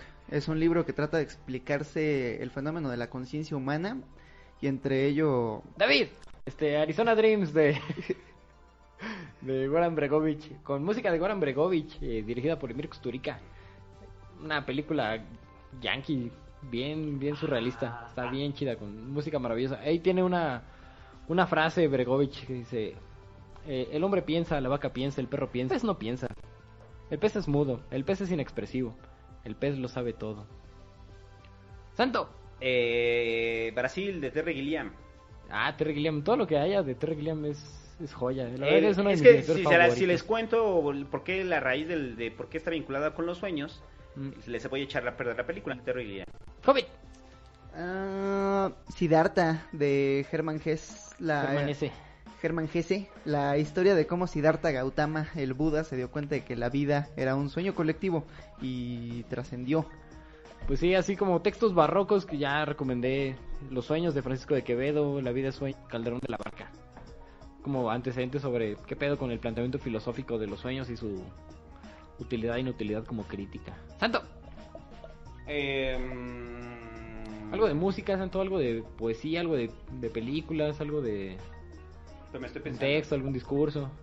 Eh, chéquense, hay banda que yo creo que no ha visto este toda la parte de la época dorada de Buñuel. Mm, Buñuel es maravilloso, en la, es un cineasta surrealista, Buñuel, en Y- su inicio. Y, y sobre todo, ay, no les cuesta más de cinco, porque supongo que mucha banda no lo ha visto, pero no les cuesta más de... ¿Cuánto dura? El perro andaluz. Un perro andaluz dura como... quin- El perro andaluz es un, es un corto Yo no lo eh, entendí. paradigmático. Porque No, es que no lo no entendí, tiene, es que no tiene interpretación porque, o sea, la intención de, de Buñuel, además que está involucrado Salvador Dalí en ese, en ese corto, es hacer un corto completamente irracional, completamente Sí. inentendible y ajeno a, Pero a- repente a la- al imágenes oníricas que sí dicen... El sueño andaluz, un perro andaluz, sí un le cha- un chan pude- andaluz. Sí lo pude haber visto Maravilloso. en un sueño, ¿no? Sí, es muy, muy buena recomendación, Santo. Sí. A ver, Hobbit. Se me fue, pasas tú. Este, yo quiero recomendar algo de música ahora. Este, Preludio al sueño de un fauno de Chopin, a quien llaman Chopin. Eh, es una musical sobre Chopin, puto. Chopin, a quien llaman Chopin. Eh, es Se llama Chopin, como Chopin. chopear la sopa. Chopin. Usted chopea su sopa con Usted Chopin. chopanea su chopa, su chopa con Chopin. Chopee su sopa con Chopin. Sí, pues es el preludio a la siesta de un fauno, eh, preludio a la de un fauno. Es pues un fauno que se está quedando dormido ahí y empieza a sonar una flauta maravillosa y lo empieza a conducir al mundo de los sueños. Es una obra de música, llamémosla clásica, en realidad es modernista. ¿Qué dicen? Dice, no mames, es de Debussy. Ah, sí, perdón, de, de, de Bussy. Eh, Sí, no, pinche es de Chopin. pendejo. Ya ando- o sea, ya y aparte de todo, naco. Ya ves, ya te dijeron otra vez, eh, no es de Chopin, Es de, de Bussy. Ajá. de, de Chopin. Ah, qué bueno que sí saben. Esa. Y ya, Tabaquería empezó a... Vamos a leer. Bueno, ya gracias a la gente que nos escuchó. Este, saludos a todos nuestros escuchas, a mis amigos cubanos del trabajo que nos Recuerden, escuchan también, bien- buen pedo. vienen las, vamos a hacer una serie de tres playeras. O sea, esa serie de tres playeras va a ser una en la cual diga en la economía del amor, que esa va a ser la playera de, así como los maestros Pokémon, en la playera del, del equipo este de la buena onda, del Hobbit, va a ser yo creo en la economía del amor. Economía humana. Es Ay, la chica, forma tú la- economía dijiste del economía amor, del amor, ni madre. verga. Te vas a la ver. Está ahí grabado en un podcast, economía del amor. Porque es la evolución de la atención, podemos transformarla. En la economía del amor. Yo, y, y la otra playera va a ser, yo creo que somos seres malignos y que tenemos que mantener al chango a raya. Esa va a ser mi representación de la playera. Está chido. Y la otra, la del David, va a ser, yo creo en las garzas. Con una garza. Y ya, tabaquería empezó allá. Tabaquería de Pessoa. Una que diga mi amigo fue al Nirvana y solo me trajo esta pinche playera. Tabaquería de Pessoa es un antecedente bien bonito de Piedra de Sol de Octavio Paz que Octavio Paz lo empezó a escribir como un... O sea, los primeros versos de, Octavio, de Piedra de Sol. Un sauce de cristal, un chopo de agua, un alto surtidor que el viento arquea, uno más danzante. Como decía, yo no sabía. de río que se curva, avanza, retrocede, da un rodeo y llega siempre. Agua que con los párpados cerrados mana toda la noche profecías. Ese güey dijo, y lo afirma y yo le creo, que lo empezó a escribir así como escritura automática y después se convirtió en una crítica a la modernidad. Todo esto viene de, de tabaquería de, de Pessoa. Fernando Pessoa, poeta portugués, eh, con varios eh, alter, eh, alter egos, heterónimos. Él se puso distintos nombres para publicar distintas personalidades, distintas personas. Con esto queremos acabar este podcast y entonces tabaquería de Álvaro de Campos. Álvaro de Campos. Álvaro de Campos, Fernando Pessoa, pero Álvaro de Campos. Yo no soy nada. Nunca seré nada. No puedo querer ser nada. Aparte de esto, tengo en mí todos los sueños del mundo. Ventanas de mi cuarto. Cuarto de uno de los millones en el mundo que nadie sabe quién son. Y si lo supiesen, ¿qué sabrían? Ventanas que dan al misterio de una constantemente por la gente. calle inaccesible a todos los pensamientos, real, imposiblemente real, cierta, desconocidamente cierta, con el misterio de las cosas bajo las piedras y los seres, con el de la muerte que, que traza manchas húmedas en las paredes, con el del destino que conduce al carro de todo por la calle de nada. Hoy estoy convencido, ¿verdad? Lúcido como si estuviese por morir, y no tuviese más hermandad con las cosas que la de una despedida, y la hilera de trenes de un convoy, de un convoy desfila frente a mí, y hay un largo silbido dentro de mi cráneo, y hay una sacudida en mis nervios y crujen mis huesos en la, en la arrancada. Hoy estoy perplejo, como quien pensó y. Hoy estoy dividido entre la lealtad que debo a la tabaquería del otro lado de la calle, como cosa real por fuera, y la sensación de que todo es sueño, como cosa real por dentro. Fallé en todo. Como no tuve propósito alguna vez, todo fue nada. Lo que me enseñaron, lo eché por la ventana del traspatio. Ayer fui al campo con grandes propósitos y árboles, y la gente que había era igual a la otra. Dejo la ventana y me siento en una silla. ¿En qué he de pensar? ¿Qué puedo saber de lo que seré? Yo que no sé lo que soy. Ser lo que pienso. Pienso ser tantas cosas. Y hay tantos que piensan ser esas mismas cosas que no podemos ser tantos. ¿Genio? En este momento, cien mil cerebros genios como yo. Y la historia no recordará, quién sabe, ni a uno. Y solo habrá un muladar para tantas futuras conquistas. No, no creo en mí. En tantos manicomios hay tantos locos con tantas certezas. Yo, que no creo, que no tengo ninguna, ¿Puedo estar en lo cierto? No, en mí no creo. Y sino buhardillas del mundo, genios para sí mismos en esta hora están soñando. Cuántas aspiraciones altas y nobles y lúcidas, sí, de veras altas y nobles y lúcidas, quizá realizables, no verán nunca la luz del sol real ni llegarán a oídos de la gente. El mundo es para los que nacieron para conquistarlo, no para los que sueñan que pueden conquistarlo, aunque tengan soñado más que todas las hazañas de Napoleón. He abrazado en mi pecho hipotético más humanidades que Cristo. He pensado en secreto más filosofías que las escritas por ningún Kant. Pero, no, pero soy y seré siempre el de la buhardilla, aunque no viva en ella. Seré siempre el que no nació para eso.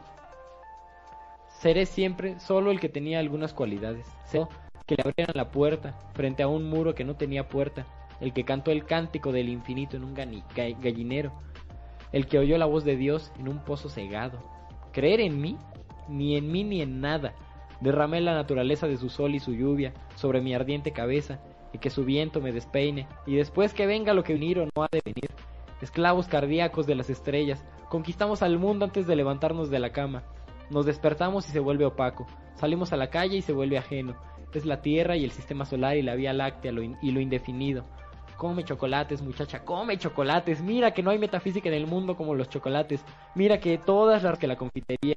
Come, sucia muchacha, come. Si yo pudiese comer chocolates con la misma verdad con que tú los comes.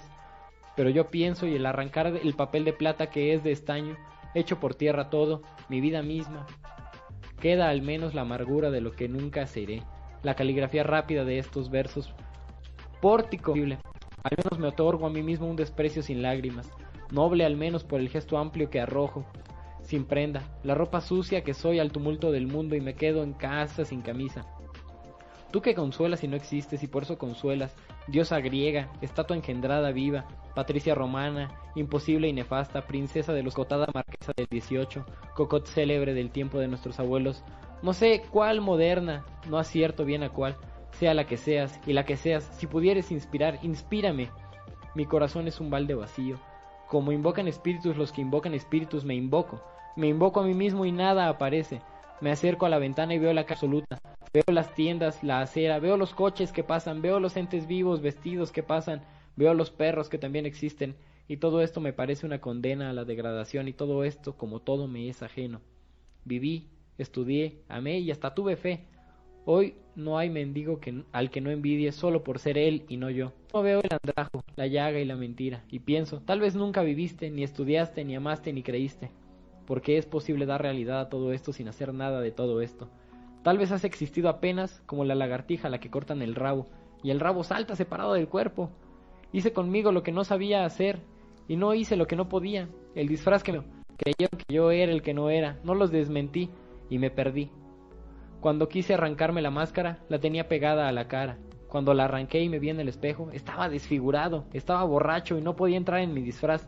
Lo acosté y me quedé afuera. Dormía en el guardarropa como un perro tolerado por la gerencia, por ser inofensivo, para probar que soy sublime.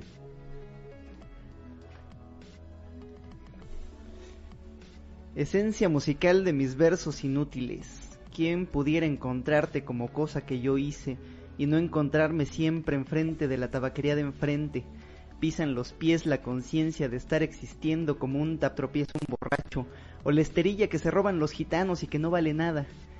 El dueño de la tabaquería aparece en la puerta y se instala contra la puerta, con la incomodidad del que tiene el cuello torcido, con la, incomodidad de un alma torcida lo veo. Él morirá y yo moriré. Él dejará su rótulo y yo dejaré mis versos. En un momento dado morirá el rótulo y morirán mis versos.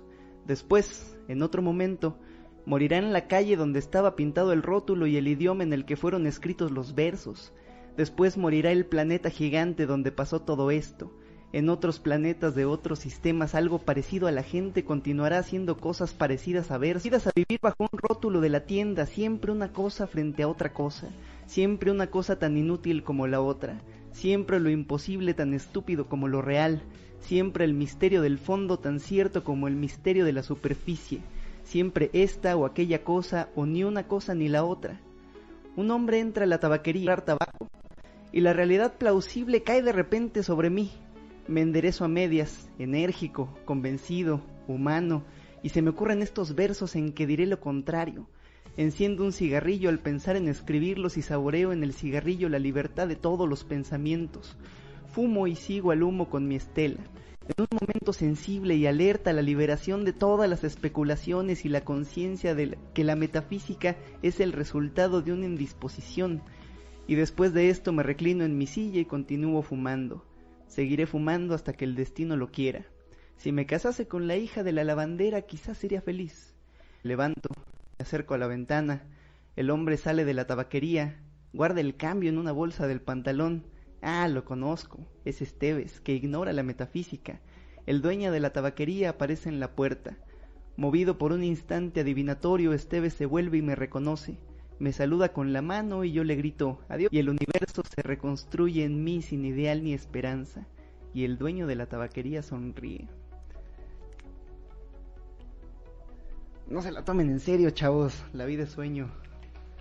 Ah, también hay que, hay que recordar a, a Sor Juana por primero sueño y no por hombres necios que acusáis a la mujer sin razón. Pero primer sueño de Sor Juana Inés de la Cruz es un texto ahí bien cabrón. Ya. ¿Y ya? Ya, ya. Sueñen con los Sueñen con los angelitos, sueñen con nosotros. Duerme. La podemos poner, pero, pero, la podemos cantar con sus ojos tan Ah, no, pero ¿sabes qué sí podemos hacer? Este, nada más para terminar. No, ya váyanse a la verga, ya vámonos. No, ¿qué podemos hacer, Santo? Con tu corazón no, es que, es que... lleno y radiante, a ver, espérense, espérense, espérense. alucinante tan lleno de amor. es que yo me di cuenta que les encanta como que los finales, este... La vida que la vida en tratar de entenderla se nos va la propia vida, tan simple, tan fuerte, tan llenamente suerte. La es preparación de la muerte, pero es absurdo ocuparte de este estudio. Cada año, segundo a segundo. ah, mira, así está, qué bonito. Ahí está, ya con esto nos despedimos, muchachos. Ahora sí. Y pero ya, ya estaban cantando. a todos. Yo estaba pisteando. Corazón lleno y radiante, alucinante, tan lleno de amor.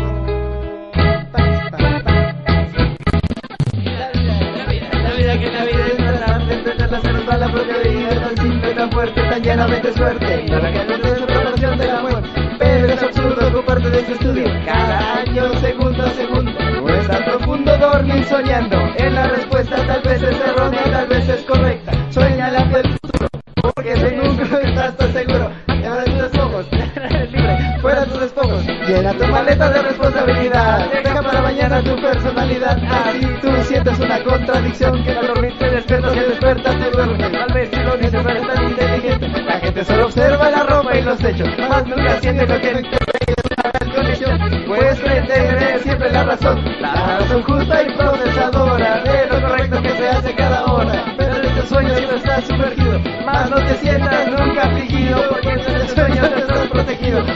te sientas un poco distante, tu alma lo dice a cada instante. Duerme soñando que si no te da esquizofrenia y si no duermes hoy en la noche, no vas a rendir. Para mañana. para mañana. Te da Jaime.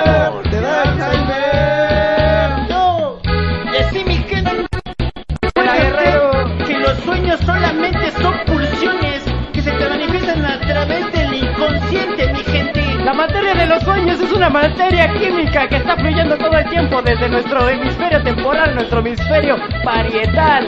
Se está materializando la idea, los recuerdos en cuestiones porque la persona no es real, el inconsciente sí. Y no importa si usted es freudiano, yonguiano, todos somos una gran familia que sueña, muchachos. Sueña en un México posible, en un país en el cual nos libremos completamente de la corrupción y salvemos a la vaquita marina, muchachos. Importante lleno de amor. Está lleno de se den cuenta que sus miedos y de solamente le amor. ponen esquemas sociales. está Usted ya no es tu un corazón solamente lleno de chico, radiante. muchachos. Usted ya es un hombre Alucinante. desarrollado en el cual usted Está no lleno de amor. las Lleno de amor. Está lleno de amor.